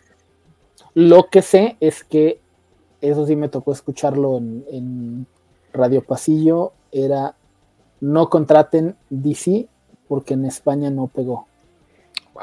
Y eso sí pasó, en España no, no pegó DC. La licencia se mantuvo muy pocos años en Planeta. Something también la acabaron, dice One Piece, es One Piece Pajasma, Pajasama. Mr. Max, eh, yo me compré Fables en cuatro formatos diferentes y nunca me lo terminaron. dice jajaja, pero no es risa, jajaja, es, es de tristeza. A la fecha solo he comprado Civil War en la edición de Biblioteca Marvel, dice ellas, y sigo creyendo que aún así pagué de más. Dante, ¿creen que el próximo año Panini publicará el ómnibus de la muerte de Superman? Sí. Yo lo doy eh, seguro. Que, por ejemplo, ese es un error esperarte hasta febrero o enero para sacarlo, porque justo a ver, y ahí no, no, sabemos si sale en diciembre. Pero es que ahí te va. Te voy, te voy, a, te voy a volver a, a, recalcar este tema, es desconocimiento de la curva de ventas en el mercado. Cuando más vendes en el año es octubre, noviembre, o es que no se ve, perdón, octubre, noviembre, diciembre, enero vendes los primeros 15 días y del, 15, del 7, sí, el 7 de enero las ventas van así. Enero, febrero, marzo. ¿Para qué te esperas? Hubieras arrancado con ese. Y es cuando hay varos, hay aguinaldos. Yo nada más quiero poner un, clavo más al ataúd de lo tardado que hemos estado. Juan Carlos es el que se queja de que luego nuestros programas salen muy, muy largos y él, está, él, lo está alargando como si fuera Francisco Espinosa aquí. Gabriel Chávez, un cómic accesible es ya muy difícil en estos momentos. ¿Ah, y menos si no hay interés por parte de las editoriales. María Antonio, ¿cuál fue su edición favorita de DC? Me imagino que de Televisa. ¿Con qué licenciatario? ¿Con Vid? ¿Con, con, con Televisa, no? Yo creo con Televisa. Para mí fue la de Kingdom Come. Kingdom Come les quedó súper bonito. Ese hardcover estaba, la primera edición, que era con, no, no, no con repolvo, sino la normalita. Qué bonita edición les quedó. Chulada. Era la que iba a decir, era la que iba a decir. Me la ganaste. Sí. New Frontier. Ah, también. Muy bonita. Don Paco. La blanca de Kingdom Come, que tiene una portada que, que sale Superman, ¿no? Este. E, esa. O naranjita, ¿no? Tienes, tienes razón. Esa yo la alcancé, no me acuerdo si la, la sacaron, creo que con maña, porque ese año iba a venir Mark Wade, ¿no? Creo que sí. De hecho, varios le estuvieron llevando mucho Kingdom Come Mark Wade cuando, cuando vino, ¿eh? Ese yo se lo llevé. Ese Kingdom Come, justamente ese. Yo creo que, yo creo que yo estaría entre ese y el que sacaron de Alex Ross, donde viene todo. Ah, ya el Mythology, ¿no? no, no sé, no Mythology. Ese, ese es el que yo me refiero, que tiene una Estaba chulísimo. Sí. Este. Ese me lo logró firmar Wade, pero estoy entre este y la edición de Marvel Super, perdón, Marvel Super Heroes, de DC Super Heroes, que trae todas las, las de Alex Ross, que son la de Prisoner, War on Crime, etcétera, etcétera, etcétera. Ese también me gustó mucho y nunca vi que lo sacaran, que le sacaran una reedición. Creo que solo salió uno, es un hardcover. De Kingdom Come hubo una, una reedición, pero con este. Con, en el con de... Ajá. No, pero yo me refiero al otro, al de Alex Ross, al de. Ah, sí, el otro no, no hubo. El de Alex Ross no tuvo reimpresión. Sí, yo estoy entre esas dos. Lo bonito de ese Kingdom Come, del primerito, no sé cómo fue el segundo, era que era la, todo lo del Absolute. Sí. De un poquito más Sin, sin slipcase, sin cubre si tú quieres, pero te sale 400 pesos el material del Absolute. Eso chulada. Sí, venía con todos los. quienes quieren los dibujos. Ah, no, no, era una. Ese se lo regalé a mi hermano a la fecha y lo tiene. Ese primer Kingdom Come salió en 2013. Y la segunda edición de Kingdom Come salió en. Porque de hecho, con ese Kingdom Come arrancaron la serie de hardcovers. Mm, ok, ok. Creo que sí, sí, sí, tienes razón. Conor Deville decía, se reveló qué cómics vendrán dentro de la grapa de War porque yo creo que ahí me traen el Action Comics. Ah, la pregunta, eh, no, viene, el, eh, viene una historia del Urban Legends número 14. Yo no sé todavía qué historia, pero hay dos en ese número que, porque Urban Legends es una antología que estaba sacando eh, DC de manera mensual de Batman, y continuaban muchas historias. Y en el número 14 viene una de Batman y de Question, que es autoconclusiva o inicia una de eh, las eh, Birds of Prey, que son tres capítulos. No sé cuál de las dos sea la que vaya a incluir. ¿Pero qué tiene que ver con eh, Wolf Finance? Pues nada, ¿no? Nada. No tengo idea. De hecho, tengo, tengo mucha, mucha, mucha curiosidad. No, no he tenido chance de preguntarle a nadie en Panini. Guay. ¿Cuál es la Iván Ruiz.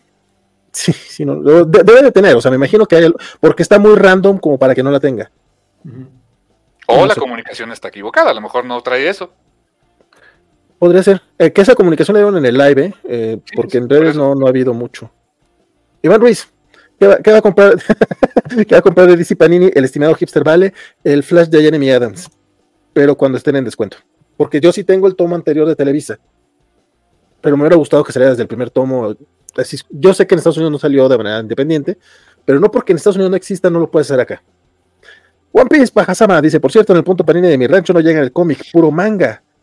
¿Soy el único con ese problema? No. También acá en Mordor igual pasa, ¿eh? O sea, el punto Panini que tenemos más cercano es casi 80% o 90% manga. El tema de los Panini Points es que es un. Franquicias, ¿no? lamento repetirme, pero el tema de los Panini Points es que es un mal modelo de franquicia. Mm. Porque cuando tú vas a McDonald's en Tijuana y pides una malteada de chocolate y vas al McDonald's de Mérida y pides una malteada de chocolate, en los dos la tienen. Pero cuando tú vas a un Panini Point a Tijuana o al de Mérida y pides un producto, no lo van a tener porque dependen del capricho del dueño del Panini Point.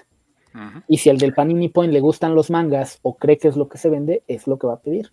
Y no hay nadie dentro de Panini que tenga el control para decirle, güey, a huevo debes de tener este producto. Hay una, a mi gusto, cuando tienes una franquicia, deberías de tener la autoridad para decir, esto es must have y a huevo lo debes de tener.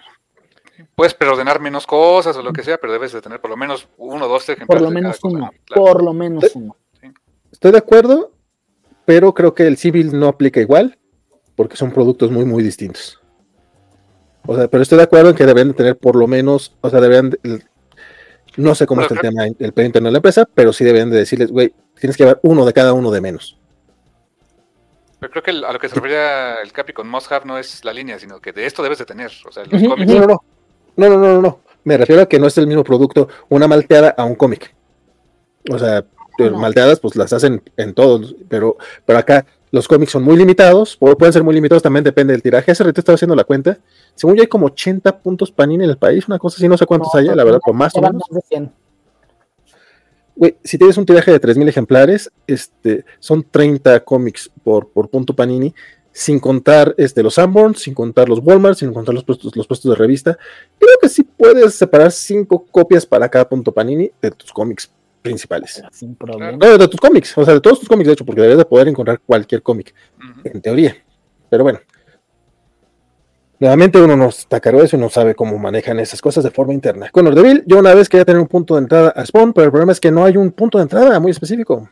Totalmente de acuerdo, no está fácil. Este, si acaso, eh, ahorita el que eh, publicó Camite como Resurrección, más o menos, porque otra vez es Al Simon, si te cuenta un poquito más o menos su origen, pero eh, no. O sea, no, no, no está. Realmente McFarlane sí lo ha pensado siempre como una historia gigantesca y continua. O sea, está complicado entrarle. O sea, mira, te lo pongo así. Yo, a mí, me, a mí y a muchos nos tocó leer, empezar a leer X-Men o Spider-Man cuando iban en el 420 y tantos, 320 y tantos, y ahí empezamos. Y ya lo, eh, como que, mi, mi, palabra, lo que usan mucho es roll with the punches, como que pues, te llega el trancazo y pues está bien, o sea, éntrale sin miedo. Pero así como que algo así muy reader friendly de Spawn, no creo que lo haya. O sea, es el número uno y vete para adelante. Pero es tan sencilla la historia de Spawn, la neta es la premisa es tan simple que donde le entres le vas a empezar a entender. Créemelo, no hay mucha falla.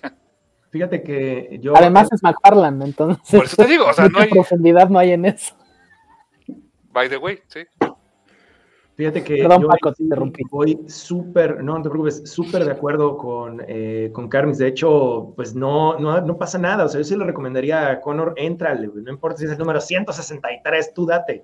O sea, date y éntrale, porque es la única manera. Como dices, antes así le hacíamos. Yo me acuerdo que cuando empecé, eh, fue con un, bueno, en, en, Marvel, porque yo compré Spider-Man primero, pero luego compras El Hombre Araña Presenta, no sé si te acuerdan de, de ese de novedades. Uh -huh. Y, ve, o sea, salían los Avengers, West Coast de John Byrne. Yo no sabía quién era Hank Pym, no tenía la menor idea de qué estaban haciendo en tal cosa con la bruja escarlata. Y yo así como que, ¿estos modos quiénes son? Jamás sabía esto en mi vida. Y quedas enganchado por es X, Y o Z. O sea, el, el, siguiente número compras, ya le entiendes más y un poquito más. Ese es el chiste de esto. Así que, como que se ha popularizado mucho eso de que, pero ¿por dónde empiezo? ¿No? Como video de internet. Hey, antes, pues agarra el primer número que veas y ya, ¿no? ¿Eh? Se supone que hay números como muy, muy específicos. Creo que el 150.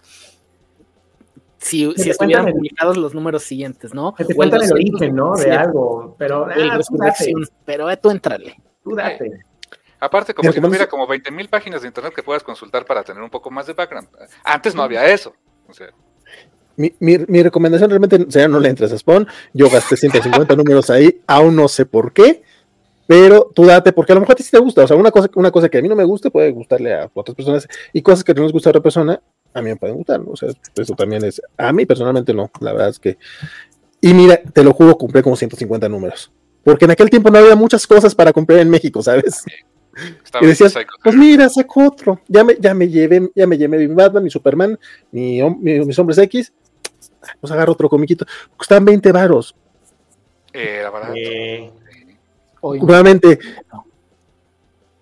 creo que en 45, 50, uno todavía diría, pues sí me aviento otro. O sea, si te hay 200 pesos, te, te compraste 2, 3, pues a lo mejor le entro. Ya. Aunque me regrese a pie, no importa. Exactamente. Por, porque 20 pesos hace 30 años era una lana también, o sea, no, no, o sea, bueno, Gustavo bien, pero ahora que ya tienen Marvel y DC, ¿no creen que Panini trate de copiar el plan editorial de Brasil, tanto en anuncios, lanzamientos y formatos? No creo. Es, no. O sea, yo creo que es probable, o sea, no. porque creo, creo que tiene más comunicación con Brasil que con España. En ese sentido, sí. A ver, Iván Faría, que es el director de, de Panini para Latinoamérica, eh, fue el director de Panini México y claro que tienen mucha comunicación, pero aquí te va otra cosa. Los mercados son bien distintos. Ah, no, bien. eso estoy de acuerdo. O sea, sí. Brasil, aunque usted no lo crea, compra más cómics que los que compra México. Tan es así sí. que cómo le irá a las SXP aquí en México, pues quién sabe. ¿eh? Bueno, eh, acaban, no, de anunciar, acaban de anunciar hace poco el, el, el Absolute de Swamp Thing en estuche eh, uh, el slipcase, qué chulada. El slipcase, eso no, no lo vas a ver en el plan de, de DC Panini, al menos en un año. Oye, estoy acá que hay mucha gente que está diciendo que salió el trailer de Mortal Kombat 11. Ah, sí, sí este, de Omniman. Ah, ok, ok, con Omniman. Yeah. Omniman como personaje jugable y su fatality es la escena donde pone frente a Invincible en el tren y va a ir destrozando yeah. todo. Es su fatality. Ah, del 1. Sí, sí, sí. Omar Mendoza, ¿por qué creen que hay una manera de sacar cómics en hardcover en vez de pasta blanda? Yo prefiero el pasta blanda me sale a 100, 150 pesos menos a que sea bonito en mi librero.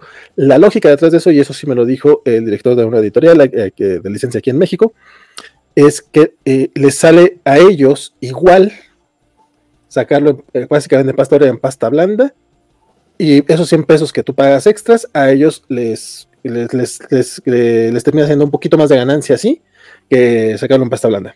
O sea, aunque vendan menos. Eh, mi, mi, duda ahí era, pero no te conviene tener más lectores. Es otra vez lo que, hemos dicho. Que, esos, que en lugar de gastarte 300 pesos ahí, te gastes dos TPBs. ¿Vieron lo que hacen las malditas corporaciones? Toman tus y las drenan como sanguijuelas. Y luego me dijeron, cállate que, es el, cállate que es el director. Y yo, está bien. O sea, yo, es mi duda nomás. O sea, yo como lector, yo preferiría algunas series, las regulares o así, es que yo creo que ahí es, ahí no sé quién ha sido el compadre que estaba a cargo, pero siguen pensando que los chavorrucos, como nosotros comprendemos, vamos a seguir manteniendo este negocio, y no es cierto. Vamos de salida.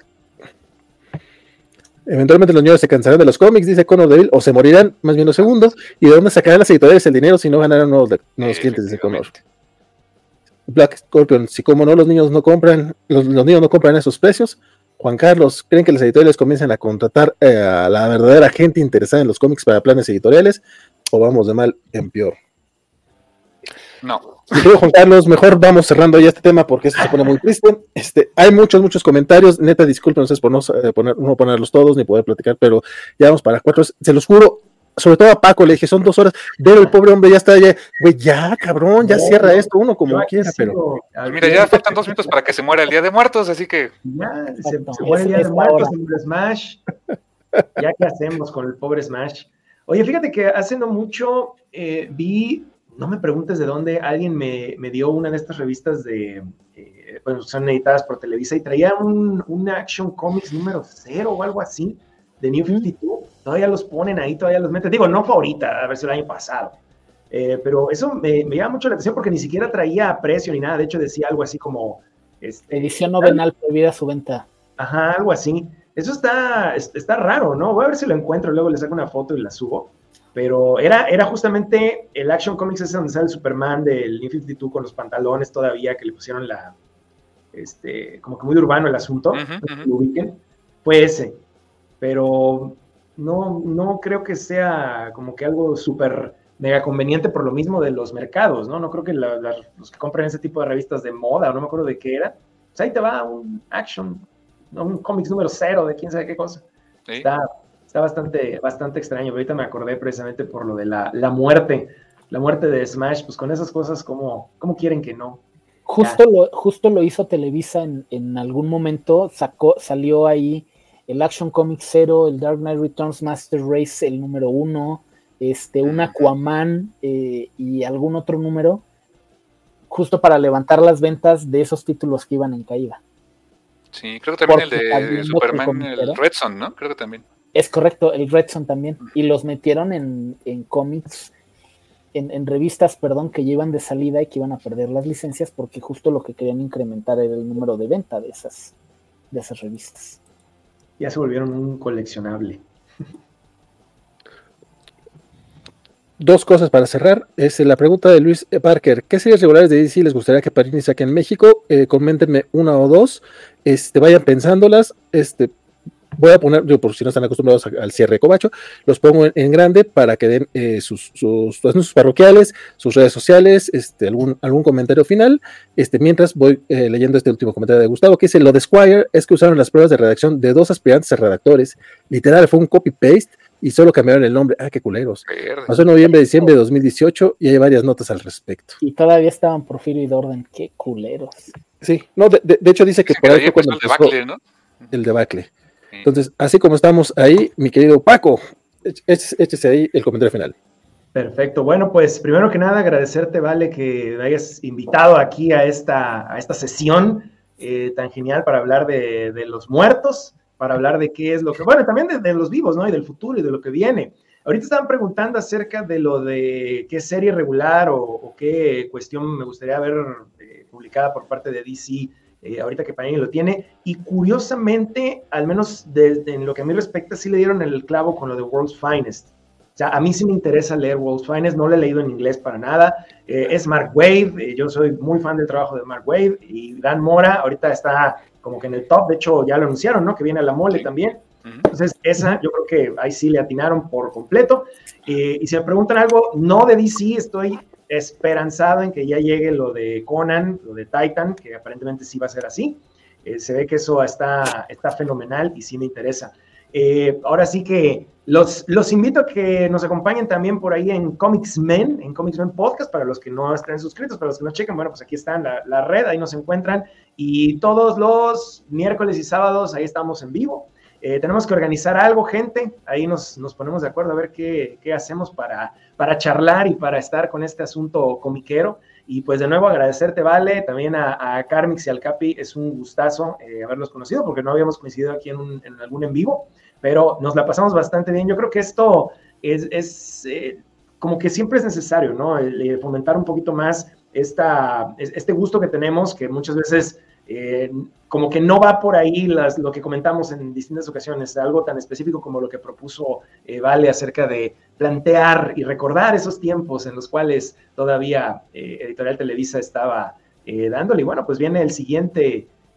Vamos, sí, vamos a decirle monopolio. ¿Por qué no? ¿Por qué no? Si viene el siguiente monopolio, digo, ¿por qué no decirlo? No tiene mínimo, mínimo monopolio de superhéroes. De monopolio, sí, me refiero, ¿no? Por supuesto, por supuesto, monopolio de, de superhéroes. Hay un poquito de manga por ahí, pero bueno, ya es otro tema. Sí.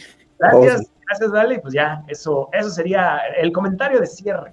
Síganos en Comic en Podcast. Muchas gracias, Paco. Don Capi. Ah, caray. Te este, agarraron de. ¡Ay! Sí, justo. Oye, pues nada, la verdad es que gracias a, eh, por la invitación. Sigan a Sector Comics. Hoy vengo en representación del, del buen Darklo. Este, síganlo en, en, todas sus redes. La verdad es que eh, Carlos publica, está muy, muy al día de todo lo que se está publicando, sobre todo en el mercado mexicano. Así que si quieren, si quieren estar al pendiente de lo que se está publicando en cómic eh, y manga en las editoriales mexicanas, Sector Cómic es una muy, muy buena opción, además de seguir, pues, evidentemente, las redes de, del resto de mis compañeros en esta, en esta transmisión. A mí me pueden encontrar sobre todo en mi TikTok, eh, eh, el Capi Planeta, es así como estoy, y, ahorita le estoy pegando pues, mucho a esa, a esa plataforma en, en particular. Y pues nada, la verdad es que también fue un gusto estar aquí con Carmix, con Carmix ya había eh, convivido en, en, algunos espacios y siempre se, se, convive muy chido con él. A Paco no tenía el gusto de conocerlo, este, pero sí de seguir eh, a Comics Men y la verdad es que Comics Men también está muy, muy chido, así que eh, gracias, eh, gracias por, por, este espacio. Y respecto a lo que voy a seguir con, con Panini, la verdad es que muy poco. Muchas de las ediciones, al menos de lo que están anunciando, ya lo tengo en, en inglés y o en español. Entonces, más bien, si, si, en algún momento tienen la intención de hacer como algo de facsímiles o unas cosas así o, o, ediciones especiales, pues seguramente eso es lo, lo que seguiré. Y nomás porque soy supermaníaco completista y mamuco, seguramente compraré lo que saquen de Superman, pero serán cosas muy, muy particulares. ¿Ya compraste Superman y la comida? Ya, por supuesto, y lo tengo en japonés. My God, ok. Muchas gracias, no. Japonés, pero... Perdón. No sé japonés, pero ya lo tengo en japonés y en español. Perfectísimo. Don Carmix. Ah, pues vale, pues muchas gracias, de verdad, gracias como siempre por la invitación. Y sabes que encantado de participar aquí con la Covacha, que eh, creo que te lo he comentado. El antipodcast de la Covacha creo que fue de los primeros podcasts comiqueros que escuché en mi vida. O sea, tiene ya muchísimos años, pero era muy, muy entretenido. Eh, antes de dar redes sociales y todo eso, pues, ¿qué me gustaría que publicara DC Comics eh, Panini? Aunque yo lo tengo en, en inglés, pero me, me, encantaría que más gente lo lea, o sea, sobre todo por eso lo recomendaría. Poison Ivy, de Mariko Tamaki y, este, y Marcio Takara, chulada de cómic, de lo mejor que he leído de DC Comics en muchos años. Se tiene a sí mismo el condenado cómic, no se mete con mucho, es una chulada de cómic. Yo creo que eso le, le, podría venir muy bien al mercado de aquí de México.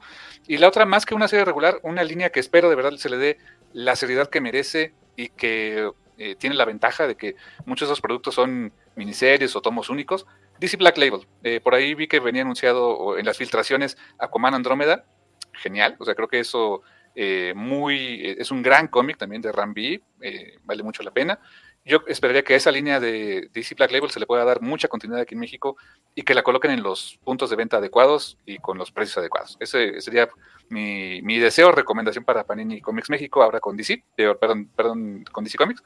Eh, y bueno, pues yo estoy, eh, cada semana tenemos un podcast que se llama El Café Comiquero. Es un podcast semanal, vamos ya para más, casi como 525 episodios. Eh, este año cumplimos 10 años al aire.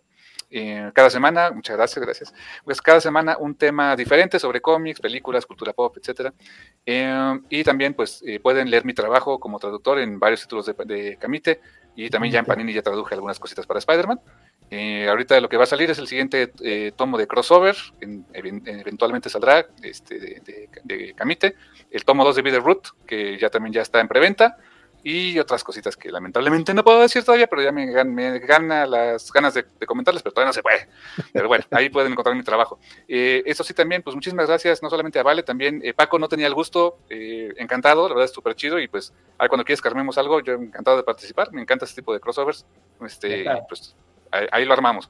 Y Capi, pues igual, gusto en saludarte como siempre, siempre que nos encontramos en vivo son muy buenas charlas, qué bueno que ahora podemos conseguir por acá y pues nada, eh, a darle y pues el futuro para DC en México pues es, para bien o para mal ya está aquí con Panini, esperemos que sea para mucho, para bien. Yo también espero que, eso vaya eh, para mejor. Eh, dice Javier Saurio, saludos a todos, al rato veo el programa completo, qué gusto que se, que se reúnan y hagan estas memorables pláticas.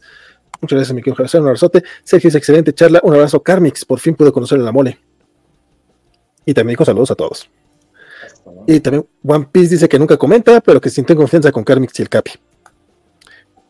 Lo cual, One Piece, si, anda por acá alguna vez, comente, usted no, no, no, se siente en desconfianza, al contrario. Y claro, dice que no les da vergüenza, todos quieren la de I'm not Starfire. Paco nos debe la reseña.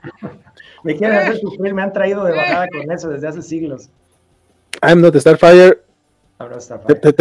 Mira, te, la, te la. Yo hago la reseña por ti, compadre. La primera mitad del cómic es bueno de repente se descarrila bien culero y termina de la chingada y es, muy triste. Pero bueno. Por cierto, me equivoco. No vale la, pena. está J. Willow Wilson, el de Poison Ivy, discúlpenme. Es J. Willow Wilson, no, Mariko Tamaki. Sí, sí. Mariko Tamaki dicen que su Detective Comics está muy bueno, ¿eh? No lo he leído, pero dice que está muy bueno. Este, sí, no, Yada Venenosa es una chulada de cómic, qué bueno que lo mencionas tú. Yo, si, si, fuera, si, ah, si, fuera editor de DC Comics en México un día, ¿saben cuál porque yo pregunté si podían traer esto alguna vez en Panini y me dijeron que no, porque eso eran derechos de DC Comics a nivel global. El crossover de Batman Dylan Dog, del Dylan Dog y Joker Chabras, que es eh, DC Comics y Sergio Bonelli, editor, creo que nada más se ha publicado en Italia, no sé si salió edición gringa, yo no la he visto en, inglés. No. Yo sé que Bonelli eh, no vendió bien en Panini, o eso me imagino, porque pues, terminaron este, eh, quitando esa licencia, pero los seis tomos de Dylan Dog son cosas que a mí me encantan, que se ven bien chingonas. Y me encantaría ver este Batman Dylan Dog. Ya confirmaron que van a traer el Conan este Dragonero cuando salga. que, no sé si salió algún avance ahora en Luca este fin de semana, a lo mejor hay algo en, Italia. Yo vi una fotito de Jim Soft, el escritor actual de Conan, que puso por ahí, se le, no sé si se le filtró qué, pero estaba uno de sus cómics y por ahí abajo estaba Conan Dragonero, así en físico. Eh, no sé si es una ah, imagen o qué, pero, pero ya, ya yo lo vi en el de Soft. Entonces a lo mejor ya lo sacaron, sacaron el primer número allá en Italia, entonces cuando termine en Italia, acá se va a traer, qué chingón que pueda traerse con el Dragonero. Me encantaría ver Batman Dylan Dog. Ese sería el cómic que yo le pedía a Panini, si pudiera pedirles, así de, güey, si lo neta vale la pena. Este, o de las series actuales, es que las series actuales seguramente van a traer todas las que traigo en mente. Human Target, Harley Quinn, el Joker de James Daniel. La Harley Quinn nada más la de Stephanie Phillips, ya cuando la agarra Timmy Howard ya valió madre. Este, pero esas tres, cuatro que, que, me gustan, yo sé que en algún momento los van a traer. Por ejemplo, van a traer el super, la super chica, este, el Woman of Tomorrow de Tom, este, Tom, Tom, King. Tom King es la palabra fácil. El, la, la, dibujante es la que no me acuerdo cómo se pronuncia. Ella mera. Y estuve balbuceando el nombre de Tom King. Pero esa yo sé que la traen. O sea, no tengo dudas de que van a traer de lo, de lo reciente. No, no tengo dudas de que van a traer la gran mayoría. Y la verdad es que lo último de DC, neta el Rocks de Joshua Williamson, cosas así, no tengo duda, porque, porque aparte DC bajó mucho la cantidad de títulos que publica el mes en Estados Unidos, entonces hay más posibilidad de que lleguen acá. Ese de Dylan Dog Batman es poco probable y ese me gustaría que lo trajeran. Pero de eso, muchas gracias a todos los que estuvieron este, acá echando el chisme. Hubo mucha gente, hubo mucha banda. Por ahí, este, pues ahora creo que le tengo que dar las gracias al buen Paco y al buen Carmix que vinieron acá a traer este banda, porque de repente ya traían hasta sus chistes locales. Este, y, muchas gracias a Bueno Capi. Bueno, aparte de la banda, muchas gracias por haber aguantado las cuatro horas. Paco, eh, Capi, eh, en, sustitución del buen Carlos Darklo, que no pudo venir hoy del sector cómic. A mí me encanta la idea de los crossovers, este, ya sean aquí o en cualquier otro formato, que igual si me quieren invitar. Ojalá algún día traigamos también a la Cueva del Nerd, a Comicase, al mismo Mundo Geek, este que ya estuvo con nosotros en Marvel, en la era Marvel hace unos, hace unos mesecitos. Este, y a más banda, porque luego de repente me entero que existen unos que yo no sabía que existían y pues hacían, hacían de, decir lo mismo de la covacha, o sea, no sé que existen. Vénganse, la verdad es que el cotorreo ah, nos gusta ñoñar, ¿no? O sea, pues sigamos ñoñando, digo yo. Y el chisme, dilo, el chisme. El, chisme nos alimenta, entonces, con mayor razón. Muchas gracias por hacer este, este, este cotorreo. Ojalá nos vemos pronto en otro crossovercito. Un abrazo a todos, sigan ñoñando aquí en la covacha. Y también con el Capiplaneta en Sector Cómic, en el Café Comiquero y en Comics Men. Gracias, Hasta luego. Gracias. Hasta luego.